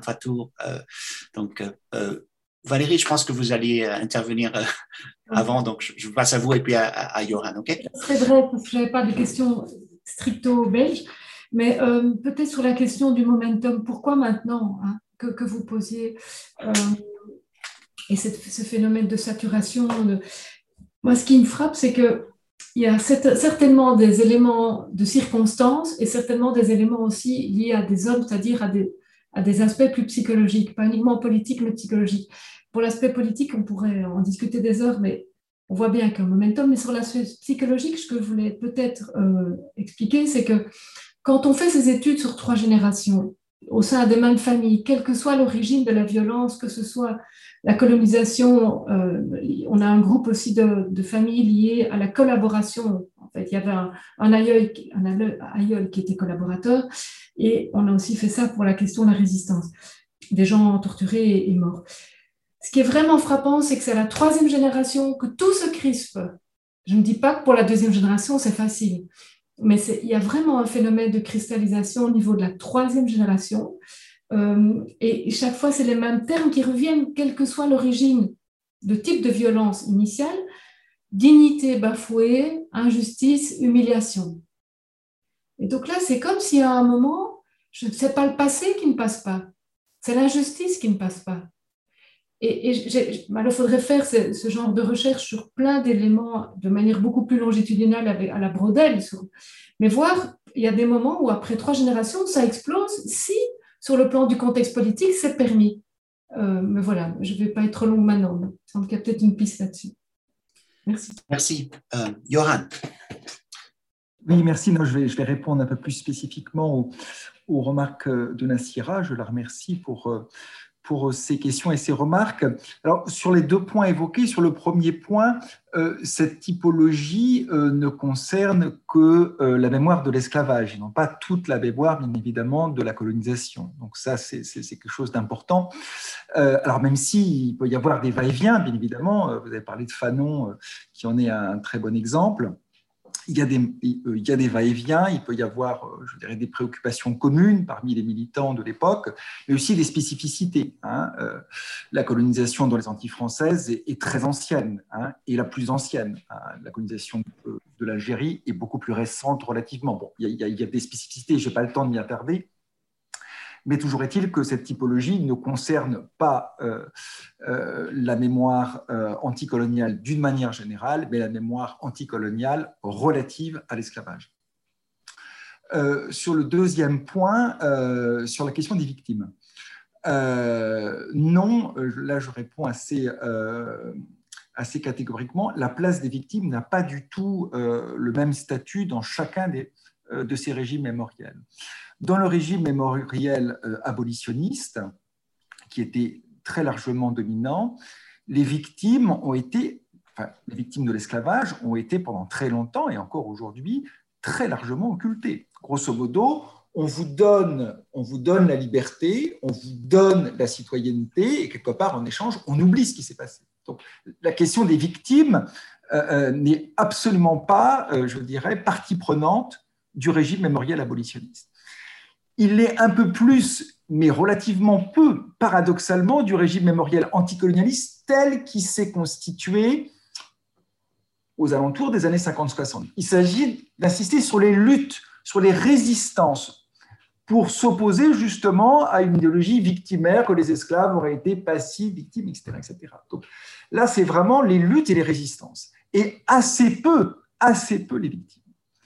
Et aujourd'hui, dans les débats dans les débats euh, euh, entre des associations, le débat est extrêmement rude en France. Entre des associations qui vont très clairement mettre l'accent porter euh, le point sur l'hommage rendu aux victimes, etc., Et les autres, ils disent, mais arrêtez, vous allez faire de nous, euh, descendants d'esclaves, euh, des victimes à vie, etc. Non, au contraire, pour essayer de construire une nouvelle image de ces descendants, il faut au contraire insister sur les résistances, sur les luttes des ancêtres, etc. etc. Donc, ce n'est pas du tout les mêmes cadres de perception, les mêmes cadres de représentation au sein de ces différents régimes mémoriels. Merci. Euh, Carole, euh, que, je ne sais pas si, si vous voulez, euh, et puis Mme Fatou. vous êtes sur mute, je pense. Carole, vous n'avez pas encore. Oui, il faut, faut mettre votre micro. Non, je, je, disais que je n'avais pas de, de, réaction à ce qui a été dit. Peut-être qu'il y, a eu des qu'il y aura des questions sur ce que j'ai proposé, donc on va attendre et je laisse la parole. OK. Euh, alors, euh, oui, Mme Fatou. En fait, ce n'est pas vraiment un éclaircissement, c'est une question que je vais poser à l'un de mes copanélistes et à Johan. Euh, désolée d'enfoncer un peu le clou par rapport à, la question de, de mais c'est vrai que je suis euh, assez inconfortable avec cette, cette lecture de, donc de ce courant euh, euh, voilà, qui, qui, euh, qui, qui s'appesantit plus sur cette, cette mémoire de la victimisation, parce que je trouve que c'est déjà extrêmement euh, compliqué de, de, de, de, séparer ce mouvement de reconnaissance-là qui vient de, euh, alors des Noirs de France, des descendants de l'histoire coloniale, des descendants de l'histoire euh, esclavagiste, alors qu'ils soient originaires des Antilles ou, sur, le territoire hexagonal. Et je trouve que cette, division-là est, souvent extrêmement dangereuse parce que dans, euh, dans l'approche, moi je le vois dans les débats où je suis invitée, et surtout dans l'approche que le public euh, qui, qui, est très très peu au fait de, de, de, de ces questions-là a de, donc de, ces problématiques, de, ces débats, c'est le, courant majoritaire et c'est le courant que l'on voit le plus représenté, alors que de ce que je vois, que, que, qu'il soit de mon expérience personnelle, de mon expérience en tant que chercheur travaillant sur ces questions depuis 15 ans et de mon expérience, alors je ne dirais pas de militante parce que je ne milite dans aucune association, mais je suis activement engagée dans plusieurs associations. Ce sont des mouvements, donc de ce courant euh, euh, qui, qui, verse un peu plus vers le lacrymal, etc. Ce sont des courants extrêmement minoritaires.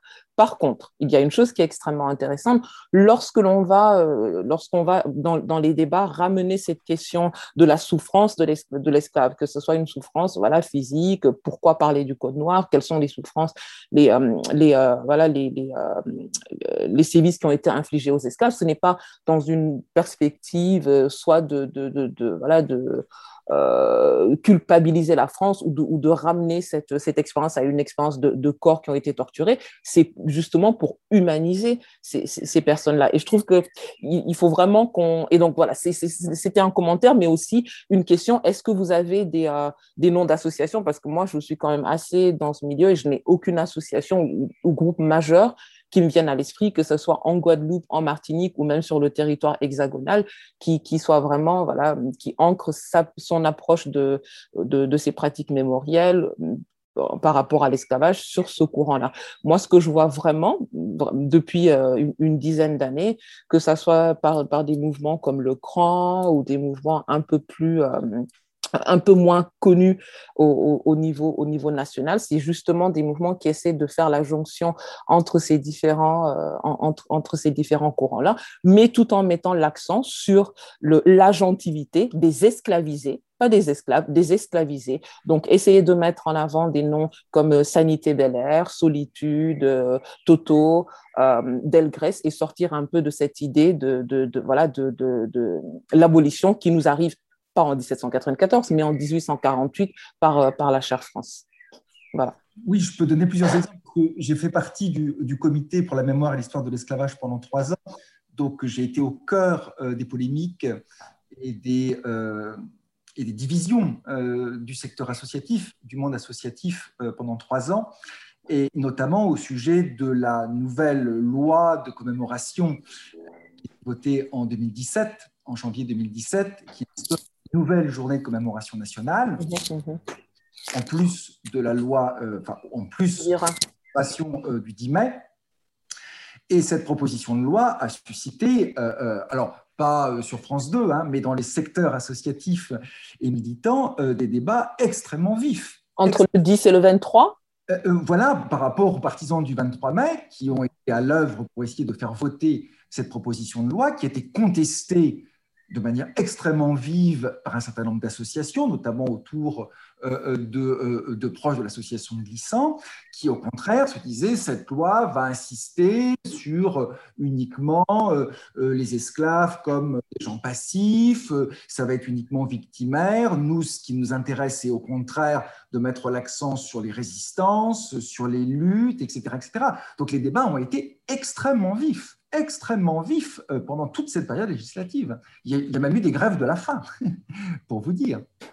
Merci. Je pense que oui, ça, ça illustre, et je sais qu'on n'a pas encore répondu à beaucoup de questions, mais malheureusement, je vais devoir terminer cette discussion-là, mais en espérant que ce sera le début de d'autres, d'autres contacts et discussions et vous remerciant tous pour vos interventions. Et je vais passer la parole à Mina qui, qui nous amènera vers le, la conclusion du, de la journée. Merci. Merci, merci à toutes et à tous. Effectivement, ça ouvre plein, plein de, euh, questions, mais il y a eu déjà euh, pas mal de réponses et les exposés se sont euh, répondus d'une certaine manière. Moi, ce n'est pas moi qui suis en charge de, la conclusion, c'est Frédéric. Et donc, Frédéric va prendre la parole et on va terminer sur la séance d'aujourd'hui. Euh, c'est un double exercice périlleux euh, euh, dans la répartition des tâches. Nina a le privilège de faire l'introduction et moi j'ai le, danger de faire la conclusion, doublement périlleux parce que, bon, d'abord numériquement, vous savez, c'est toujours un peu fatigant techniquement de, de supporter ces journées que nous avons sur Zoom et puis surtout scientifiquement parce que il y a une très grande richesse de nos, de nos huit euh, participants. Et donc, n'attendez absolument pas de moi une conclusion ferme, robuste et définitive sur tout, euh, ce qui a été euh, exposé. Loin de moi cette idée. Je voulais juste, en fait, peut-être vous partager quelques ouvertures et quelques sentiers qui m'ont semblé un peu significatifs en vous écoutant cet après-midi. Il y a euh, un premier sentier qui est euh, la distinction à opérer entre mise en scène médiatique et débat argumenté. Parce que ce qui quand même euh, ressort de, cet après-midi, c'est que tous les dispositifs médiatiques qui rendent compte ou qui cherchent à rendre compte de, ces objets scientifiques euh, ça passe par des supports qui sont des supports comme les tribunes, des modes de publicisation qui sont euh, euh du coup assez rétifs euh, à, la contradiction ou des controverses qui sont plutôt alimentées par des formes de schématisme en fait. Et ça, ça a une conséquence, enfin, trois conséquences en vous écoutant cet après-midi, peut-être plus, mais en tout cas, moi, j'en repère déjà trois. Euh, la première, c'est la frustration de nous, en tant qu'académie, qui cherchons à participer à ces, à ces débats-là. Euh, la deuxième, c'est une activation, une activation de notions qui sont elles-mêmes problématiques. Euh, Carole a évoqué euh, l'imaginaire, par exemple. Et puis, troisième conséquence, l'assignation l'assignation identitaire qui va amener non pas à discuter, mais à polariser et qui euh, contribue automatiquement à euh, euh, encore plus alimenter, alimenter une forme de d'agonalité, mais sans reconnaissance, avec les, conséquences que ça peut avoir dans le débat public. Et un autre sentier que, que, que j'ai un peu peut-être repéré en vous écoutant cet après-midi, euh, c'est comment est-ce qu'on peut contribuer modestement euh, à travers euh, nos fonctions respectives à non pas, je dirais, de façon ambitieuse ou trop ambitieuse, voire présomptueuse, euh, euh, définitivement résoudre le problème, mais plutôt euh, identifier des axes d'effort. Et personnellement, j'en repère trois. le premier, c'est le rapport au temps. Tout à l'heure, Stéphane évoquait les espaces, les espaces à cultiver, les espaces éditoriaux ou médiatiques. Mais en vous écoutant, j'ai l'impression qu'il y a aussi un rapport au temps à cultiver, une nouvelle représentation du temps. Euh, du temps aujourd'hui ou du temps euh, historique et mémoriel. Je m'explique. Le temps aujourd'hui, euh, si je me réfère à l'un des représentants actuels d'ailleurs de l'école critique que constitue l'école de Francfort, Hartmut Rosa, il, il, montre assez bien que nous sommes en situation de modernité tardive affectée par l'accélération l'accélération sociale, la vitesse sociale. Et donc, on veut très rapidement euh, trouver des solutions, très rapidement avoir des expériences. Et cette accélération, elle a aussi des incidences sur notre manière de raisonner. On veut des réponses rapides. Or, sur ces questions, on ne peut pas avoir des réponses rapides. On est obligé de s'exprimer dans le temps long.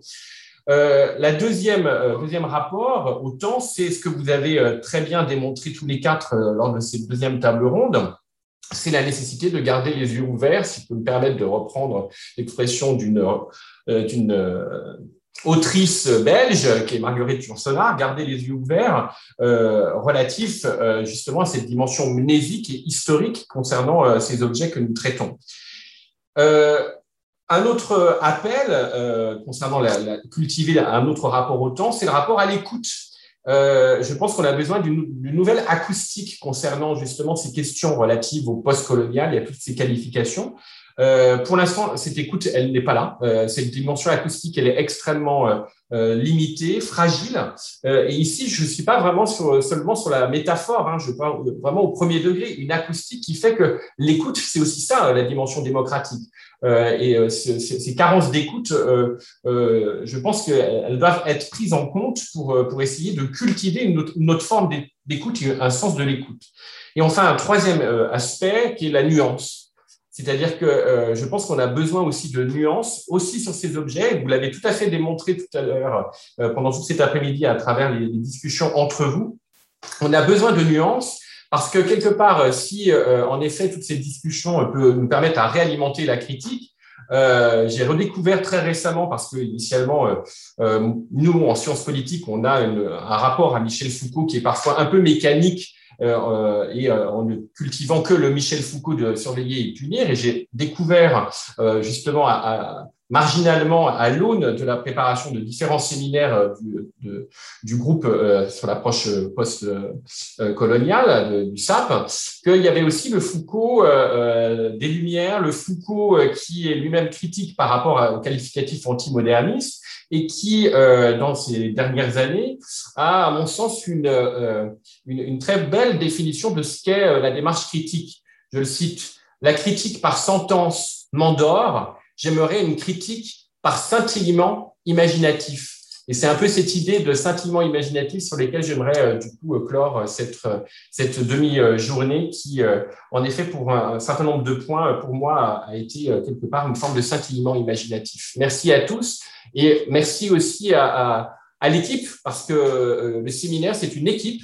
Euh, euh, voilà, il y a deux responsables scientifiques, mais voilà, il y a surtout une équipe vive, vivante. Et, Aline, Pablo, Léonard, Ayrton, vous êtes les chevilles ouvrières, je ne cesse de le répéter. Et donc, un grand merci à vous. Et si Pablo, vous voulez évidemment reprendre la main pour nous lâcher, c'est avec grand plaisir que je vous cède l'écran. Non, non, pas du tout. Je pense que j'ai rien à ajouter euh, à part scintiller avec vous en harmonie, si, si vous me permettez.